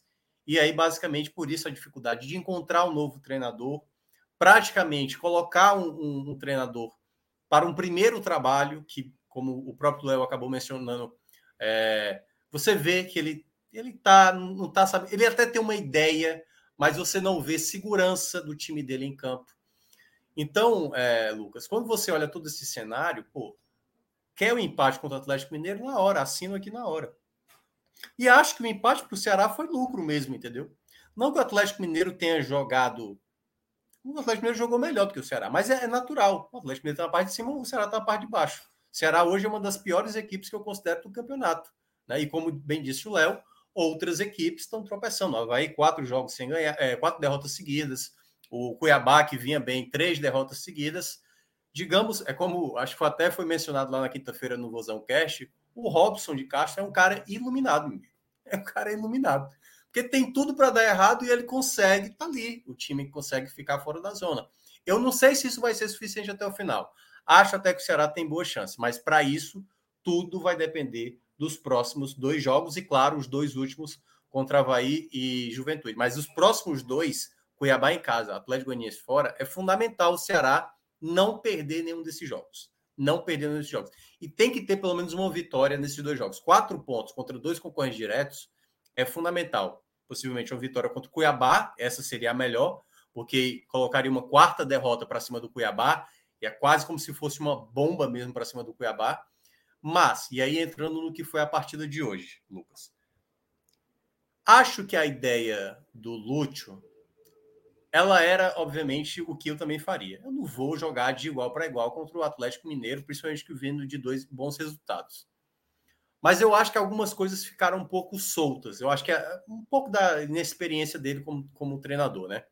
Porque, por exemplo, uma coisa que eu achei interessante. O Richard era geralmente o primeiro volante da saída e o Richardson era o cara que saiu um pouco mais. E quando o Ceará tinha essa, esse tipo de jogo da transição, o Richardson foi uma peça muito importante no começo. Teve muita jogada pelo lado direito que o Richardson ajudou muito o Nino, entendeu? Teve jogadas que foram até linha de fundo, teve cruzamento, o Jô estava na área. Quando tem essa saída do, do Richard, por conta da, da bolada que ele tomou, aí o Richardson passa a ser o primeiro volante e o Sobral o segundo. E durante todo o jogo, olhando pela ótica do Ceará, que tinha que se proteger para tentar fazer o contra-ataque, faltou velocidade, entendeu? Teve momentos que o Nino, o Nino claramente era o jogador mais rápido do Ceará, o Nino disparava e ninguém acompanhava, cara. Não tinha perna, o João não tinha perna, Castilho não tinha, Lima também não tinha, Vitor Luiz também não é um cara de muita velocidade, não é um lateral tão de velocidade, né? E aí faltou nisso. A transição do Ceará, ela não, não tinha para você ameaçar, entendeu? Causar perigo. Teve ali uma, com, como o Léo mencionou, com o Nino Paraíba, né? Que ele até ele toma a frente do, do, zagueiro ali do Atlético Mineiro, quando finaliza, não, não consegue tirar totalmente. Teve uma no segundo tempo que o Jô briga com o Gemerson, que quase ele consegue finalizar, ele pega ali meio mascado na bola. Então, assim, em termos gerais, o Ceará, em termos de surpreender o Atlético Mineiro, não causou muito impacto. E entra o outro detalhe, porque assim, o resultado ele acaba sendo, digamos assim, cara, pelo menos é um ponto para trazer um pouco mais de confiança. Mas defensivamente eu senti que o Ceará também cometeu falhas. Teve uma, por exemplo, no primeiro tempo, que o Sacha ele chega na pequena área porque ele errou assim, ali o movimento para fazer em direção ao gol. Né? Ele quase se tornou um zagueiro ali. Teria sido uma falha ali, uma bola cruzada em diagonal em que eu acho que era o jogo que estava na frente, não conseguiu cortar e o Sacha perde. Era o jogo, o Lacerdo ficou olhando, o Lacerdo ficou olhando, o Isso, estava na frente. No segundo tempo, Léo, teve uma com o Allan Kardec. O Allan Kardec também chegou, acho que um jogador até do Ademir. O Ademir saiu ali pelo lado direito, o Ceará não conseguia, né? Tanto o Rigonato, né? Foi tentando a cabeçada, ele fura, aí o Ademir consegue na sequência e o Kardec perde uma jogada. Aí a outra foi exatamente ali com, com o, o qual é o do, do, do Boca Júnior, porque entrou, que agora tá, tá fugindo o nome. Pavon. O Pavon. O Pavon faz o cruzamento e o, e o Ademir tenta ali de, de voleio quase fazer o gol. Então, assim, não é que o Ceará defensivamente foi bem mais uma vez. O Ceará deu oportunidades. A questão é que o Atlético Mineiro chegou a perder chances inacreditáveis. E teve também, em João Ricardo, uma das peças fundamentais. No primeiro tempo, fazendo defesa importante. Então, assim, houve problemas que o Lúcio ainda não conseguiu resolver. Por mais que não tenha tomado gol, o sistema defensivo não estava passando tamanha segurança. Então teve momentos que o Luiz Otávio travava, teve uma que o Luiz Otávio chegou até desviar a bola, bateu na trave. Então teve momentos ali de, de sustos, que eu até imaginava que o Ceará ia tomar, certo? Mas ele não conseguiu corrigir defensivamente a equipe. A gente não consegue ver aquele Ceará nem se protegendo às vezes muito bem. Mas foi uma partida que, obviamente, no saldo geral, você traz ali um pouco de esperança. O quanto essa esperança vai ser fundamental é como eu estava dizendo no meu primeiro comentário. Como o Ceará vai preparar esse jogo contra o Cuiabá? Então precisa muito estabelecer o que é que o Vina vai ser de importância para esse jogo. O que é que o Vina quer para esse jogo? Porque óbvio que o Vina tem que ser fundamental para essa reta final, para esses dois próximos jogos que o Ceará terá pela frente. Mas precisa ser conversado com o Vina o que é que ele quer. E, aliás, isso se a diretoria está fazendo a análise correta, que é, essa é a minha grande, minha grande dúvida, entendeu? Porque até agora a diretoria não soube diagnosticar esse problema. A partir do momento que o Vina fez o que fez naquele jogo contra o América Mineiro, ali já era para ter dado o ponto final para o Vina. Se fosse uma diretoria que já estava em cima da situação. Vina, você fez um gol, meu filho, que não mudou porra nenhuma. Faça, a partir do próximo jogo, jogue com a boca fechada e vá jogar futebol. Você não está jogando bem. Esse gol que você fez não mudou nada. Não mudou nada.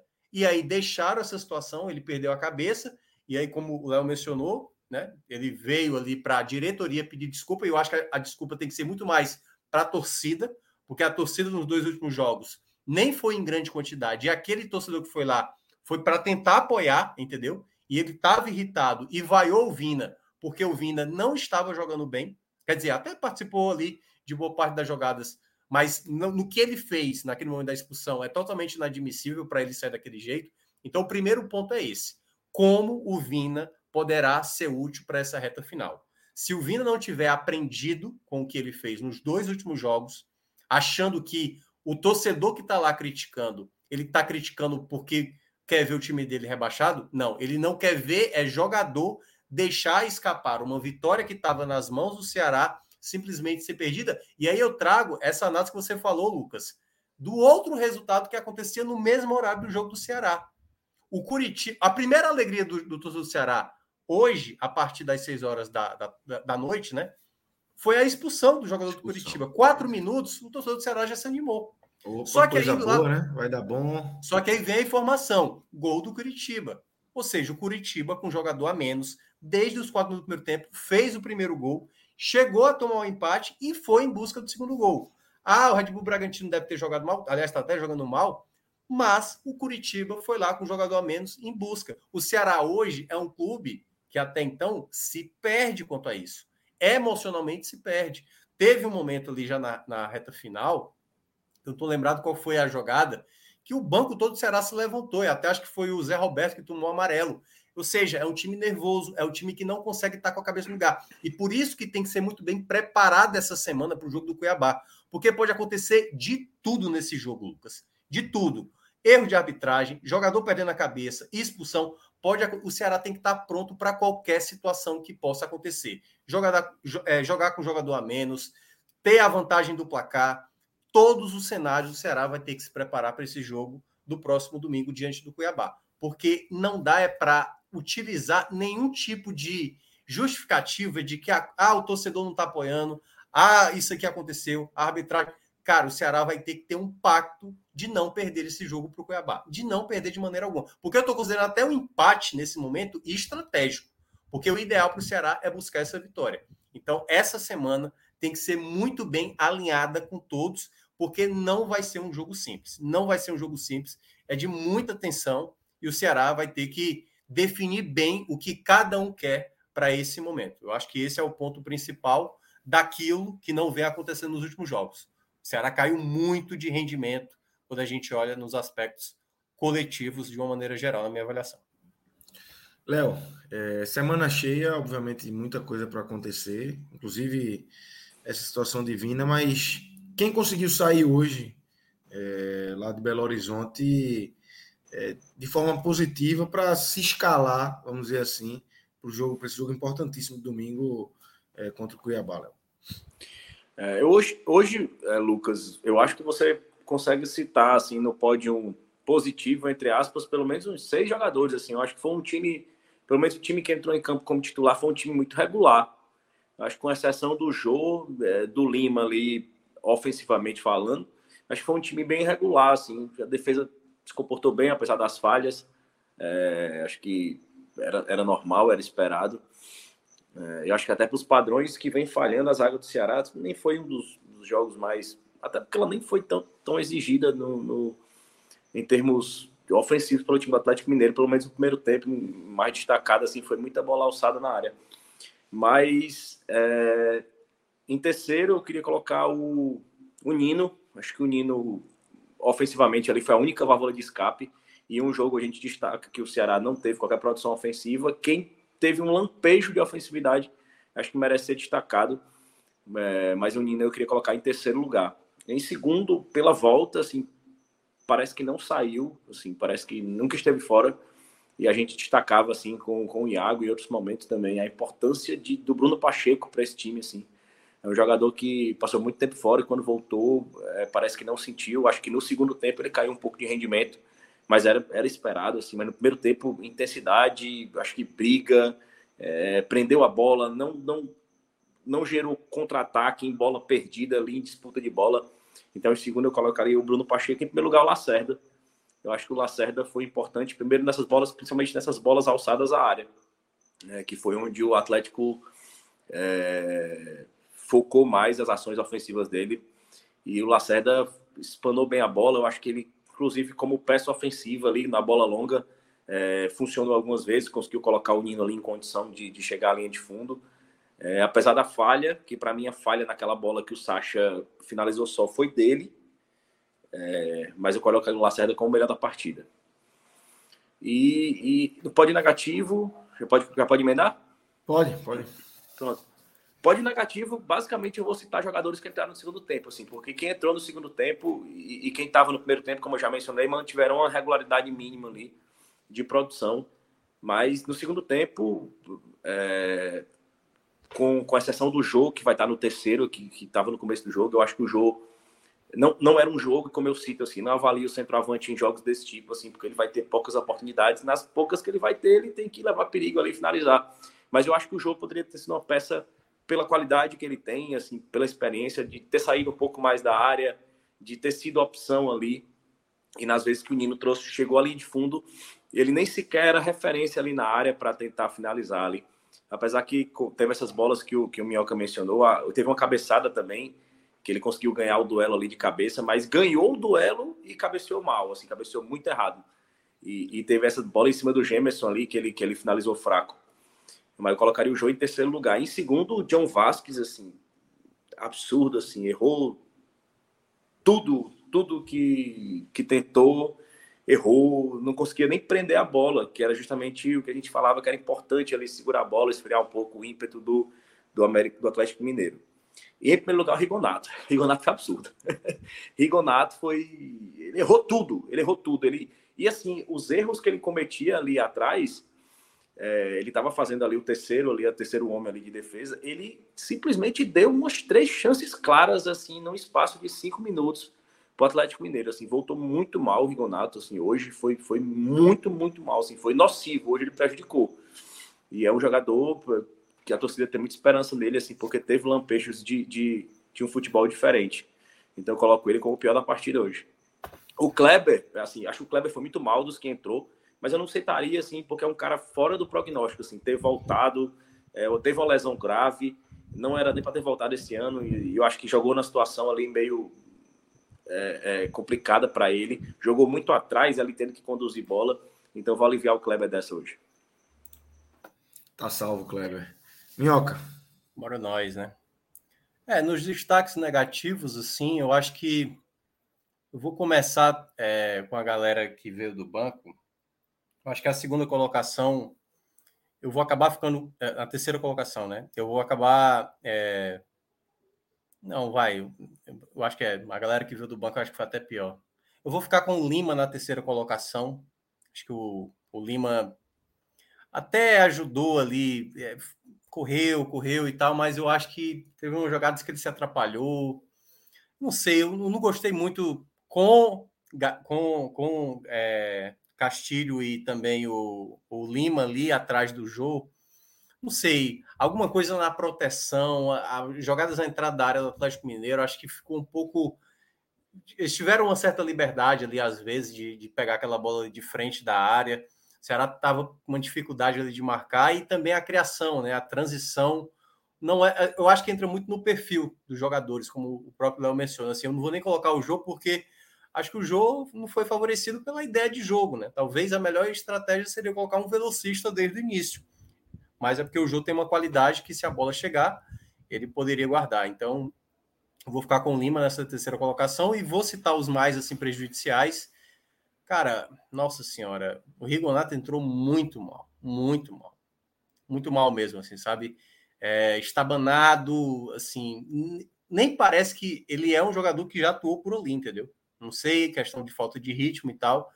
Mas eu até achei que ele pudesse ser o cara no lugar, porque assim, a ideia que eu imaginava era talvez o Pacheco como o zagueiro, com o Vitor Luiz mais como um ala, mas foi o contrário, né? O Vitor mas nesse, nesse, nesse aspecto eu coloco mais responsabilidade no Lúcio também. Eu acho eu, eu, eu destaquei Sim. o Rigonato mais pelo aspecto individual mesmo do que ele errou de passe. É, exato. Ele podia ter levado o vermelho ali naquele chute que deu na cabeça do jogador. É. Ele tá tentando destabanado. Ficou, porque eu acho que o erro foi do Lúcio. É, ficou parecendo assim um, um, duelo de um cara contra um, uma pessoa que não tinha o menor traquejo para ser um ala esquerdo ali, porque o Ademir se, se já estava dando dificuldade quando entrou o Rigonato, ficou até mais fácil. Exato, mas vou colocar na que ele, joga, ele jogava de ponta mas ele jogava de, de lateral, mas um ala, assim, ele se mandava. E botaram ele numa posição de, de, um, é. lateral mesmo defensivo. Agora sim, eu vou eu vou ficar mais com o Vasquez nessa primeira colocação, porque eu não consigo entender por que, que o Lúcio ainda insiste mais nele do que no Eric. Não consigo entender mesmo, assim, sabe? Não tem nada que o Vasquez faça em campo que o Eric não consiga fazer algo melhor. Não consigo enxergar o que é que o Vasquez não sei, talvez é porque o cara não fala português. Não consigo entender mesmo assim. Eu acho que o Lúcio está muito equivocado aí. O Eric não é um jogador que resolve jogo, volto a falar. Mas é um jogador que pode ajudar a tentar resolver o jogo, certo? Incluindo, ele pode até realmente ser um jogador que possa resolver o jogo. É um jogador que tem muita dificuldade de finalização, mas é um jogador que amarela, é um jogador que pode ter mais contra-ataque, é um jogador que pode te dar uma bola parada por cavar uma falta. O Vasco não entrega nada, cara. Nada, nada. E tá tendo muita oportunidade. Então eu vou citar o Vasco é mais pelo acúmulo de oportunidades que o Lúcio vem dando para ele. Na verdade, para mim, o Vasco é muito mais refletindo na escolha errada que eu vejo que o Lúcio vem cometendo nos últimos jogos. As escolhas que o Lúcio vem fazendo com a bola rolando, eu não tenho gostado mesmo. Assim. O time não melhora, time não melhora. Então, acho que ele anda bem equivocado em algumas trocas. Hoje também, quando colocou o Giovani, apesar do Giovani não ter cometido nenhuma falha, eu achei, enfim, meio precipitado da parte dele. Daria para ter feito, eu teria feito outras coisas ali do, do, que ele fez. Do lado positivo, eu vou ficar na primeira colocação. Acho que ele foi bem determinante assim para para boa parte do resultado, né? O João Ricardo, que é, sem sombra de dúvida, o melhor jogador do Ceará na temporada, o mais regular, assim, é João Ricardo. Foi muito importante assim para determinados lances, embora não tenha trabalhado tanto como já chegou a trabalhar em outros jogos, mas eu acho que nos momentos que o Atlético Mineiro chegou com perigo, ele foi bem importante ali para evitar o gol que o Ceará poderia ter tomado. Vou ficar na segunda colocação com. É, nossa Senhora, que eu esqueci até o nome aqui do, do jogador. Que é, o Luiz Otávio. Vou ficar com o Luiz Otávio na segunda colocação. Luiz Otávio, de novo, tomou um cartão, certo? Mas eu acho que teve momentos de chance com muito perigo que ele soube bloquear cruzamentos assim que a defesa às vezes deixou passar e que ele estava tirando. Acho que foi uma partida mais segura. Eu ainda não colocaria, claro, tendo todos os zagueiros disponíveis, ele como titular, mas como Lucas Ribeiro, não joga mais essa temporada, possivelmente. É... Messias, a gente não sabe quando volta, aí ele ainda segue como titular. E é um zagueiro bom, certo? Só que às vezes é muito estabonado. Vou colocar ele na segunda colocação. E o terceiro, vou colocar o Richardson. Gostei muito da entrega do Richardson, principalmente nos primeiros minutos. Ele estava dando muito gás de recuperar a bola e ir para frente. Né? Mas dá para fazer menção ao Nino. Acho que o Nino foi muito bem. É porque eu acho que o Nino às vezes ficou segurando bola demais, sabe? Perdeu muita bola de contra-ataque, às vezes se atrapalhou não foi o Nino das últimas partidas, na minha avaliação. Mas o é um cara que foi o meia criativo do Ceará no primeiro tempo. Os primeiros 25 Isso, minutos foi o Richardson. Principalmente. Que o, o, o, Richard, por exemplo, até eu colocaria como menção negativa. Ele voltou, teve uma estabanada do Richard que foi tirar a bola, a bola foi para trás. Não vive boa fase, entendeu? Assim, é... E aí entra também ainda naquela questão do Lúcio, de o Lúcio ver. Não sei, alguns jogadores ele tem predileção, né? E aí eu acho que às vezes ele se atrapalha por isso. Enfim, vai ter que escolher muito bem e vai ter que fazer uma preparação muito boa, como eu estava citando, para o jogo contra o Cuiabá. Não dá é para errar contra o Cuiabá, é vencer ou vencer. Léo, toma um remédio. Semana passa pianinho, porque domingo eu tô mais precisar de você lá, viu? Não, é vou nada, mas tem zero condição, zero condição. Pegar a estrada, tá? Passei um mês indo para Fortaleza no final de semana, não quero nem ver Fortaleza, mas Preço não cabo que cada vez tá bicho do mato. Tô igual o Celso. É quero morar no meio dos, dos sapos das, dos bichos aqui, dos, dos das aranhas aqui, das cobras. Mas esse joguinho é joguinho importante. É joguinho para salvar o vozão. Mas melhoras aí, viu, meu velho? Semana. Valeu. Melhoras aí para você. Minhoca. Cansar. Valeu. Agradeço. Danilão que tá Agradeço. por aí. Amanhã tem mais. técnicos também. Amanhã tem mais. Fred já anunciou aquele programa sem muita pauta, né, Minhoca? Vai, vai, vai falar tema livre, tem aí. Tema livre e a Gote Menor, né? Vai ter também o Exatamente. Casa do Dragão, que eu vou assistir agora quando terminar. Cara, eu não assisti nenhum episódio ainda. É muito bom. Nenhum, é muito bom. nenhum. Eu vou assistir tudo uma vez, igual Game of Thrones. Eu assisti tudo, até as sete temporadas de uma vez. Somente. Então, galera, quem acompanhou a gente até aqui, muito obrigado. Fiquem ligados aí nas nossas redes sociais e na nossa programação. Valeu, galera. Grande abraço.